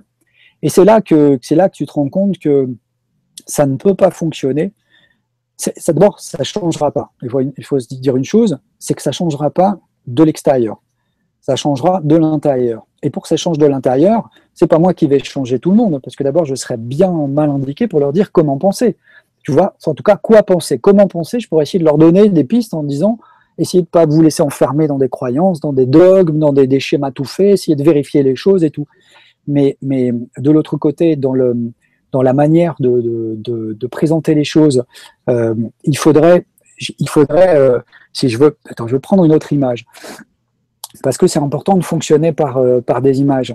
Euh, ce qu'il faut, et, c'est pour ça que tous ces sujets qui ont l'air d'être très différents et qu'on prend, qui n'ont pas grand-chose à voir, ils sont vraiment importants parce que c'est le cœur, c'est là, là où je voulais en venir avec cette digression, c'est le cœur de, mes adversaires sur, le, sur les pyramides, par exemple. Parce que la plupart du temps, les gens qui rejettent ce film et qui disent non, non, c'est n'importe quoi, vous, et qui s'en prennent à nous, à nos personnes, à Jacques, mais Jacques est ceci, Jacques est cela, Patrice, il est crédule, Patrice, il est, convaincu de ce qu'il dit, il est, tu vois, de tout, tout ce genre d'arguments, où ils vont monter une secte, ils ont des buts secrets inavouables, c'est parce que ces gens-là, à la base, ils ont... Euh, ils sont dans une croyance, ils sont dans quelque chose qui les, les a pas euh, fait assez libres pour pouvoir simplement dire, tiens, écoutons ce que dit cette personne. Ah, c'est ça. Oui, pourquoi pas, ou non, ça me correspond pas. Et à partir de ce moment-là, bah, si ça me correspond pas, euh, je tourne, euh, je la tête. Tu vois, moi, quand j'entends les messages de la, de la Confédération Galactique, je ne vais pas les voir parce que je dis, mais c'est quoi cette Confédération Galactique? Je veux dire, c'est qui ce mec qui est derrière? Qu'est-ce qu'il nous raconte? Qu'est-ce qu'il vient nous donner comme information? À quoi elle va me servir concrètement maintenant cette information? Tu vois? Je sais, je sais pas toutes ces choses-là. Je ne vais pas passer mon temps à lire ça. Je préfère aller sur des choses qui sont plus concrètes. non, mais il faut, suivre, euh, faut, suivre ses, bah, comme on disait, ses envies ou ses intuitions. Là, tu sens que c'est pas pour toi du tout. Et eh ben, tu, tu vas ailleurs. Et puis, et puis heureusement pour nous, parce que là où tu vas, bah, c'est super intéressant pour nous. Donc, bah, le, le discernement, tu vois l'empathie, l'absence de peur, le discernement, essayer, et tout ça, c'est de devenir plus actif. Et la seule chose, à mon avis, qui peut nous mener vers la liberté, c'est d'aller vers plus de conscience. Aller vers plus de conscience, ça ne veut pas dire réciter des mantras et faire de la méditation euh, tous les matins assis devant son truc. Ça veut simplement s'interroger et regarder et se dire, tiens, je suis énervé. Pourquoi je suis énervé? Est-ce que, en fait, c'est ce que m'a dit la personne qui m'énerve? Ou est-ce parce que c'est la personne qui me renvoie à quelque chose que j'ai pas fait, etc. Et essayer de comprendre et d'analyser pour se sortir et pour plus être le pantin de ses émotions. Parce que sinon, on est euh, le, le, de ses envies, de ses émotions et de tout ça, et on est quoi? On est une marionnette, c'est tout. Et on est en plus une marionnette, de, une marionnette sans marionnettiste, parce qu'on est là et on n'est même pas conscient des choses et on se rend compte de rien et, on n'est même pas conscience de, ce à quoi on croit et pourquoi on y croit. Et, quelqu'un va dire il faut tuer cette personne, jeter lui des pierres, et ben on va y aller, on va prendre des pierres et on va les jeter parce que parce que voilà, on va se dire non non c'est bien en fait parce qu'au fond de nous on va avoir la trouille de, de de, se retrouver à la place de cette personne et qu'en en faisant ce geste-là, peut-être qu'on on va se, se, se, donner, euh, de penser que qu'on que, que, n'y sera jamais. Et à partir du moment où on est dans cette démarche-là de réflexion, qui est pas du tout une prise de tête métaphysique ou qui est pas nécessairement, qui est juste un truc très concret de, d'essayer de, de, mieux comprendre les choses. À partir du moment où on est là-dedans, et ben là on est ouvert et on peut s'ouvrir à plein de choses. Et c'est là qu'on va faire rentrer une thèse et son contraire. et qu'on va être capable de faire ça et on va s'en étonner même et qu'on va trouver les points de correspondance et les trucs et qu'on va se dire ben non finalement c'est peut-être la voie du milieu c'est pas ça mais c'est pas ça. Et puis on va affiner petit à petit son, son sa réflexion et sa compréhension des choses. Tu et eh ouais. longue longue digression là. longue, euh, beaucoup. Vous voyez rien que pour ça là rien que pour cette phrase rien que pour ce, petit bout c'était génial merci on en est arrivé là je te rejoins euh, Krao Yaro qui nous dit elle est très bien cette vibra, cette vibra laissez couler. Bravo. Bah ouais, c'est ça. Ouais, laisse couler. T'as vu, on arrive à avoir des petits instants comme ça magiques où, euh, où il y a ces sorties euh, géniales. Donc, euh, donc voilà, moi j'aime bien laisser laisser couler. Euh, je te ramène quand même un peu dans les pyramides, tiens, parce que là, franchement, une question likée presque 50 fois, si on n'a pas la réponse ce soir, c'est pas bien. D'accord. Donc, euh, mais on va la prévoir cette autre émission spéciale question. Peut-être qu'à ce moment-là, en fait, ce sera toujours une émission en accès libre pour tout le monde. Hein. Vous pourrez la voir pendant le direct, mais il n'y aura pas la partie, euh, je pense, des, des, questions. on va, on va prendre toutes ces questions-là et on, va y répondre si tu es d'accord, si on peut caler ça un de ces quatre. Alors, c'est Valérie qui te dit bonjour.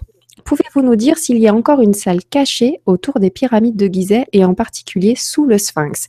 J'ai entendu, je ne sais plus où, qu'un détecteur de métal aurait visualisé une énorme pièce entourée de métal. Intox ou pas?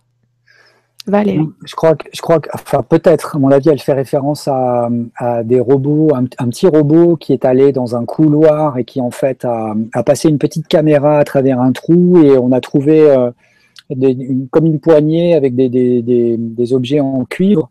Euh, donc qui laisse entendre qu'il y a une de toute façon qu'il y a une structure euh, interne particulière et ça c'est celle que Jean-Pierre Houdin a, a, travaillé dans son hypothèse à laquelle je n'adhère pas. Il y a une partie qui, qui, me semble totalement fondée mais pas l'autre. Et euh, à partir de clichés qui avaient été faits par d'autres, qui étaient des clichés thermiques qui montraient qu'en superposition sur la grande pyramide, quand on est au-dessus, mm-hmm. on a en, en, biais décalé à 45 degrés, comme un couloir en spirale, mais une spirale qui serait carrée, quoi, qui monterait jusqu'au sommet. Alors euh, ça, c'est une chose, parce qu'il a bien fallu la construire d'une certaine manière, et c'est pour ça que, que, comme Jacques, moi je pense que effectivement, on a d'abord construit la coque extérieure, parce que c'est le seul moment, c'est le seul moyen d'avoir euh, des arêtes qui vont être constantes et euh, le, le, le, sommet qui soit pile aligné sur le centre du carré de base. C'est de faire d'abord l'extérieur et ensuite de remplir. Je ne vais pas rentrer dans les détails, mais ça serait trop complexe de partir de, du centre et puis de mettre des blocs et des blocs et des blocs qui en plus n'ont aucun la même dimension et, et, et d'arriver à avoir cette constance-là. Donc je pense qu'on a d'abord fait l'enveloppe et qu'ensuite on a rempli. Donc ça veut dire qu'on a dû circuler à l'intérieur et qu'il doit y avoir des couloirs. Euh, maintenant, il y en a qui disent qu'il y aurait des, structures en miroir, il y aurait une autre chambre haute, il y aurait la vraie euh, euh, sépulture de, de, de Khéops et tout ça. Moi, je crois pas. En revanche, je sais qu'à un endroit, dans un des couloirs, avec Jacques, il m'a fait taper sur une, euh, sur une pierre et ça sonnait creux derrière. Donc, à cet endroit-là que personne ne connaît, ça j'en suis convaincu parce que c'est pas du tout à un endroit, on n'était que tous les deux à ce moment-là, et c'est pas du tout à un endroit où les gens s'arrêtent, ou euh, on peut taper, ou même on aurait l'idée de taper. Comment il a eu cette idée-là? J'en sais rien. Je pense que c'est pas la géométrie et les mathématiques qu'il a trouvé ça. En tout cas, toujours est-il qu'il y a un espace derrière et que l'espace est assez grand. Donc, je pense qu'il y a d'autres euh, d'autres cavités, d'autres espaces qui ont, ont peut-être pas été découverts dans la Grande Pyramide. Mais ce que je pense, c'est que euh, il y a quelque chose sous le site de Gizeh. Euh, alors moi j'avais rencontré un type qui faisait ça, qui est complètement allumé euh, euh, il y a des années euh, sur, le, site de Gizeh, c'était en 2006. j'avais fait son interview, tu parlais d'Edgar Casey, justement, ce type pensait, m'a affirmé, en tout cas face caméra, qu'Edgar Casey avait annoncé sa naissance à Virginia Beach en 1933, et qu'il était là pour euh, révéler au monde entier euh, le, la vraie fonction de, de, des pyramides et tout. Enfin voilà, le type était en mission, il était convaincu. Il était tellement convaincu qu'il avait réussi à obtenir des, des, des, budgets colossaux pour utiliser mm. des, des outils. Tellement convaincu qu'il était convaincant. Bah oui, et, et notamment ce qu'on me reproche, d'ailleurs, ce qu'on me dit, le mec est tellement convaincu qu'il y va, mais le pauvre, c'est pas de sa faute. Et, euh, et donc, il, lui, il avait des, il utilisait des machines coûteuses qui sont du, du GPR pour aller sonder le, le sous-sol m'avait montré tous ces trucs avec des structures euh, souterraines. Mais euh, je pense que, qu'il y a effectivement quelque chose dessous parce que, euh, pour plusieurs raisons, parce que d'abord, sous la pyramide de Saqqara, on a trouvé 500 km globalement de, de, de, réseau de tunnels et sous les autres pyramides aussi. Donc il n'y a pas de raison qu'il n'y en ait pas sous celle-là non plus. Ça me semble, ça me semblerait logique. maintenant, c'est pas toujours parce que ça semble logique que c'est que c'est fondé. Quand on est sur le site de Gizeh, on voit plein, plein, plein de choses qui, qui, qui, qui, laissent à penser euh, que, que c'est des ouvertures pour aller dans le sous-sol. Alors elles sont tout de suite, elles sont bouchées par des cailloux, par toutes sortes de choses. Et euh, notamment, il y a des, des, ouvertures qui sont, euh, pour le coup, on dirait carrément des monts de charge. Euh, c'est des ouvertures énormes, taillées dans le calcaire, auxquelles qu'on montre pas, nous on les a pas montrées. Il y a très peu de documentaires qui montrent ça. C'est très grand hein, parce que ça peut, c'est, ça, on pourrait aller descendre une voiture dessus. Donc on a tout un trou avec de chaque côté, de part et d'autre, des, des, des encoches et comme s'il y avait une plateforme qui allait descendre et monter. Et, euh, et on a cette idée-là un peu partout, donc il laisse entendre qu'il y a quelque chose. Et après, cette chose-là est dans les traditions. Euh, que sous la Grande Pyramide, le, site de Gizeh, il y aurait quelque chose qui a été repris par Edgar Cayce qui disait, euh, lui, c'était le, prophète endormi, c'est-à-dire que c'était quelqu'un qui avait la capacité de, tomber dans un état de, sommeil et de parler dans son sommeil et de, dire plein de choses je ne vais pas rentrer là-dedans pour savoir si c'est vrai, pas vrai. Oui, d'ailleurs, voilà. Euh, bah, euh, voilà, on va pas rentrer là-dedans parce que notamment, on va avoir euh, Elisabeth de Caligny qui va nous parler de l'Atlantide selon Edgar Cayce le 22 octobre, donc le mois prochain. Donc on pourra savoir qui était Edgar Cayce et qu'est-ce qu'il racontait. voilà.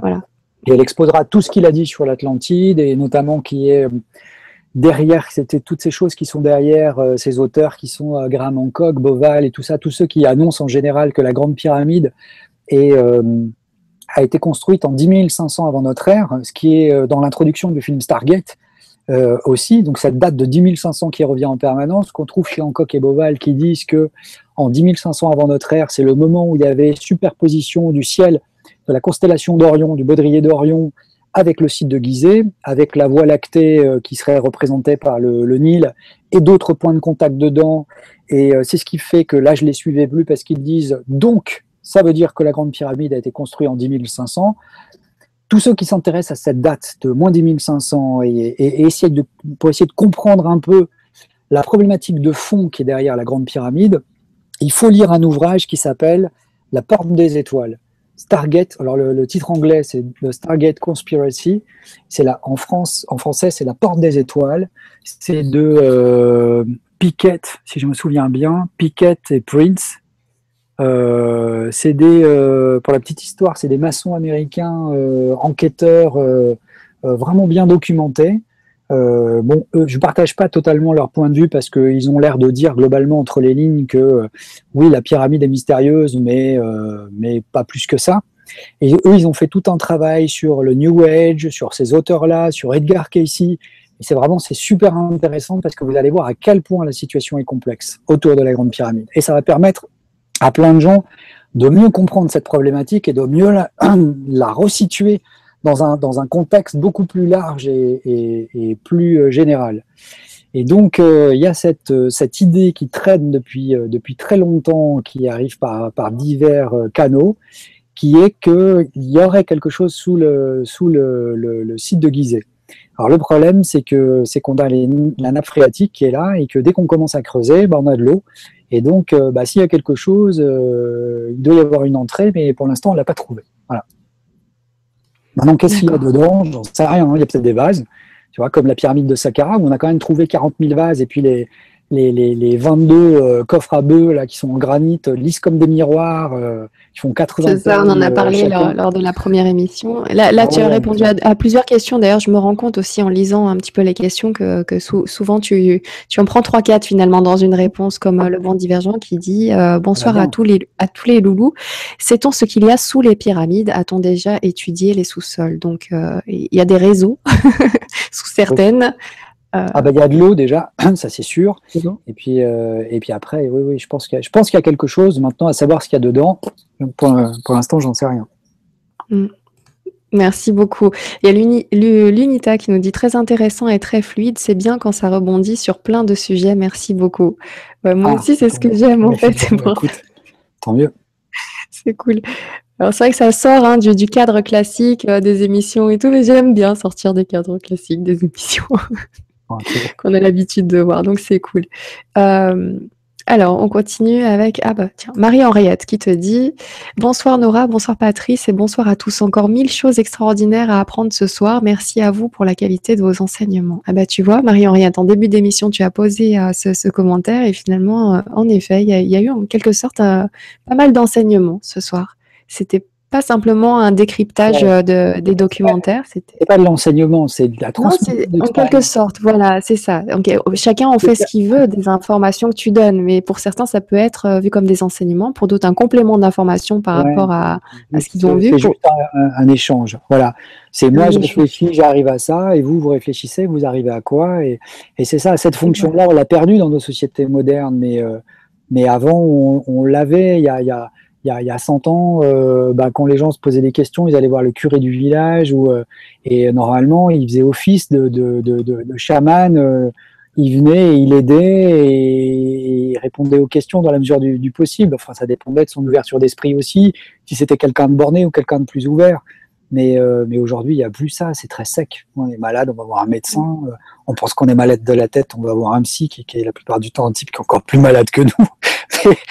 Après, enfin, je ne veux pas généraliser, mais, mais bon. Euh, non, non, mais la, blague est sympa. Mais euh, non, t'inquiète pas, là, on, est, on est environ 2500 à, à te suivre, hein, donc t'inquiète pas, tout le monde n'est pas comme ça. ouais, ouais. Ah ouais. nous sommes nombreux à t'écouter. Hein. Bonsoir à tous euh, et, et, et, et merci d'être là. ah oui. Je t'ai mis un coup de pression là, non je, je, les garde normalement les chiffres d'habitude. Je ne les vois pas, donc en fait, tu les vois pas. Voilà. Alors, on a Ouranos qui te, qui te dit Question, je t'ai entendu dire que ça bougera en septembre, mais qu'est-ce qui va bouger? Dis-nous tout.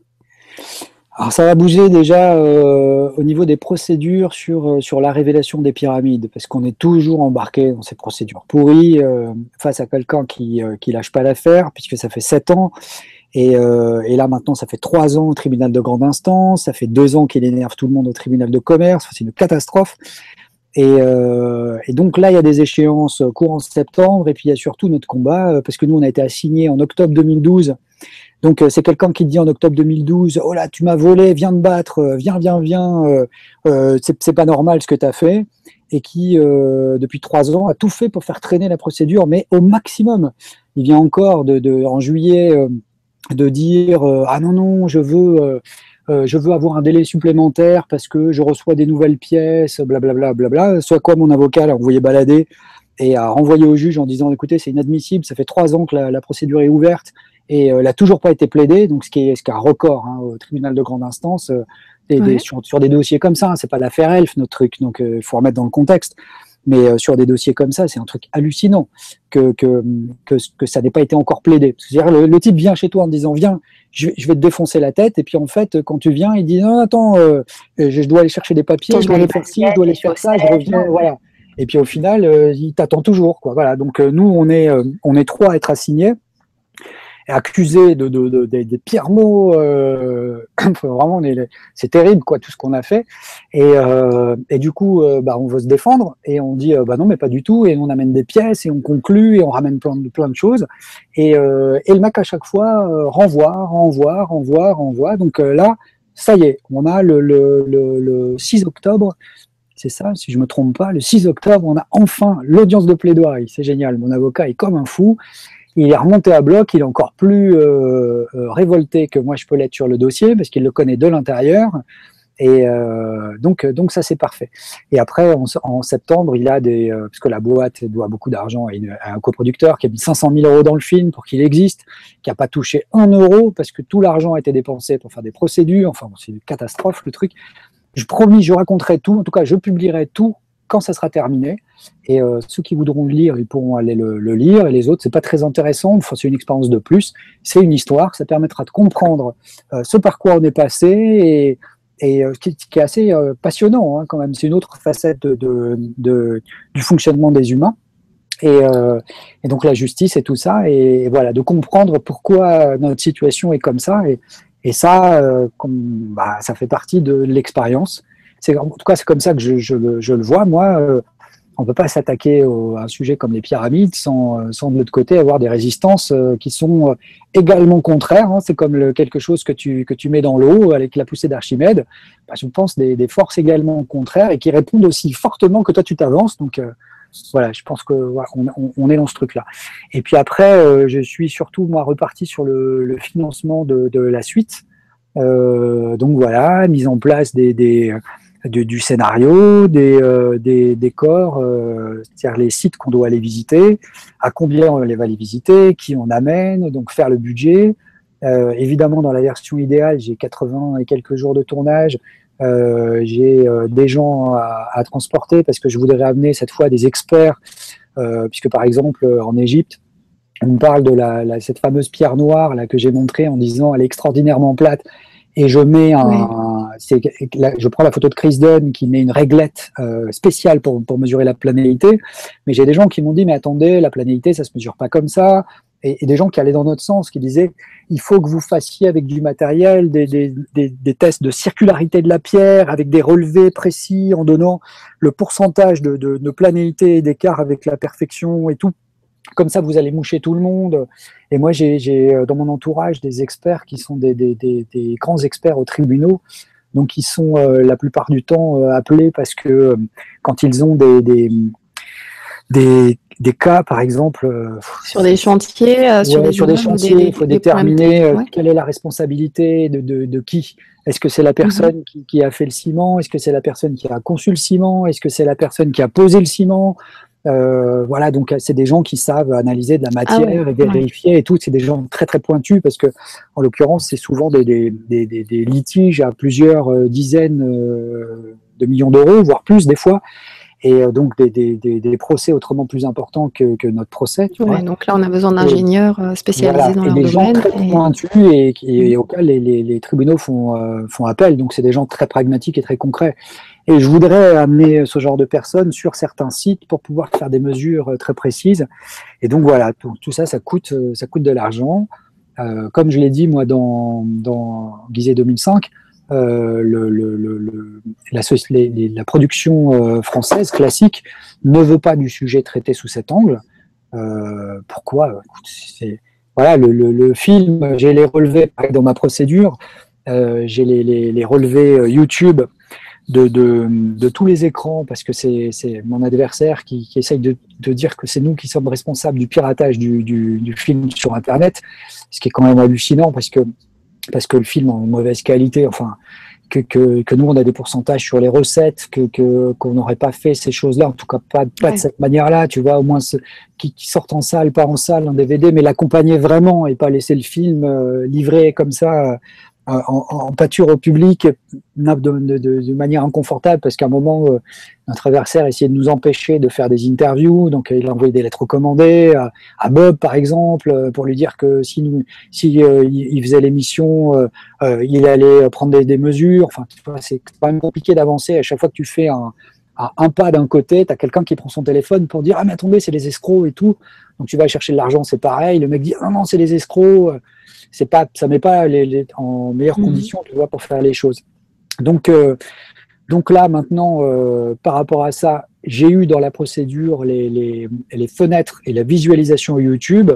Euh, c'est arrêté à mi-2014, on avait 7 millions de vues sur la révélation des pyramides. C'est énorme. 7 millions, De vues, 7 millions de vues et pas une seule ligne dans les médias classiques. Pourquoi? J'en sais rien. Je connais des journalistes qui ont vu le film, je leur dis, pour, tu vois, pour rigoler, je dis, mais pourquoi t'en parles pas? Ah, Parce que c'est pas nos sujets, parce que ce serait trop long, parce qu'il faudrait faire un, cahier spécial, parce que ça craint un peu votre truc, parce qu'il y a des gens machins, parce que c'est touchy, parce que Grimaud ceci, parce que c'est une secte.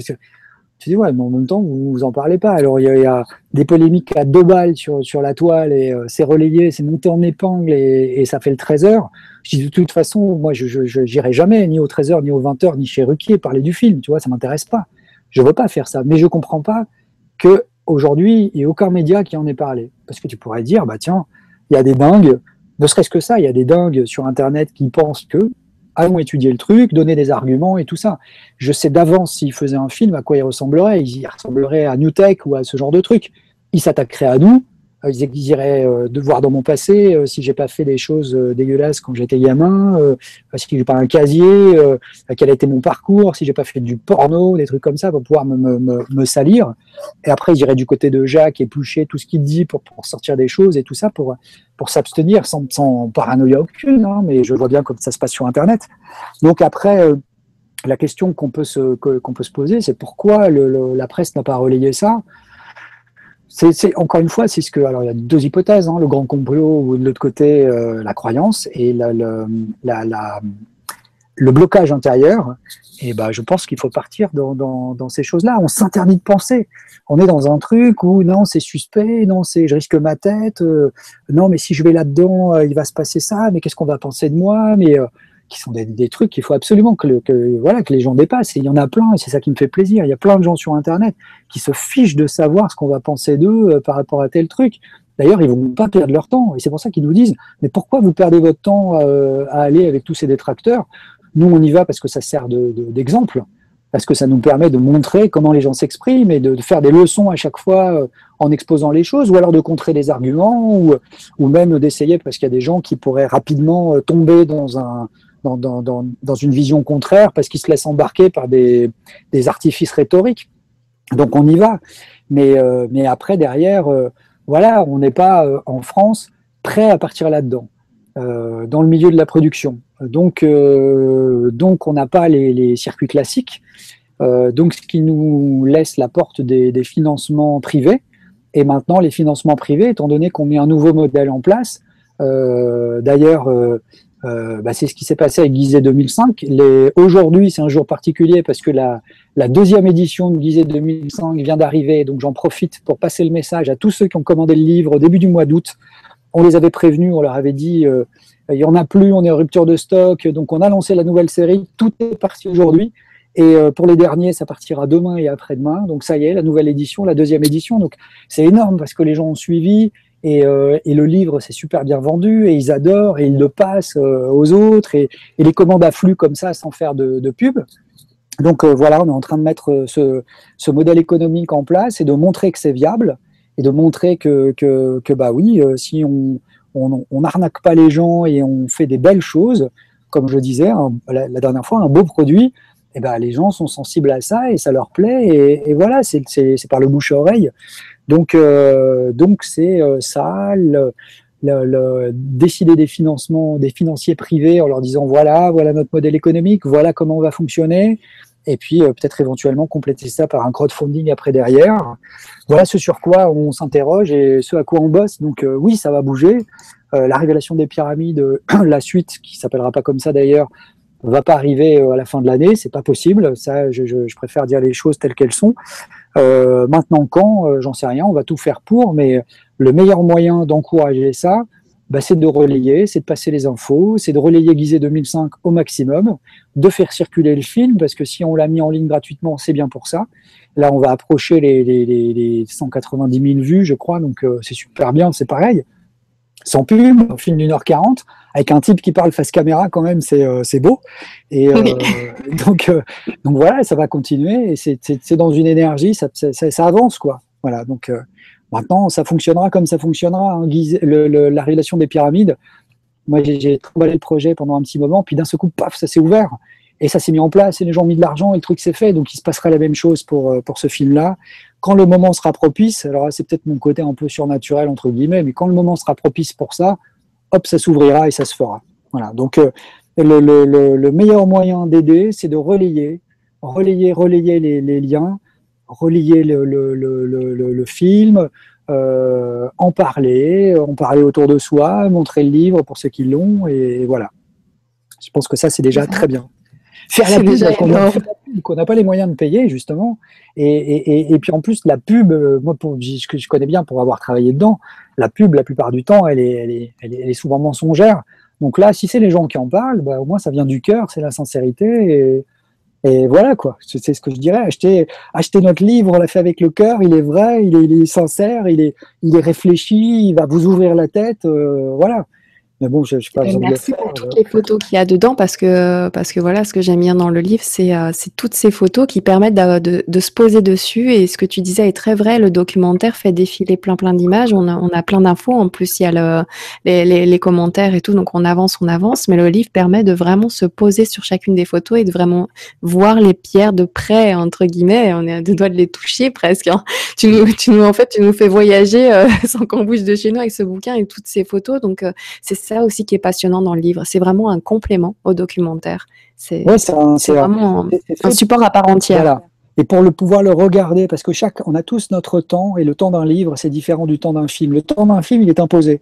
Il impose de recevoir les informations à tel moment, euh, etc. Donc il faut voir le film, le revoir, le revoir, et on se rend pas bien compte. Là, on a le livre, et à un moment, on regarde, et puis on va passer peut-être plein de fois à côté d'une image sans vraiment se rendre compte, et à un moment, on va se dire, ah, mince, mais oui, mais en effet, il y a ça, et là, j'ai plein de, gens qui viennent vers moi en disant, je vois les sillons à tel endroit, je pense à telle chose, parce que moi j'ai observé dans mon travail, parce que je fais du carottage dans du béton et dans des trucs, j'ai observé des sillons dans telle circonstance, est-ce que vous pensez que ça pourrait être ça Et, ça, c'est super bien, et parce qu'ils ont le support. Et, euh, pour moi, c'était important d'avoir un support papier, parce que euh, j'aurais pu faire, à la limite, j'aurais fait l'économie du support et faire un livre sur, euh, Internet et, et j'en ferai peut-être un, je ferai peut-être une déclinaison sur tablette, mais c'est pas pareil. Parce que, parce que ça, on peut le mettre dans les mains d'une autre personne, parce qu'on peut le lire quand on veut, à n'importe quel moment, et, et, ça reste. Et moi, je reste attaché aussi au livre, euh, parce que, parce que la, la, la, la, mince, la tablette plante ou euh, l'ordinateur crash et on perd ses signets, ces trucs, et on a perdu plein d'infos, et tout le monde n'archive pas et fait pas des doubles de sauvegarde et tout ça. Bon, bah, au moins, ça, c'est l'impression que ça dure un peu plus longtemps. Exactement, merci beaucoup. Euh, alors, on a une question de Julien qui te dit Bonsoir Nora et Patrice. Les prochains films apporteront-ils encore plus de preuves vérifiables ou seront plus axés sur des hypothèses? Merci. Euh, on va apporter des, faits, parce que là, pour le coup, on n'a pas apporté de preuves dans, la révélation des pyramides et euh, dans Gizeh 2005. On a apporté des faits. Et simplement, on ordonne les faits d'une certaine manière qui fait que euh, on en vient soit à, c'est exactement comme c'est pour ça encore que je reprends sur cette forme, c'est comme le cas d'une intrigue policière, comme si on était devant un tribunal, on a un moment un enquêteur qui vient, qui dit voilà, il y a eu ce crime, on a trouvé cette personne, on pense que c'est elle, maintenant on n'a pas de preuve directe, mais il se trouve qu'au moment du crime, elle n'était pas loin, qu'on a vu son téléphone portable, un appel qui passait juste à côté, qu'elle n'a pas d'alibi, que ceci, et et on va mettre un grand nombre de choses qui vont faire qu'à un moment, on va se dire, ah, c'est lui, quoi. En attendant d'avoir la preuve ultime qui serait, nous, euh, la machine euh, qu'on déterre, en disant, bah, vous voyez, euh, on a trouvé la machine dans le sous-sol de Gizeh, on a ouvert le site souterrain et on a trouvé la machine, ce qui serait considéré comme une preuve indiscutable. Et encore, il faudrait qu'on s'accorde sur ce que c'est qu'une preuve indiscutable. Parce que moi, pour moi, les maths, ça fait office de preuve. C'est une démonstration j'ai les, mesures et on va continuer dans les maths. Donc on va montrer qu'il y a une autre constante et encore une autre constante et que le site de Guise est coordonné. On va montrer plein plein de, choses. On va continuer comme ça à fonctionner sur, euh, sur les faits. On va montrer les faits, on va avancer ça et on va de plus en plus, ils vont se mettre en place. Et on a ça c'est un c'est en fait un gigantesque faisceau de, de, présomptions. C'est comme ça que ça fonctionne euh, en, justice où à un moment on raisonne par l'absurde et on se dit mais si c'est pas ça, si c'est pas les anciens Égyptiens, alors qui c'est? Et si c'est pas ça, c'est c'est comme ça que ça et c'est comme ça que ça va marcher. Et après, bien évidemment, on mettra des, des, des, des faits, des nouveaux faits, et puis et puis on ouvrira sur euh, pas des hypothèses, mais des des, des hypothèses, des pistes. C'est-à-dire qu'on va continuer et la, la, fin du 2, elle, est, elle, va nous mettre la tête dans les étoiles. Ça c'est clair. Ça c'est clair. Il sera bien, le, suivant, il sera bien, il est un cran au-dessus. Hein. Mais euh, c'est pour ça que les gens ont fait la, révélation des pyramides. Est-ce que, alors, merci pour, Julien pour ta question. Est-ce qu'on peut prendre la question de Yannick qui nous dit justement Bonjour, que pouvez-vous révéler sur les nouvelles technologies trouvées par Jacques et l'avancée de la démocratisation de l'énergie libre? Sinon, merci de nous faire découvrir tout ça. Bon courage. Donc voilà, Yannick qui voudrait en savoir un petit peu plus sur ce que. Ouais, et là, je peux pas, je sais parce qu'il nous pose les questions sur, euh, je, je l'ai déjà vu ce garçon, il nous pose des questions sur, sur notre site, euh, sur les pages Facebook, et euh, pour l'instant, ça ne ça, ça, ça, ça, va pas fonctionner comme ça. Effectivement, ça ouvre la porte de l'énergie libre. et, qu'on est globalement dans une autre manière de produire de l'énergie. Mais, mais pour aller dans la piste de l'énergie libre, il faut changer le référentiel, le référentiel scientifique, parce que selon la science actuelle, il y a une impossibilité. C'est-à-dire que si on a une force de, départ ou une puissance de départ, on ne peut pas générer plus que ce qu'on a au départ. Donc, euh, elle, considère que c'est euh, l'idée d'une énergie libre, c'est-à-dire d'un appareil qui pourrait puiser son énergie de nulle part, c'est une impossibilité. Donc, euh, bon, bah, ça, c'est ce que beaucoup pensent. Il y en a, il y en a plein qui avancent. Hein. Il y a des gens qui font des moteurs à énergie libre d'une certaine manière, les Japonais avec des moteurs magnétiques, parce que c'est un moteur à énergie libre. Moi, je peux faire demain, je prends euh, un petit ventilateur et puis je, dispose des aimants. Euh, euh, j'ai une expérience qui tourne sur Internet. Là, je prends un, ventilateur d'ordinateur et puis je dispose des aimants de disque dur autour et puis je fais tourner mon ventilateur en continu, tu vois, sans, sans aller brancher pour allumer des lampes et tout, parce que ça, je l'ai pas fait, je sais pas si ça fonctionne, mais je sais simplement qu'à la base, si je mets des aimants et que je réussis à faire tourner mon ventilateur, bah, j'ai un moteur à énergie libre qui me fait tourner un ventilateur. Et tant que je n'arrêterai pas cette chose-là, il va tourner, il va tourner tout le temps. Donc, c'est bien un moteur qui, fait bouger les choses. Maintenant, il y a différents types d'énergie libre. Et ça, Jacques a dit qu'il en, en, parlerait, euh, mais il n'est pas le seul à s'intéresser à ça. Il y en a plein qui s'y intéressent. C'est euh, simplement, euh, il, va falloir y aller au moment où ça sera utile d'y aller. Et, aujourd'hui, bah, si des gens découvraient des nouveaux processus pour produire de l'énergie, soit ils mettent tout ça en, lien en public et, les gens vont le fabriquer de leur côté et répandent tout, soit ils font un brevet qui risque d'être acheté et, peut-être pas développé. Et bloqué, racheté et bloqué, ou alors un bah, brevet quelqu'un et à ce moment-là. Bah cette personne peut avoir des soucis. Donc, euh, bah, c'est pas être un, c'est pas être un conspirationniste, mais euh, il y a des gens qui gagnent beaucoup, beaucoup d'argent avec hein. l'énergie. Euh, les gens qui gagnent beaucoup d'argent avec le pétrole, est-ce qu'ils ont vraiment envie qu'on trouve un moyen de se débarrasser ah. du pétrole? Si on veut être logique, euh, non. Bah euh, et, d'ailleurs, c'est pour ça qu'il y a un art des choix qui, a mis en, en, accès libre et gratuit euh, une, façon de, pouvoir finalement créer une forme d'énergie libre et gratuite où, où il multiplie, je crois, par 1,5 le, ah, la, le quota d'électricité qu'il fabrique. L'effet du mât, c'est sa cloche, cette espèce de cloche. Ouais. Comment ça s'appelait. et voilà, c'est 1,5, je crois que c'est 1,2, mais même si c'est 1,2, c'est énorme. C'est énorme, c'est énorme. Il a créé quelque chose de plus. Il est en excédent, donc c'est top. Et il a mis ça en accès libre sur Internet parce que justement, il a pu se renseigner sur les antécédents d'autres personnes et il s'est dit, bah, valait mieux euh, tout balancer sur Internet pour tout le monde. Puis en même temps, il y a aussi une idéologie derrière. Hein. C'est dans cette idée de partage sur une information aussi importante que ça. Donc il a tout mis en accès libre et chacun peut se construire euh, cette petite euh, générateur. Cet appareil-là. Moi, je ne l'ai pas fait. J'aimerais bien le, bien le faire. Je ne sais pas exactement à quoi ça sert. J'ai un copain qui l'a fait. Euh, qui a suivi le stage et qui a fait ce truc-là et qui m'a dit écoute ça marche je lui dis mais ça sert à quoi? Et, et, et, à ce moment-là il n'a pas vraiment été capable de me répondre et de me dire à quoi ça servait si ce n'est que ça produisait plus d'énergie que ça que ça en avait à la base donc donc voilà je, je, je, on peut pas s'occuper de tout mais je pense que, aujourd'hui, quand, j'entends des scientifiques euh, dire euh, non, c'est pas possible, bon, je leur dis écoutez, il y a plein de gens avant vous qui ont dit que c'est pas possible, le, la, bombe nucléaire, c'était pas possible, le, vol d'un avion, c'était pas possible, euh, le transfert d'une de, de, particule, c'était pas possible. Plein de choses qui n'étaient pas possibles et puis qui se sont avérées possibles.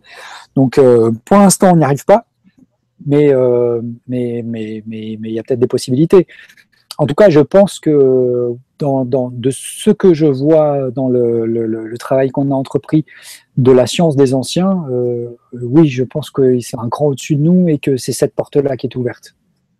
Hmm. Merci beaucoup, merci Yannick. Tu vois encore une question auquel euh, tu as répondu, donc je la prends quand même de Christophe qui nous dit bonsoir, nous voulons des nouvelles du deuxième opus. J'espère que ça avance. Merci. Donc ça avance, c'est ce que tu nous as dit. Mhm. Ça se met en place. Euh, bientôt déjà la, la, fin des soucis avec le, premier euh, premier opus, et mais ça avance. Donc bonne nouvelle. C'est pour ça que finalement on n'a pas pris beaucoup de questions, mais mais avec la digression, ouais, on en fait plein. on en fait plein. on en fait plein, c'est clair. En ce moment là, en fin de soirée. Merci à tous ceux qui sont restés euh, aussi longtemps. Hein. on est encore nombreux. Je vais éviter de te donner des chiffres, mais on est nombreux pour cette, cette soirée qui, qui, se rallonge un petit peu. On est à 22h40 là. Donc ah on est à 2h40. D'accord. Déjà. je l'ai senti avec le ton timbre de voix qui commence un petit peu à fatiguer. Donc je crois qu'on va pas rester bien longtemps. là, c'est physique. Pour l'instant, ça va. Oui, oui. C'est vrai. Alors, continuons avec. Euh, est-ce que tu as envie de prendre une question qu'il y avait de, la dernière fois? Est-ce que tu les as sous la main là? Ou est-ce que ton autre PC s'est éteint euh, Je les ai à côté, mais il y en a plein qui sont, euh, qui sont intéressantes. Alors, je te laisse regarder. par exemple, il y en a une qui, il disait Bonjour Nora et Patrice, que pensez-vous de la découverte des tombeaux des bâtisseurs des pyramides dont les squelettes ont été datés à l'époque du roi Khéops? Info ou, euh, ou un tox. Euh, donc c'est un documentaire qui a été diffusé sur euh, National Geographic. c'est une, question à laquelle j'ai déjà répondu, mais c'est vrai que c'est bien de revenir quand, on trouve des, ossements à côté d'un site. Souvent, on déduit l'âge du site à partir des ossements qu'on a trouvés, mais, euh, mais c'est pas une preuve en soi. Ça ne veut pas dire que parce qu'on a trouvé des ossements à côté, ce sont les ossements des personnes qui ont fait ça. Donc là, on a trouvé des papyrus et un papyrus qui, euh, qui parle du calcaire de, Toura, de la carrière de Toura, et donc euh, d'un chantier sur la Grande Pyramide. Mais euh, le calcaire qui est utilisé à Toura, c'est le calcaire qui a servi à faire les parements de la Grande Pyramide. Le calcaire de Toura, il est blanc, il a un grain plus fin, et il est, il est très différent de celui qui est utilisé pour l'intérieur de la pyramide. Donc à partir du moment où on trouve des papyrus qui nous parlent de la, de la carrière de Toura, et d'ouvriers, de travaux et tout ça, bah, ça veut dire que c'est euh, euh, globalement des travaux de réflexion par rapport au, au parement. Et, euh, et, je pense qu'il que, y a eu des réflexions, il y a, eu des, travaux qui ont été faits par diverses, enfin, sous divers règnes et des équipes qui se sont succédées. Et comme nous, bah, on rénove aussi, et qu'aujourd'hui, ceux qui rénovent la Tour Eiffel, c'est pas les mêmes que ceux qui l'ont construite. Donc euh, je pense que ça se produit maintenant. Euh, voilà, c'est pas parce qu'on exhibe euh, ça, on n'en sait pas plus. On n'a pas davantage de, papyrus qui décrivent l'intégralité du chantier, d'explications sur le pourquoi de ces pierres, pourquoi elles ont été assemblées comme ça, de, comment on s'y est pris, de, où sont les plans. on n'en sait pas plus. Il n'y a pas d'inscription à l'intérieur. il y a toujours ces fameuses inscriptions qui sont dans les chambres de décharge. une inscription, le, le, roi aurait signé avec un cartouche. Et c'est une inscription de carrier qui serait. Je trouve ça grotesque. Je pense que si on avait voulu. Un tag, un tag de l'époque. Ouais, tu vois, si, si, on avait voulu écrire quelque chose, on l'aurait écrit dans la pyramide. Et pourquoi euh, Et c'est pareil pour Khéops. Khéops, qui est, qui, est, un immense roi, selon les textes. On a trouvé juste une petite statuette de, de, de 7 cm et demi. Donc, euh, sa chambre haute, elle est toute petite. Ce que dit Jacques dans Gizeh 2005, euh, tout en Camon, qui est, qui est un roitelet à côté de Khéops, c'est vraiment un, un minus il a une salle de, salle funéraire qui est gigantesque, il y a plein d'objets, il y a plein d'or, il y a plein de trucs. Euh, qui n'y a rien, on n'en sait rien. La, vérité, c'est qu'on n'en sait rien, on n'a aucun, document. Donc, euh, bon, bah, maintenant, par réaction à euh, des, des, films comme le nôtre, comme euh, la série Ancien Alien, que je, que je porte pas dans mon cœur d'ailleurs, et, plein d'autres documentaires sur, le, la toile, plus ou moins rigoureux, bah, de l'autre côté, on, on essaye de, combler et de dire aux gens non, non, mais c'est pas du tout, ils vont raconter n'importe quoi, on a des preuves. Mais, euh, ce que j'aimerais bien, et ce qui montrerait que qu'on est face à des, vrais scientifiques et non pas des gens qui pourraient être enfermés dans un dogme, c'est qu'ils prennent un bras le corps euh, toutes ces problématiques et qu'on en discute sans nécessairement insulter et traiter euh, Jacques ou, moi de, tous les noms et de venir dire voilà vous dites ça mais non vous dites ça vous n'avez pas le droit de dire ça parce que ça et aujourd'hui, ce débat, il n'a pas eu lieu. À chaque fois, on se fait insulter. Il n'y a personne qui est venu débattre euh, normalement du film, des faits. Et à chaque fois, on s'en prend plein la tronche et on nous attaque, nous, on nous insulte. C'est par le mépris, euh, le cynisme. Mais moi, je peux faire pareil. Je peux dire, mais c'est grotesque. Et je l'ai fait d'ailleurs la dernière fois, quand on, quand on a fait notre émission. J'ai dit, euh, c'est ce type qui vient nous raconter la livraison de la Grande Pyramide à Khéops. C'est d'un grotesque mais je peux faire pareil. Je peux, invectiver Jean-Pierre Adam en lui disant Mais dis donc, Coco, euh, tu nous racontes que, euh, euh, quand, quand comment s'appelle, sous, Al-Mamoun, on est rentré dans la grande pyramide, on a découvert une momie qui pourrait être la momie de, de. Mais sur quoi tu dis ça? Quelles sont tes preuves? Tu racontes n'importe quoi. Il est où ton texte? Sur quoi tu t'appuies? Tu vois, ça servirait à rien. Ce serait totalement irrespectueux. Et je dirais, mais, vous n'êtes que, que, archéologue borné, même pas égyptologue. Qu'est-ce que je discute avec vous? Et euh, c'est pas le c'est pas le but. Quand on a fait nos interviews, on n'est pas allé le voir comme ça. On est allé discuter. On a essayé de voir quel était son degré d'ouverture. Et euh, bah, il est proche de zéro, hélas hélas, le, type dit depuis 40 ans la même chose et moi j'attends rien de lui. Et je sais très bien que s'il y a un débat, euh, et si moi je me retrouvais face à lui, il, m'attaquerait sous la ceinture. Et ça me ferait rire d'ailleurs, je, pourquoi pas, ça m'amuserait. Hein. Il viendrait me raconter ou s'intéresser à ma carrière de réalisateur ou, s'intéresser à l'aspect vénal de mon existence, ou etc., etc. Tout sauf les faits. Parce qu'en en fait, il n'y a pas de faits à, à opposer à ce qu'on présente. Et à un moment, une pierre, c'est une pierre la pierre euh, lisse, là, les gens viennent nous dire, ils racontent n'importe quoi. Allez voir la pierre de diorite dans le temple de la vallée. Allez nous expliquer avec des outils euh, classiques, ne serait-ce que juste cette chose-là. Juste ça, tu vois. Allez nous expliquer le coffre. Prenez un pavé de granit et creusez-le. Expliquez-nous, ah, mais c'est pas mon métier, c'est pas machin. Ah bon? Eh ben, interrogez les gens dont c'est le métier. Oui, mais ils feraient pas pareil aujourd'hui. Ah bon? Eh ben, interrogez ceux qui faisaient euh, avant, je sais pas moi, les compagnons, allez voir, discuter, réfléchissez.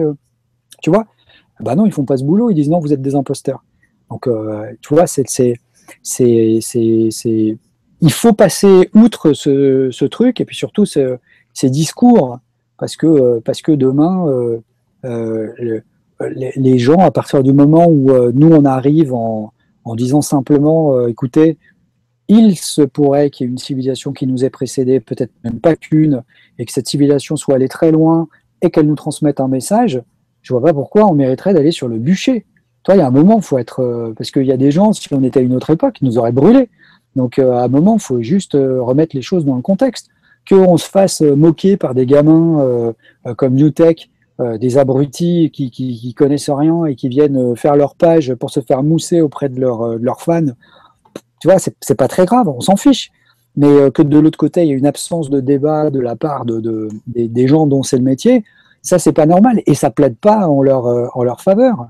Parce que Jacques, et quand tu le vois dans Guizet 2005, et c'est d'ailleurs ce qui embarrasse pas mal de monde, c'est qu'il est très posé et il explique les choses, euh, tu vois, en, en étant euh, très calme et, et, il est ouvert au, débat, il n'y a, aucun, a aucun souci. Et donc, bah, nous, on poussera jusqu'à ce que ce débat ait lieu. Et puis, s'il n'a pas lieu, bah, on avancera de l'autre côté. Et puis, il y a plein de gens qui veulent avancer, et, et notamment d'autres scientifiques, et, et, pour le coup, des vrais scientifiques. Donc, euh, si les égyptologues et les archéologues, euh, surtout les égyptologues, ont envie de rester euh, dans leur truc, bah, qu'ils y restent. Et à un moment, ils seront obligés d'ouvrir à autre chose, puisque de toute façon, ils, n'ont pas les explications, les vraies explications rationnelles sur la manière dont on a fait ces choses-là. Parce que tu peux dire ce que tu veux, tu peux dire donne, il croit aux soucoupes volantes et tout. N'empêche que la statue, elle est symétrique ou elle n'est pas symétrique? Tu vois? Elle est symétrique. Et pourquoi personne s'intéresse à ça? Il l'a dit en, en, 2000, euh, 2010, euh, il a montré que les, que statues étaient euh, symétriques. On est en 2015. Voilà. Il ne s'est rien passé. Donc, à part dire, oui, mais Don, il croit au soucoupe volante, Don, il pense que la Grande Pyramide, c'est une centrale énergétique, euh, hi, ben voilà, il n'y a rien d'autre, tu vois. Alors qu'à un moment, puisqu'ils ont accès au site, ils auraient dû aller sur place avec un scanner 3D, nous prendre la tête et revenir en disant mais attendez, il a menti, elle n'est pas symétrique du tout, regardez. Tu vois? Ou mince, elle est symétrique, explique-qu'on ça. Bah rien. Ils sont, ils peu curieux, tu des scientifiques qui sont pas plus curieux que ça. Mais enfin, mais moi, il y a, quelqu'un qui viendrait me dire, mais c'est extraordinaire, on a découvert, euh, je sais pas moi, dans un truc qui, me tient à cœur, euh, la réalisation ou l'écriture de scénario, on a découvert telle ou telle chose et c'est pas du tout comme ça qu'il faut raconter une histoire, c'est comme ça. Mais j'irai en courant pour voir si c'est intéressant, puis j'essaierai. Et puis après, j'essaierai et je dirai, ah bah non, non, finalement, ça me va pas. Moi, je préfère ma manière, ma méthode, elle fonctionne bien, euh, tu vois. Et je comprends pas ce manque de, d'ouverture d'esprit pour un scientifique. Pour moi, il est comme un, religieux dogmatique qui te dit, c'est ça, ça qu'il faut que tu crois. Et ah non, non, non, non, croyez pas à autre chose. Donc bon, ces gens-là, j'ai pas envie de les écouter. Je les écoute pas en religion. Je vois pas pourquoi je les écouterais en science. Ils m'intéressent pas. Ils ont franchement aucun intérêt, tu vois. Eh ben, merci beaucoup. Euh, je me rends compte là, je, en parallèle de l'émission, donc bien sûr, j'ai lu la, on va dire 90% des questions que vous avez euh, écrites ce soir ou des commentaires. Donc de mon côté, pour avancer, je me rends compte que sincèrement, si vous réécoutez la vidéo, on a l'impression d'être passé à côté à un certain moment de la, de la révélation des pyramides ou de Gizeh 2005 ou de, ce qui va se passer plus tard. Puis finalement, quand je vois les questions, je, je, me souviens de toutes tes réponses et tu as répondu à beaucoup, comme notamment celle de Ludovic, qui est très très large et qui demande aussi du temps. Mais au fil de, de la soirée, on a pu avoir un aperçu qui te demandait, question, quelles sont donc tes, tes convictions personnelles sur la création des pyramides, euh, des extraterrestres, des civilisations avancées? J'aimerais ton avis. Donc, euh, au fil de la soirée, on a pu avoir un aperçu de tout ça. Je te remercie Ludovic parce que ta, ta question a été abordée toute la soirée. on a fait un grand développement, on est parti un peu partout et encore là maintenant. Exactement. Bah, mes convictions, euh, c'est que c'est que j'en ai pas. tu vois, c'est ça le. À part le fait que je, je là où j'ai des convictions, c'est que je sais que ces choses-là n'ont pas été faites comme avec les outils prétendument utilisés, comme on nous dit qu'elles ont été faites, dans les durées et tout ça. Ça, c'est une conviction, c'est une certitude. Euh, maintenant, comment ça a été fait, j'en sais rien. Avec quels outils, j'en sais rien. Avec quelles techniques, j'en sais rien. Est-ce que c'est fait par une civilisation avancée? Est-ce qu'il y a une civilisation avancée? Je pense que oui, mais je je j'ai pas de preuves là, plus si ce n'est que regarder tout ça et me dire à un moment, bon, bah, c'est partout sur la planète, ça veut dire que c'est une civilisation qui est planétaire, donc une civilisation planétaire qui se déplace et qui fait ça à un certain niveau. Et puis après, euh, des extraterrestres, mais c'est rien. J'en sais rien. Qu'est-ce que tu veux que je réponde? Moi, j'en ai pas vu, j'en ai pas rencontré. Puis si j'en avais rencontré et que j'en connaisse, je viens de dire, mais si, si, je le sais et j'en connais. Les gens ils diraient, mais oui, mais c'est quoi les preuves Je présenterai quelqu'un, on dirait c'est un trucage tu vois, je je, je, pourrais pas le, je pourrais pas le montrer. Donc chacun doit faire un cheminement.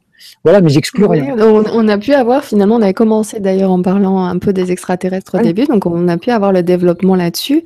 Euh, finalement, euh, voilà, tu avais raison de dire que quelque part euh, tout est lié et que quand tu tires la couverture d'un côté, ça bouge aussi de l'autre et ainsi de suite. On, on était tout autour du, du, sujet et pas très loin pendant toute la soirée. Donc c'est marrant d'avoir cette émission comme ça et surtout de tomber sur la question Ludovic qui, qui réunit euh, plein de plein de plein de questions en une seule et finalement de se rendre compte que bah voilà presque à trois heures d'entretien bah il y a eu une réponse pour chacun chacun des sujets. Je suis désolée Ludovic, j'ai enlevé ta, ta, question sans faire exprès, mais euh, mais bon voilà.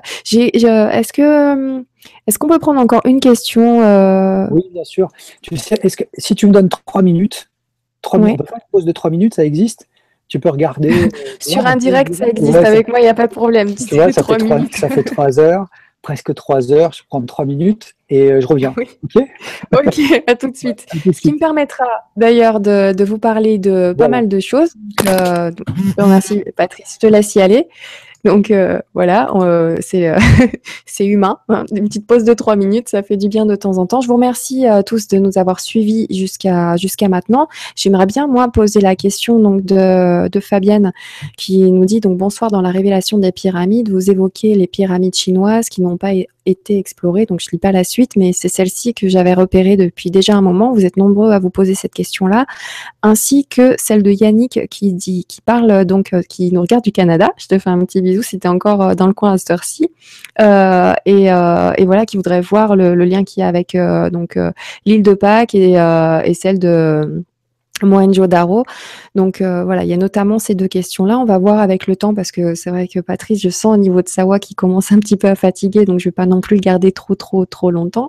Et euh, je vous remercie aussi vous, vous êtes nombreux d'ailleurs à nous suivre jusqu'à maintenant. Je sais que pour certains, donc euh, tous ceux qui ont vu que j'avais enregistré l'événement sur une heure et demie, bon bah désolé, voilà, ça a duré plus longtemps. Peut-être que vous regardez la fin de, de la vidéo plus tard. C'est ce qu'il y a de bien avec les replays, c'est que vous pouvez très bien suivre une partie du direct et regarder la suite à un autre moment ou regarder la vidéo de 3 heures en plusieurs parties euh, pendant le week-end ou pendant la semaine. Donc euh, profitez-en, c'est en accès 100% libre et gratuit sur LGC2.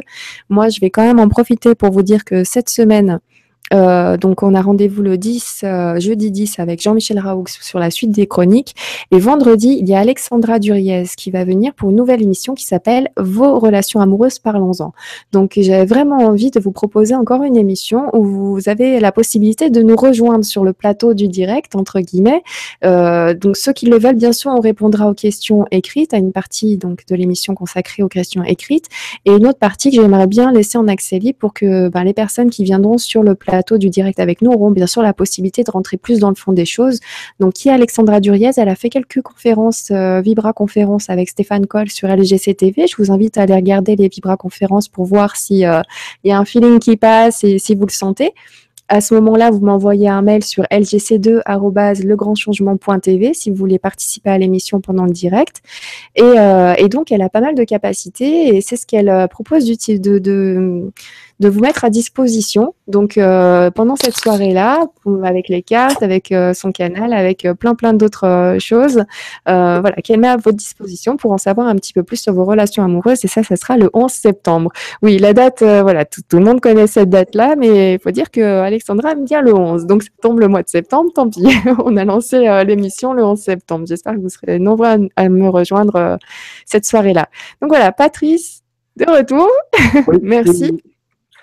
J'ai une question que je voulais vraiment te poser. En fait, il y en a deux que je voudrais vraiment te poser. Je ne sais pas combien de temps ça prendra parce que j'en ai encore deux autres sous le, sous le bras euh, que j'aimerais vraiment te poser. Ça en fait quatre au total au moins. Ah, Et notamment celle de Fabienne. Voilà, je vais la sélectionner, tu vas voir. Donc, qui te dit Bonsoir. Dans la révélation des pyramides, vous évoquez les pyramides chinoises qui n'ont pas été explorées. Aujourd'hui, les autorités chinoises ont-elles permis l'accès à ces monuments et sont-ils étudiés? Merci. Euh, je, je, des choses là-dessus. Non, on avait demandé nous l'autorisation euh, au moment où on a voulu, euh, qu'on a tourné la, révélation des pyramides, on a voulu y aller, et euh, on n'a pas pu avoir les autorisations. on les a pas redemandées depuis. Ce que j'ai vu, c'est qu'il y a eu quelques documentaires qui ont été faits.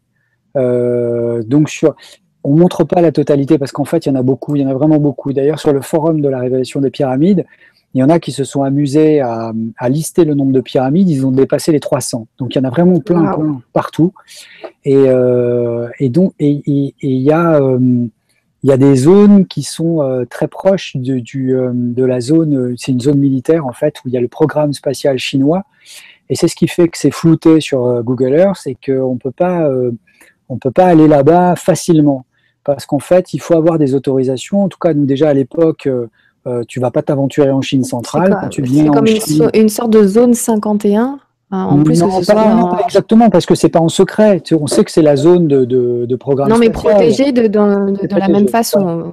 Si tu veux, il n'y a aucun intérêt que, des, des, étrangers aillent dans ces zones-là, parce que c'est pas des zones où on a des usines euh, et des. Voilà, c'est pas des zones touristiques euh, a priori. après, tu peux voir des mausolées, tu peux voir des tombeaux et tout ça, mais et pour le coup, est-ce que c'est plus ouvert Est-ce que les Chinois sont plus ouverts à cette partie-là de leur histoire? Ça, j'en sais rien. Et euh, euh, on va essayer de, nous, on va essayer d'y aller, quoi, de, voir si c'est possible, euh, sans prendre trop de risques, parce que quand même, la Chine, c'est pas l'Égypte. Autant en Égypte, on peut se faire attraper sur un site. Enfin, on pouvait. Maintenant, je sais pas comment c'est. On pouvait se faire attraper sur un site et, s'en sortir. À condition de montrer qu'on n'était pas là pour dégrader et que voilà. Euh, autant en Chine, si c'est interdit, c'est interdit. Quoi. Moi, je m'y risquerais pas parce que c'est pas les pressions de l'Occident qui me font sortir de prison là-bas. et, donc, euh, donc voilà. Donc, euh, Ok. Je te remercie beaucoup. Merci Fabienne pour ta question.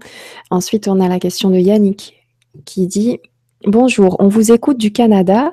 J'aimerais vous demander de parler un peu plus sur la ressemblance entre l'île de Pâques et celle de Mohenjo-Daro. Merci. Oui, alors ça, c'est un, un, scientifique qui a travaillé sur ça.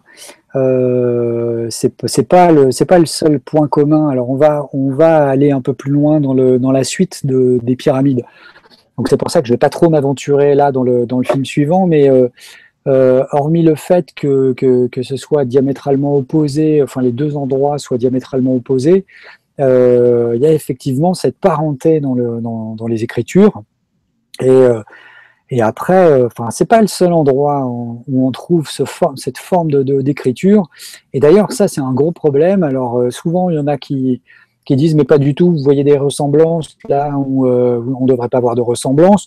ou alors on est dans l'autre hypothèse euh, Castor qui est mais oui, mais tout le monde représente les choses de la même manière, c'est simple, on veut représenter un humain, on représente un humain. Là, en l'occurrence, c'est des choses très très spécifiques. Euh, et, il va falloir, on, va se pencher plus en détail euh, là-dessus parce que moi, ce que je voudrais donner la parole à des gens qui ont travaillé dessus. Donc, j'espère qu'on va pouvoir les avoir et, euh, justement travailler avec des linguistes qui vont pouvoir nous, éclairer parce qu'il suffit pas simplement de, de, de, voir un alphabet. Il faut essayer d'aller un peu au-delà de pas simplement quelques lettres en correspondance. Ça montre quoi? Que ça a circulé, qu'à un moment ou à un autre il s'est passé quelque chose avec ces, lettres-là. Maintenant, euh, voilà, on, c'est ce, qui est compliqué avec euh, l'histoire de, de, l'écriture de l'île de Pâques, c'est que c'est qu'on n'en sait pas grand-chose sur cette écriture, étant donné qu'il y avait d'abord euh, la tradition était orale et qu'ensuite il y a eu des tablettes et qu'à un moment il y a eu du commerce de ces tablettes et que parmi toutes les tablettes qui ont été faites, il y en a probablement qui ne sont pas des vraies donc euh, déjà, il faudrait analyser, savoir lesquelles sont les vraies et lesquelles sont fausses. Et, euh, et, puis à partir de là, essayer d'en savoir plus, parce qu'aujourd'hui, c'est un grand mystère, même pour plus personne sait lire cette écriture et, elle n'a pas été déchiffrée. Donc elle a, il faudrait sa pierre de rosette, et c'est peut-être en travaillant sur les deux sites qu'on va y arriver. Merci beaucoup. Merci à, à qui vient de m'envoyer un message. Euh, à part que je viens juste de lire euh, à côté. Il y a des questions un peu de partout. Franchement, tu sais quoi euh, Tu as répondu à plein de questions. Euh, ah, par exemple, que, qu'est-ce qu'on cache pour te bloquer? Tu, tu, as abordé ce sujet-là. Donc là, c'était une question de Krao Yaro qui, qui, te parlait de ça à un moment et tu as répondu. Donc voilà, on n'a pas accédé aux questions tout de suite, mais juste voilà, on lâchait prise. T'as, inconsciemment, tu as répondu à pas mal de questions qu'il y a sur, sur le plateau de sur l'espace prévu à cet effet pour les questions. Euh, par exemple, crois-tu, une question de Christophe, crois-tu que nos élites politiques savent des choses sur tous ces sujets? Attends, excuse-moi, je vois une question. Que cache-t-il pour te bloquer, freiner comme ça? Oui, ça c'était la question par rapport à la personne qui nous bloque directement. Euh, non, que, que cache-t-il pour te bloquer en général? C'était quand tu parlais de, de, la justice qui mettait énormément de temps, euh, que ah. c'était même étrange par rapport à tous les dossiers. La justice pour rien. La justice n'y est pour rien. Il n'y a pas de, de c'est pas des magistrats qui font ça. C'est qu'on a face à euh, nous alors, tu as un bon feeling parce que du coup, tu me disais souvent euh, pendant l'émission euh, quel est le gain? Il euh, faut toujours se poser la question, bah, quelqu'un sort quelque chose, pourquoi? Et là, bah, finalement, tu as pris, as pris cette question-là de la même façon. Moi, je l'avais comprise comme ça parce qu'elle est arrivée en même temps que quand on parlait de la justice, mais effectivement, que cache-t-il pour te bloquer Donc, cette personne-là? Cette personne-là, cette personne-là, elle est, c'est toujours difficile de savoir ce qui l'anime vraiment. Parce que quand tu restes bloqué pendant, pendant sept ans sur quelque chose sans essayer de négocier, parce qu'à un moment tu te mets autour d'une table et tu dis bon écoutez les gars, voilà ce que je veux, euh, comment on fait pour y arriver, parce que sans vous j'y arriverai pas, sans moi visiblement puisque j'ai les rênes de la boîte, vous n'y arriverez pas. Donc qu'est-ce qu'on peut faire ensemble? Comment on peut trouver une solution pour, euh, pour s'accorder? Et euh, tu vois, nous, après, si la personne nous dit moi je veux du pognon, tu dis, OK, bah, tu vas avoir du pognon et peu importe, on s'en fiche, c'est pas mon problème. Si on avait pu libérer la situation euh, beaucoup plus, beaucoup plus euh, tôt, j'aurais fait ça sans problème. Du pognon, après les choses se discutent. Euh, c'est sûr que c'est pas une bonne base pour travailler quand, il s'est passé ça, mais si tu veux, quand tu es au bout de, un an de conflit ou deux ans de conflit, tu peux toujours réussir à trouver des solutions et tu peux pardonner, tu peux te dire, OK, bon, ça s'est mal passé, maintenant ça va bien se passer, on va y arriver, on va faire en sorte que ça fonctionne. Or ça, ça s'est jamais produit. donc après, ça fait deux ans, trois ans, quatre ans, cinq ans, six ans, et aujourd'hui on en est à sept ans, un peu plus de sept ans. Donc euh, au bout d'un moment, en plus, sept ans, je sais dire, moi j'ai été assigné en octobre 2012 et on m'a réclamé 160 000 euros. Donc le remboursement de mes salaires, ah je vois que l'image s'est frisée, je ne sais pas si tu es toujours... Euh, non, non, c'est bon, je, suis là, excuse-moi. voilà. Donc là, là on, nous a demandé, c'est pas seulement à moi, c'est à Jacques et au gérant de la société, celui qui nous a permis de faire en sorte que le film existe, parce que l'histoire est compliquée, mais enfin les gens la comprendront quand je, quand je donnerai tout le détail. Et, euh, et du coup, on nous a réclamé 160 000 euros. Donc là, quand on te réclame 160 000 euros, euh, on est dans autre chose.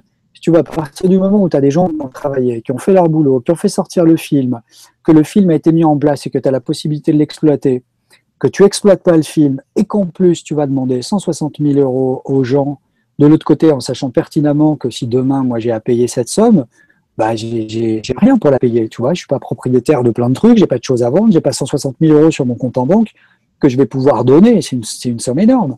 Donc si la personne te fait ça en sachant que euh, t'es père de famille, tu as des enfants et tout ça, ça a nécessairement une incidence sur ta vie après, tu vois, sur ma vie, sur celle de Jacques, sur celle de, du gérant, et puis euh, sur d'autres personnes, parce qu'il y a quelqu'un qui a mis, euh, un couple qui a mis 100 000 euros dans la révélation des pyramides, qui ont été traités comme des moins que rien, qui ne reverront jamais leur argent, et ces gens-là, c'est de l'argent qu'ils avaient, c'est des, économies. Donc, quand tu arrives à un tel point de, haine et que tu veux pas lâcher, c'est nécessairement que tu, as autre chose derrière.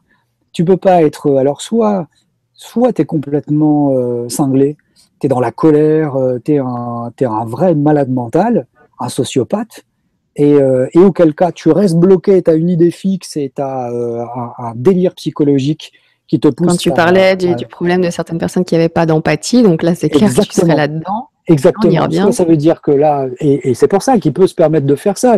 Le type aurait son objectif, et à partir du moment où il a son objectif, peu importe qu'il y ait des, des, des, des, gens, des familles, des trucs, non, il est sur son objectif et il veut réussir à ça.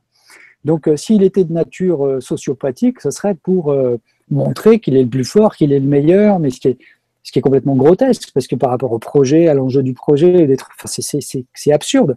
Ça n'a pas de sens. Donc, ça démontrerait une, forme de maladie mentale. Ou alors, de l'autre côté, il a un intérêt pour ne pas faire ça. Et, euh, là, moi, je, tu sais, tu, commences à, me connaître un peu, à voir comment je fonctionne. Euh, moi, si j'ai pas de, de, preuves, je peux pas me prononcer. J'en sais rien, je suis pas dans sa tête. Je l'ai pas revu, je l'ai recroisé euh, une fois dans une espèce de parodie d'assemblée euh, dans laquelle il y avait un garde du corps à l'entrée, euh, il y avait des religieux dans la pièce à côté. Enfin, c'était dans une boîte de finance pour une, pour une espèce de, de vraiment de parodie de, d'assemblée de, générale euh, dans lequel il, il, feignait une extinction de voix parce qu'il pensait qu'on allait enregistrer. Enfin bon, le mec, a priori, il y a, de fortes raisons de penser qu'il qu est un peu barré à la base, mais, euh, en tout cas, euh, voilà le genre de situation et voilà le genre d'événement qu'on a vécu. Donc euh, maintenant, est-ce qu'il est payé pour, ça et par qui Là, on rentrerait dans d'autres choses. Moi, j'ai pas d'énergie à dépenser. On rentre dans la, question de Christophe qui suivait. Crois-tu que nos élites politiques savent des choses sur tous ces sujets et qu'ils nous les cachent? Moi, je crois bien. Voilà. Ah. Bah, alors, là, là, on va, on va l'aborder autrement. Donc, pour en revenir à cette personne-là, j'en sais rien. Je sais pas quelles sont ses motivations et tout ça. Je, je m'en fiche. Euh, moi, je lâche pas le sujet euh, et pas parce que je suis dans un combat face à lui et que j'ai envie de le terrasser. J'en ai rien à faire. Demain, euh, il arrête, il se cache, je vais le laisser tranquille. Je vais pas le poursuivre. Même si, si je l'avais face à moi, je lui parlerais volontiers avec mes points parce que ça fait longtemps que ça dure et même si je suis pas un mec violent, à un moment, tu as quand même envie de le faire souffrir un petit peu pour lui dire, écoute, tu vois ce que ça fait, ça fait ça. Parce que le Macris coréen, il est derrière sa boîte. Enfin, notre boîte, notre société, si, si demain la boîte s'arrête, bah, il arrête la boîte et puis basta, tu vois. Il a pas, il n'est pas lui en nom propre. Il n'est mmh. pas attaqué directement sur euh, sur euh, sur euh, sa, sa fortune s'il en a une et je pense que oui. Et il est il est pas là-dessus. Il n'a pas de risque en, à titre personnel, on va dire. Donc il peut faire durer le plaisir pendant trois ans encore et prolonger la la, la, la société autant qu'il peut. Donc donc voilà, mais, mais en même temps, je ne suis pas là. C'est parce que le sujet est un sujet qui me tient à cœur, parce que j'ai commencé à travailler dessus en 1999, parce que je suis euh, très impliqué dedans et que j'ai euh, atteint un niveau de, de, connaissance qui fait que je, je suis a priori pour l'instant le meilleur intermédiaire possible entre Jacques et le public. Euh, parce que Jacques est bloqué avec moi dans l'histoire. Parce que si moi j'étais seulement bloqué, j'aurais dit à Jacques, va voir avec quelqu'un d'autre et laisse-moi, je me débloquerai. Le jour où je serai débloqué, je reviendrai te, te voir. Euh, et, à ce moment-là, euh, Jacques serait allé euh, faire le film avec, avec quelqu'un d'autre. Bon, on n'est pas dans ce, dans ce cas-là. Moi, ce projet me tient à cœur parce que je veux comprendre, parce que je veux aller au bout de, de, de, la chose et j'ai envie de d'apporter sur d'apporter des, des, des, une, une, réflexion et de pousser parce que voilà, je, petit à petit, on avance et j'ai travaillé beaucoup et je sais que, c'est globalement, comme je disais, j'ai pas de preuve que c'est une, civilisation avancée, mais c'est la seule explication logique et rationnelle. Et il y a plein de choses qui, tendent vers ce truc-là. Donc tout ça, ça me semble important et c'est important qu'on le, découvre. Ou peut-être notre histoire va s'arrêter là et puis c'est d'autres personnes qui prendront le relais dans dix ans, j'en sais rien. Ce que je sais, c'est que Jacques est, allé très très loin dans, l'affaire. Et puis moi, je me suis suffisamment engagé et pourtant ce projet me coûte plus qu'il me rapporte et euh, me, cause beaucoup plus de, problèmes que si j'étais un réalisateur lambda euh, dans, dans, le paysage du cinéma français. Mais, euh, mais, bon, voilà, après, quand, quand, on s'engage, il a du sens et ça a du sens pour moi, donc, donc je le fais. Maintenant, crois-tu que nos élites politiques savent des choses sur tous ces sujets? Bah, ouais, le truc qui fait, on va pas se voiler la face, le truc qui me fait doucement rigoler, c'est que la franc-maçonnerie qui, qui, qui, aurait 140 euh, 000 membres à peu près en France, c'est ce que j'ai lu il y, a, il y a, deux jours, euh je sais pas si c'est dans l'Express ou un truc comme ça, euh, c'est directement son fonds de commerce, à la franc-maçonnerie, puisque elle parle d'une connaissance ancienne, héritée de, elle est dans l'ésotérisme et dans la géométrie sacrée, c'est les descendants des bâtisseurs, euh, donc des, constructeurs de cathédrales, des compagnons et tout ça. Donc ils sont ils sont directement dans le dans, ça, dans ce savoir-là. Moi, j'ai des, des, potes qui sont qui sont maçons, ce qui est pas mon cas, mais bien, que ça change ça change rien. Moi, j'y suis pas parce que je veux pas être pieds et poings liés avec un organisme.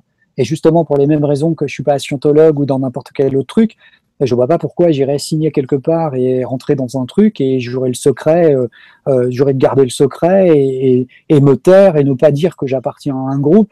Enfin, ça, ça, me semble absurde. Donc euh, voilà pourquoi je, je, je, je, le fais pas. Je suis un libre penseur. Mais, euh, mais de l'autre côté, 140 000 personnes avec des gens qui sont chez les journalistes et qui sont partout. Ça veut dire qu'ils connaissent ces choses-là, ils sont sensibilisés à ces sujets-là. Ils les ont au moins accrochés à un moment ou à un autre. Donc euh, oui, évidemment, ils savent des choses. Euh, maintenant, euh, est-ce que ces gens-là ont, pas envie qu'on le répande parce que ça leur donne un petit pouvoir, peut-être, parce qu'il y en a beaucoup qui, friment. Moi, je, suis tombé sur un mec dans une soirée qui frimait parce qu'il était maçon, parce qu'il en savait plus que machin, et parce qu'à chaque fois, il me laissait entendre que lui savait et que moi, je savais pas, parce qu'il savait pas qui j'étais, puis c'était il y a des années. Les films, les, pyramides n'étaient pas sortis. Donc euh, ça me faisait rire de, voir à quel point ce type-là, c'est un occultiste en fait, il se servait de la connaissance pour exercer un pouvoir sur les autres. Genre, mais tu peux pas, parce que moi je sais, tu vois, et, et, moi je te dirais pas. Mais si tu veux savoir, je connais des gens qui pourraient, machin et tout allez, dégage, ça m'intéresse pas ton truc, euh, j'ai pas envie et, j'ai pas envie de mettre une cagoule sur la tête et de dire de l'ancien égyptien pour apprendre un truc que je pourrais répéter à personne, quoi. Je trouve ça grotesque. Alors, il y, en a pas qui vont m'en vouloir pour, euh, pour faire dresser ce portrait-là. D'abord, c'est le droit à la caricature, je pense. Et puis, euh, de l'autre côté, c'est que, que voilà, je, je, je m'interroge aussi sur le fait que si on se réunit en secret pour faire le bien de la société, euh, bah, à ce moment-là, pourquoi on se fait en secret Parce que si ce qu'on fait c'est bien, euh, la vérité résonne et à ce moment-là, les gens sont là, ils le voient, ils disent bah oui, c'est juste ce que vous dites et, et c'est super euh, et, et, et, ça sent le vrai et on y va, tu vois. Donc, donc voilà, j'ai l'impression que tout ça, c'est des, des, grands clubs modernes de gens qui se, qui se la racontent parfois. Et il y a plein de gens qui cherchent sincèrement. Hein, y a, y a, et je dis pas du tout que c'est un, un ramassis de malhonnêtes et de trucs, c'est pas du tout le cas. Et, euh, et, pour le coup, j'ai des, des, des, amis euh, qui sont dedans aujourd'hui en province et pas, pas à Paris, qui sont dedans et, euh, qui sont pour de, bonnes raisons de, recherche et qui, et pas et, qui s'y sentent bien parce que parce que là où ils sont, ça se passe bien et tout ça. Donc c'est une institution, c'est une institution humaine et comme partout, il y, a des, sociétés où on est honnête et des sociétés où on est malhonnête. Bon, c'est exactement la même chose, voilà. Mais après derrière. Euh, dans, le, dans, le, dans, les coulisses et dans le, le, cœur de ça, oui, c'est de l'Égypte ancienne et de la géométrie sacrée et, de la transmission. Et, voilà, donc euh, euh, quand, quand on s'amuse à faire la pyramide du Louvre, je ne sais pas si Monsieur Pay était, était maçon. Je, je, je, pense que que c'est euh, que, que, que, que, Mitterrand euh, l'était. Je, je m'intéresse pas beaucoup. À pas pour Mitterrand, on va faire euh, on va faire une émission spéciale avec bah Jean-Michel Raoux qui bah s'est vraiment penché sur ce cas-là ah et donc on va on va parler des mystères euh, que, recherchait Mitterrand et de sa personne. Voilà qu'on qu surnommait Dieu. Mais en tout cas à ce moment-là, c'est lui qui a ordonné cette pyramide du Louvre. Il l'a fait, fait par il fait faire par Yom Ming Pei, qui, qui l'a faite avec des dimensions particulières en nous disant oui, c'est par hasard, machin, j'en crois pas un mot. Et euh, donc, bon, bah voilà, il s'amuse. Et moi, j'ai vu un bâtisseur de pyramides modernes que j'ai interrogé et que j'ai mis dans mon film et j'ai montré qu'il voulait pas nous en parler. Et ben, c'est ça qui me dérange. Pourquoi ils veulent pas en parler? Si c'est important et si c'est si génial et si c'est un super truc, pourquoi le garder pour soi? Ça veut dire que demain, tu trouves la meilleure manière de t'alimenter et tu la partages pas avec les autres. Mais pourquoi? Ça veut dire que tu penses que tu es meilleur que les autres. Tu trouves la meilleure manière de vivre et tu la partages pas avec les autres. Tu trouves la meilleure manière de soigner, tu la partages pas avec les autres. Ben, je suis pas d'accord avec ça. En tout cas, c'est pas ma, c'est pas ma démarche. C'est vrai. Merci de partager donc toutes ces infos avec nous. Euh, allez, une petite dernière, juste pour la route, euh, voilà, pour, pour finir sur euh, pour, finir sur l'épaule, pour faire 3h20 comme l'autre. On est à 6 minutes, on va peut-être dépasser parce que pour répondre à une question.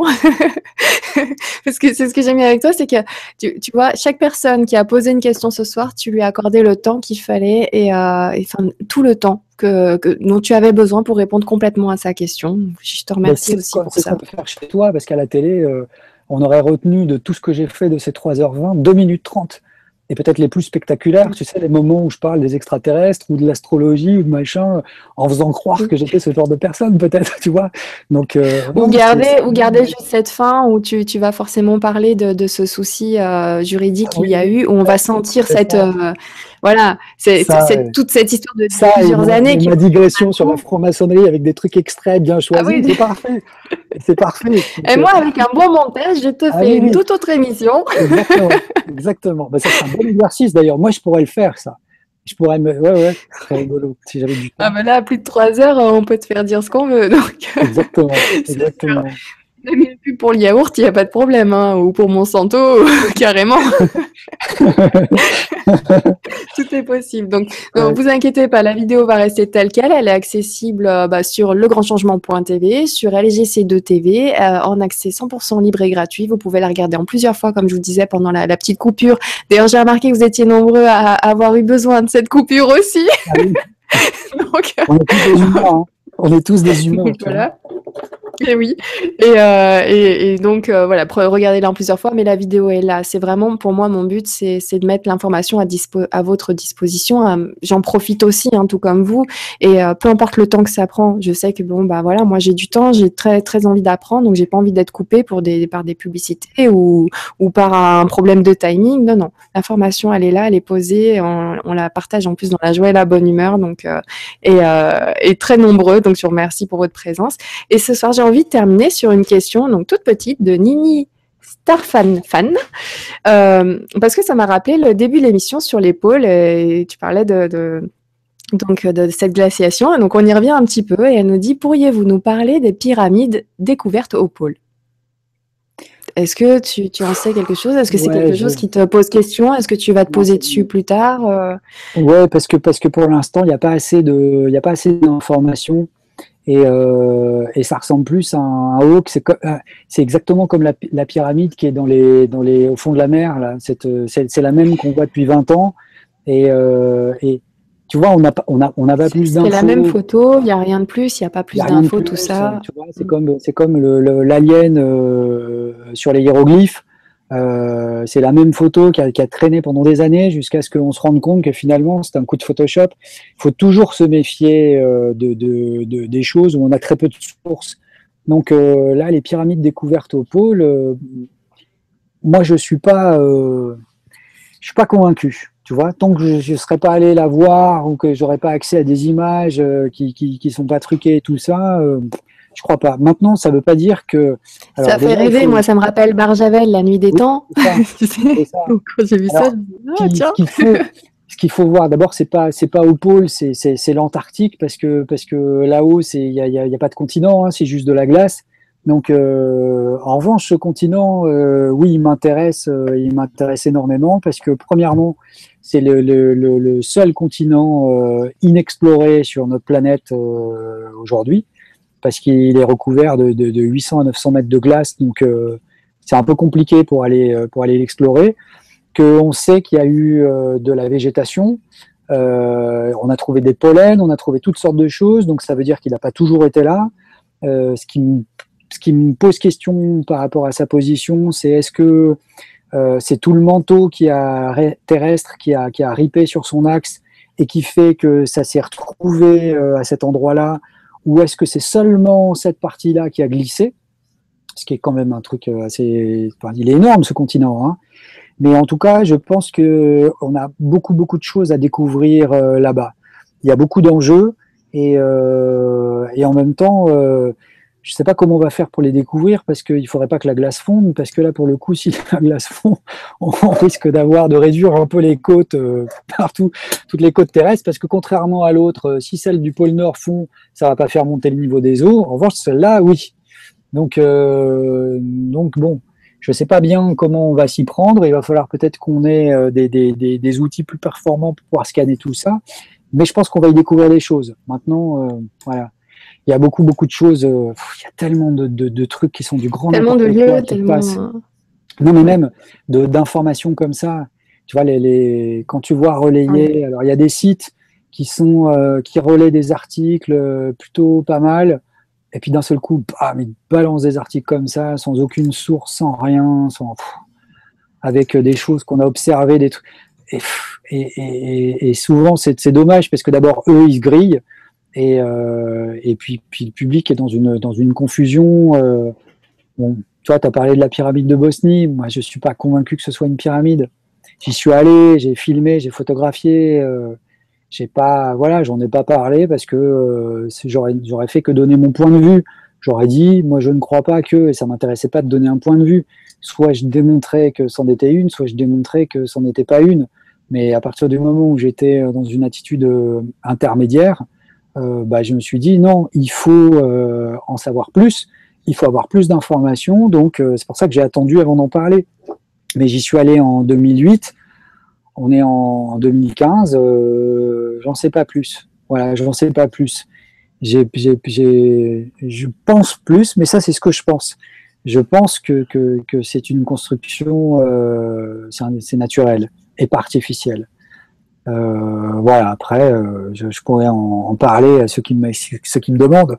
Ça ne veut pas dire que, encore une fois, ça veut pas dire que, j'ai la vérité, et c'est parce que je pense ça. Euh, euh, si vous voulez, à la base, ça aurait été très bien pour nous d'avoir une pyramide à cet endroit-là. C'était super. Elle est bien placée. ça fait une pyramide de plus, récente, 10 000 ans. ça va dans le sens de, des pyramides. Mais bon, moi, je je suis pas comme ça. Quoi. Je vais pas prendre ce qui m'intéresse et rejeter ce qui m'intéresse pas.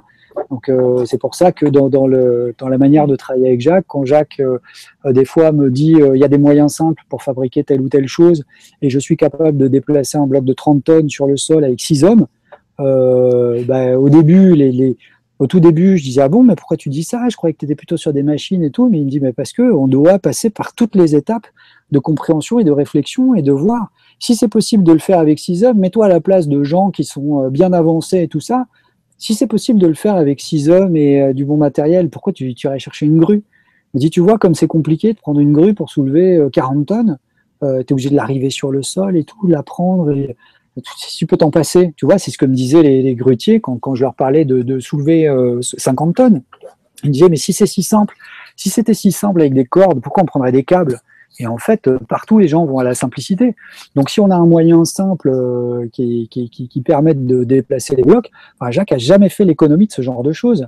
Il est jamais euh, allé là en me disant ah ouais, c'est du laser, c'est du. Et même Chris Dunn d'ailleurs. Hein, les gens, souvent, il y a des gens qui le, descendent, mais sans connaître son boulot, parce que Chris Dunn, il a fait de la découpe au laser justement pour démontrer que ce qu'il observait sur les sites, c'était pas de la découpe au laser. il a fait de la découpe avec des CAO pareil pour montrer que c'était pas de la découpe avec des CAO et que lui il connaît pas cette euh, cette euh, méthode là. donc euh, après le, son de cloche qui consiste de l'autre côté là à, traiter tout ce petit monde là comme comme le, grand cercle des pyramidiaux, tous plus intéressés par l'argent, crédules et tout les, uns que les autres. Mais en fait c'est pas c'est pas du tout fondé parce que c'est vraiment des gens qui cherchent et c'est vraiment des gens qui réfléchissent, qui analysent et, euh, et d'ailleurs, si ça se fait pas, c'est moi qui ferai la traduction du bouquin de, enfin qui ferai faire, parce que je suis pas capable, mais qui ferai faire la traduction du livre de, Chris Dunn pour l'éditer en France, parce que c'est vraiment un, énorme travail. Et, les gens ils découvriraient des choses que j'ai pas révélées dans mon film, mais qui sont extraordinaires sur le temple de Dendera et sur d'autres choses. Et, et, pas simplement la symétrie d'une statue ou un bloc euh, à tel endroit. quoi. C'est quand même 400 pages, c'est un énorme travail Et ça vaut le coup d'être d'être d'abord lu pour voir comment se positionne la personne, pour voir ce à quoi il pense et ce à quoi il croit, parce que lui, il en parle, et qu'il dit aussi que, que son hypothèse, c'est que les Égyptiens anciens ont bénéficié d'une forme d'électricité et avaient une forme d'électricité et du coup des machines. Donc lui, il n'est pas du tout dans une civilisation avancée avant la nôtre et, euh, ou des extraterrestres. Il est dans les, les, les Égyptiens anciens avec des moyens qu'on a perdus. Donc euh, la même chose que les égyptologues, sauf que lui, les moyens qu'on a perdus, c'est des machines. Et, euh, et donc, euh, donc voilà, c'est intéressant de voir que tout le monde n'a pas le même son de cloche et qu'on n'est pas tous là pour défendre les, les, les, les IT ou les machins, et que non, c'est des gens qui cherchent et qui sont au contraire très pragmatiques par rapport à ces explications qui, au bout d'un moment, quand on a fait ce, ce travail-là, c'est les explications des égyptologues qui, qui, qui passent pour de la science-fiction et, et, et qui sont risibles. Parce que les, les petits Mm. hommes qui font OIS et, et qui soulèvent un bloc de 60 tonnes, mais euh, ça fait mourir de rire les professionnels de le- de- de- du, transport des blocs et tout ça. Tu vois, Et des cordages. du cordage, mais c'est n'importe quoi, ils sont pieds nus et tout. mais, pff, tu vois, la logistique, ils parlent de 20 000 personnes. Fais travailler 20 000 personnes en plein désert, euh, euh, là sur le, le- à 40 degrés, euh, tu vois, euh, sur, sur le truc. Enfin, le, rythme est gens, ralenti. Hein. Attends, faut- Quand on a eu 40 nourrir. degrés, je faisais plus rien, moi. Bah, attends, il faut, il faut les nourrir. Alors tu peux dire oui, ils sont habitués, mais il faut les nourrir, il faut les soigner, parce qu'ils se font mal. Hein. En plus, ils les représentent toujours à moitié à poil, donc euh, tu soulèves pas des blocs comme ça, euh, t'es sans pompe de sécurité et tout ça, mais c'est grotesque. Donc les, types soulèvent des blocs, forcément ils se font mal, il faut aller les soigner, il faut les nourrir, il faut qu'ils aillent euh, se faire leurs besoins. Qu'est-ce qu'il fait Le type, il quitte le chantier, il fait sur place. Il quitte le chantier, il va faire, tu fais le tour, pour faire le tour de la pyramide, de la grande pyramide, ça prend, ça te prend 10 minutes. Donc euh, il descend de, de- de son chantier, de l'endroit où il est, il a 100 mètres de hauteur et il va où euh, aux, aux toilettes, il y a des cabinets en, en bas, là il y a une petite baraque. euh. ah bon, ben, ça a été mis sur un sol calcaire, donc on devrait trouver des traces. Tu vois, c'est des, interrogations triviales, mais en même temps on n'a trouvé aucune trace de tout ça, nulle part. Donc tu vois, il y a plein de choses qui sont négligées dans, dans, dans l'aspect. Moi, je, je vois Jean-Pierre Houdin, il ne te parle pas du, du, du dallage. Personne t'en parle du dallage. Si nous, on n'en parle pas dans le, documentaire en montrant les blocs, et tu vois, dans le, dans le livre, tu vois, toutes les photos que je, que je consacre au dallage pour le montrer et montrer à quel point c'est un chantier qui est compliqué, mais qui en parle Attends, on a quand même rasé une colline et fait un dallage de 60 000 mètres carrés. Et après, on a construit la pyramide. Et sur le dallage, on a mis un radier, parce qu'à certains moments, tu as deux blocs de, plus de 50 cm d'épaisseur, y a d'autres, t'en as qu'un, et le sol, il a été sculpté pour les accueillir. Et ça, on l'a mis plat comme du verre. Et ensuite, on a bâti la pyramide. Qui te parle de ça Alors, c'est bien de traiter les gens d'imbéciles et tout, mais tu dis Houdin, Jean-Pierre Houdin, qui, lui est pas tendre euh, vis-à-vis de nous, tu dis, mais je le vois où, votre, votre radier, la construction du, sol, là, dans votre hypothèse? C'est quand il y a les deux Égyptiens en haut, ils sont trois, ou ils sont quatre, ou euh, ce qui te représente l'animation, ils sont dix, les mecs. Tu vois, tu fais une animation, tu la fais au moins réaliste. Et alors, ils se parlent comment? Eh ben, Ils se parlent parce qu'ils utilisent le téléphone par le, le- la chambre de la reine. Tu vois, moi aussi, je peux faire des trucs grotesques et des effets de, de, de cyniques, perfides. Ça sert à rien. Ouais, Tu vois? Après, euh, tu vois, on réfléchit euh, correctement, on réfléchit pas correctement. Et euh, Jacques, il, a, il est allé très loin dans, le, dans la, la, la compréhension de, ce, de cette problématique, euh, à savoir sur la manière de construire la pyramide, le pourquoi et le comment. Moi, il y a beaucoup plus de choses que je sais que celles que j'ai montrées ou de ce que, je dis, parce que tu vois que quand je dis quelque chose, je l'intègre dans un environnement un peu plus large pour que les gens puissent le comprendre. Et donc, il faut attendre que les gens avancent sur des choses pour pouvoir aller step by step. Et toujours à chaque fois pour dire c'est bon, tout le monde tient bien la, rampe, ok, on y va. Sinon, on pas- on pourra pas arriver à, avancer et à comprendre ça. Et c'est ce que j'ai dit et je l'ai dit la dernière fois dans ton, dans ton émission. Sinon, les gens, ils remplaceront la croyance euh, actuelle par la nouvelle, celle de, de, de, de Mhm. Grimaud, via Pouillard, avec son ingénieur en com, euh, Pouillard, qui, qui, qui, qui, est- qui, relève, qui révèle ça au monde entier et croyait Grimaud sur parole parce que euh, Grimaud a la vérité. Tu vois, mais c'est absurde. C'est pas ça Exactement. faire. Bah oui. Donc, euh, donc faut, faut, euh, faut avancer. Je t'en remercie beaucoup. Euh, on a dépassé hein, l'horaire Ah de la dernière fois. Voilà, c'est fait tout seul. peut-être arrêter là et puis on garde pour, Et- une, pour une prochaine fois. Effectivement. Donc, je vais, je copier-coller. Donc, Sinon, ça fait des podcasts trop longs pour les gens, tu vois. Parce que je sais qu'il y en a plein qui ont écouté la précédente euh, quand ils étaient dans le métro, ils ont enregistré le truc et, et ils s'en sont servis. C'est vrai qu'ils n'ont pas besoin de l'image. Donc, euh, ils, écoutent parce que c'est euh, j'ai un copain qui m'a appelé, qui m'a dit Mais t'es dingue, euh, ton documentaire il fait 1h40, ton interview chez Bob elle fait 1h15, ton interview chez Nora elle fait 3h20. Je dis Mais j'ai pas que ça à faire, quoi. Je veux bien m'intéresser à ce que tu fais, mais, j'ai une vie aussi. je sais pas, même à un moment je me dis bah, Peut-être que quelqu'un va tomber sur la vidéo, voir qu'elle fait presque 4 heures et il va mettre le curseur au hasard et il va peut-être entendre bah ce qu'il a besoin d'entendre à ce moment-là. Je laisse faire, moi. Moi j'ai kiffé, moi je suis là jusqu'au bout. Franchement, non, non, tout va bien. Mais par contre, c'est vrai qu'à un moment, il faut quand même, euh, faut quand même y aller. La 3h30, je crois que c'est le maximum que j'ai jamais fait euh, en émission sur, le, sur LGC2. Donc, je te remercie beaucoup pour tout ce temps que tu nous as consacré. Comme la dernière fois, donc, je vais copier-coller donc, tous les commentaires qu'on va mettre de côté. Euh, voilà, comme ça, euh, celle-là avec les autres, on verra, on verra comment on fait l'autre émission parce que c'est vrai que finalement, vous discutez aussi entre vous, donc dans la plateforme de, discussion prévue à cet effet. Donc j'ai vu aussi euh, ah, bah, des personnes qui ont donné le lien de l'effet Dumas pour aller voir ce que c'était, qui ont donné des compléments sur sur certaines questions et ainsi de suite. Donc donc finalement, je vais peut-être pas bloquer les questions, même si on en refait une. J'annoncerai peut-être qu'on va partir que sur les questions qui n'ont pas été prises les deux autres fois, comme ça au moins ça sera ça sera plus clair. Mais mais il y a plein plein de compléments d'informations qui se rajoutent sur euh, la partie des questions. Donc euh, ça c'est cool aussi de pouvoir euh, discuter entre nous, entre vous. voilà, ça fait comme s'il y avait deux salons, donc c'est génial. je vais juste, pour finir, donc prendre le commentaire de Nathalie qui dit merci à vous, passionnante soirée. Je te remercie Nathalie. Eh ben, merci, à toi d'avoir été présente. voilà, et à tous pour votre présence tout, tout le long parce que de m'avoir supporté pendant trois heures et demie. Non, en plus, tu vois, regarde, tu avais dit à un moment, euh, je, dois être saoulant. Et il y a Catherine, plus une vingtaine de personnes qui ont liké. Tu n'es pas saoulant, vous êtes passionnant. Ah Monsieur Patrice Bouillard. Donc, euh, non, non, ça n'a rien à voir. Chacun a pris ce qu'il avait à apprendre pendant la soirée. Et, euh, et, Claude, qui a lancé un petit message donc pour, pour Miss Fantasy 44 de 9 ans et demi, qui était là au tout début. Et c'est un message qui a été liké beaucoup Et qui dit Félicitations, Miss Fantasy 44, pour ta curiosité d'être avec nous ce soir. Cela donne un grand espoir à la future génération de s'intéresser à ce genre de visioconférence. Ah Merci Claude, très bien dit. Et c'est vrai que la relève arrive parce qu'il y a aussi un étudiant qui était là qui disait qu'on lui coupait Internet à une certaine heure, donc il va voir la suite en podcast euh, ou en replay après parce qu'Internet est bloqué.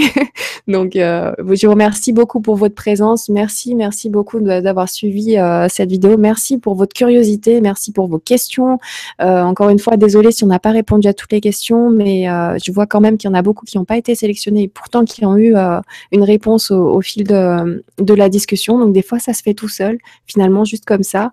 Euh, merci, euh, je vois Iskander, je fais un petit coucou. Merci à toutes les personnes qui vont aller à Tours et que je vais avoir le plaisir de rencontrer à Tours.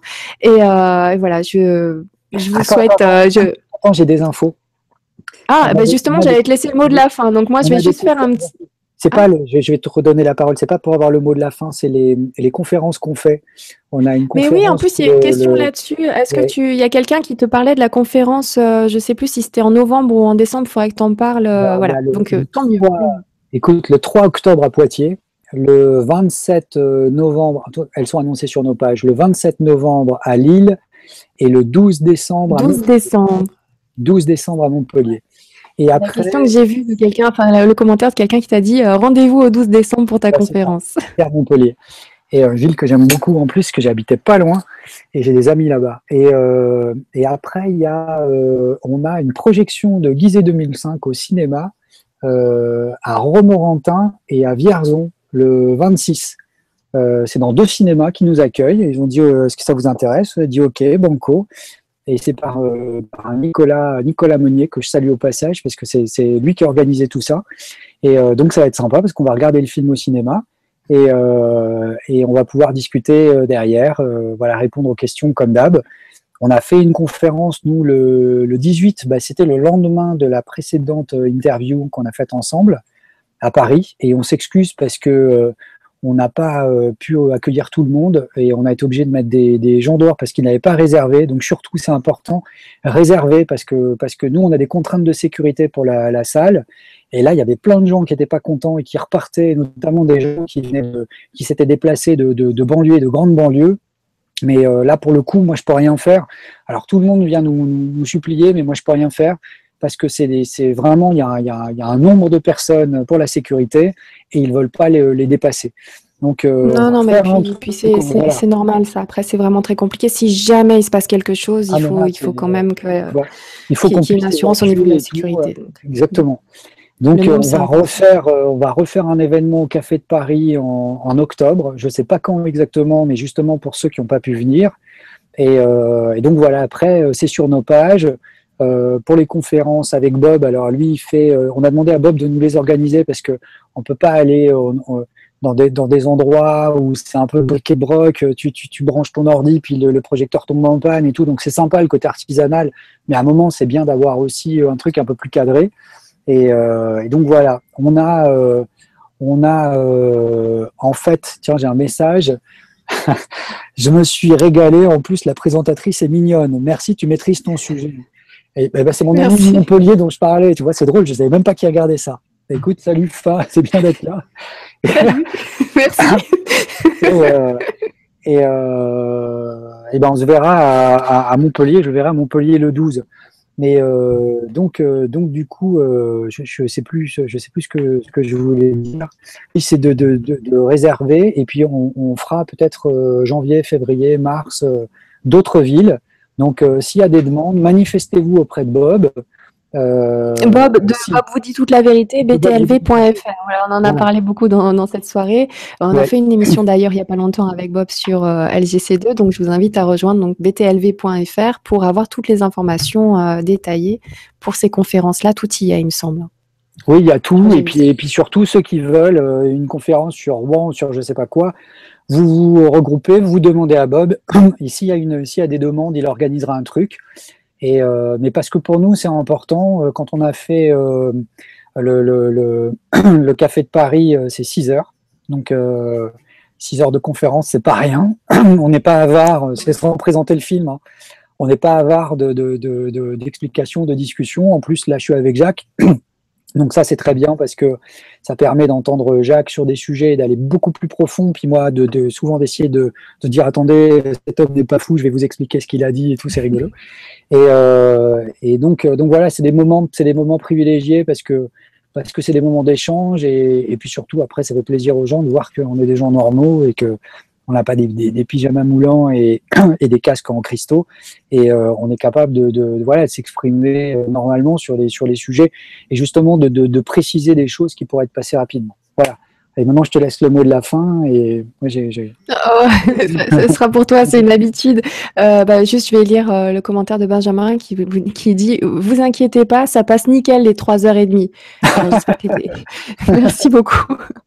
Euh, Krao Yaro qui est là, euh, dis donc, depuis le début de soirée jusqu'à maintenant, qui me dit C'était bien cool, merci à vous, Nora, Patrice et tout le monde. Voilà, c'est vrai que c'est ça. On était en équipe, on était tous, euh, tous ensemble. Eh ben, on va faire ça, on fait ça d'ici un mois. Olivier, merci à vous. Bah ouais, moi, mais c'est quand tu veux. Moi, je suis bah, passionnée. Euh, j'ai les yeux grands ouverts. Je peux rester encore trois heures de plus. Hein, donc attention.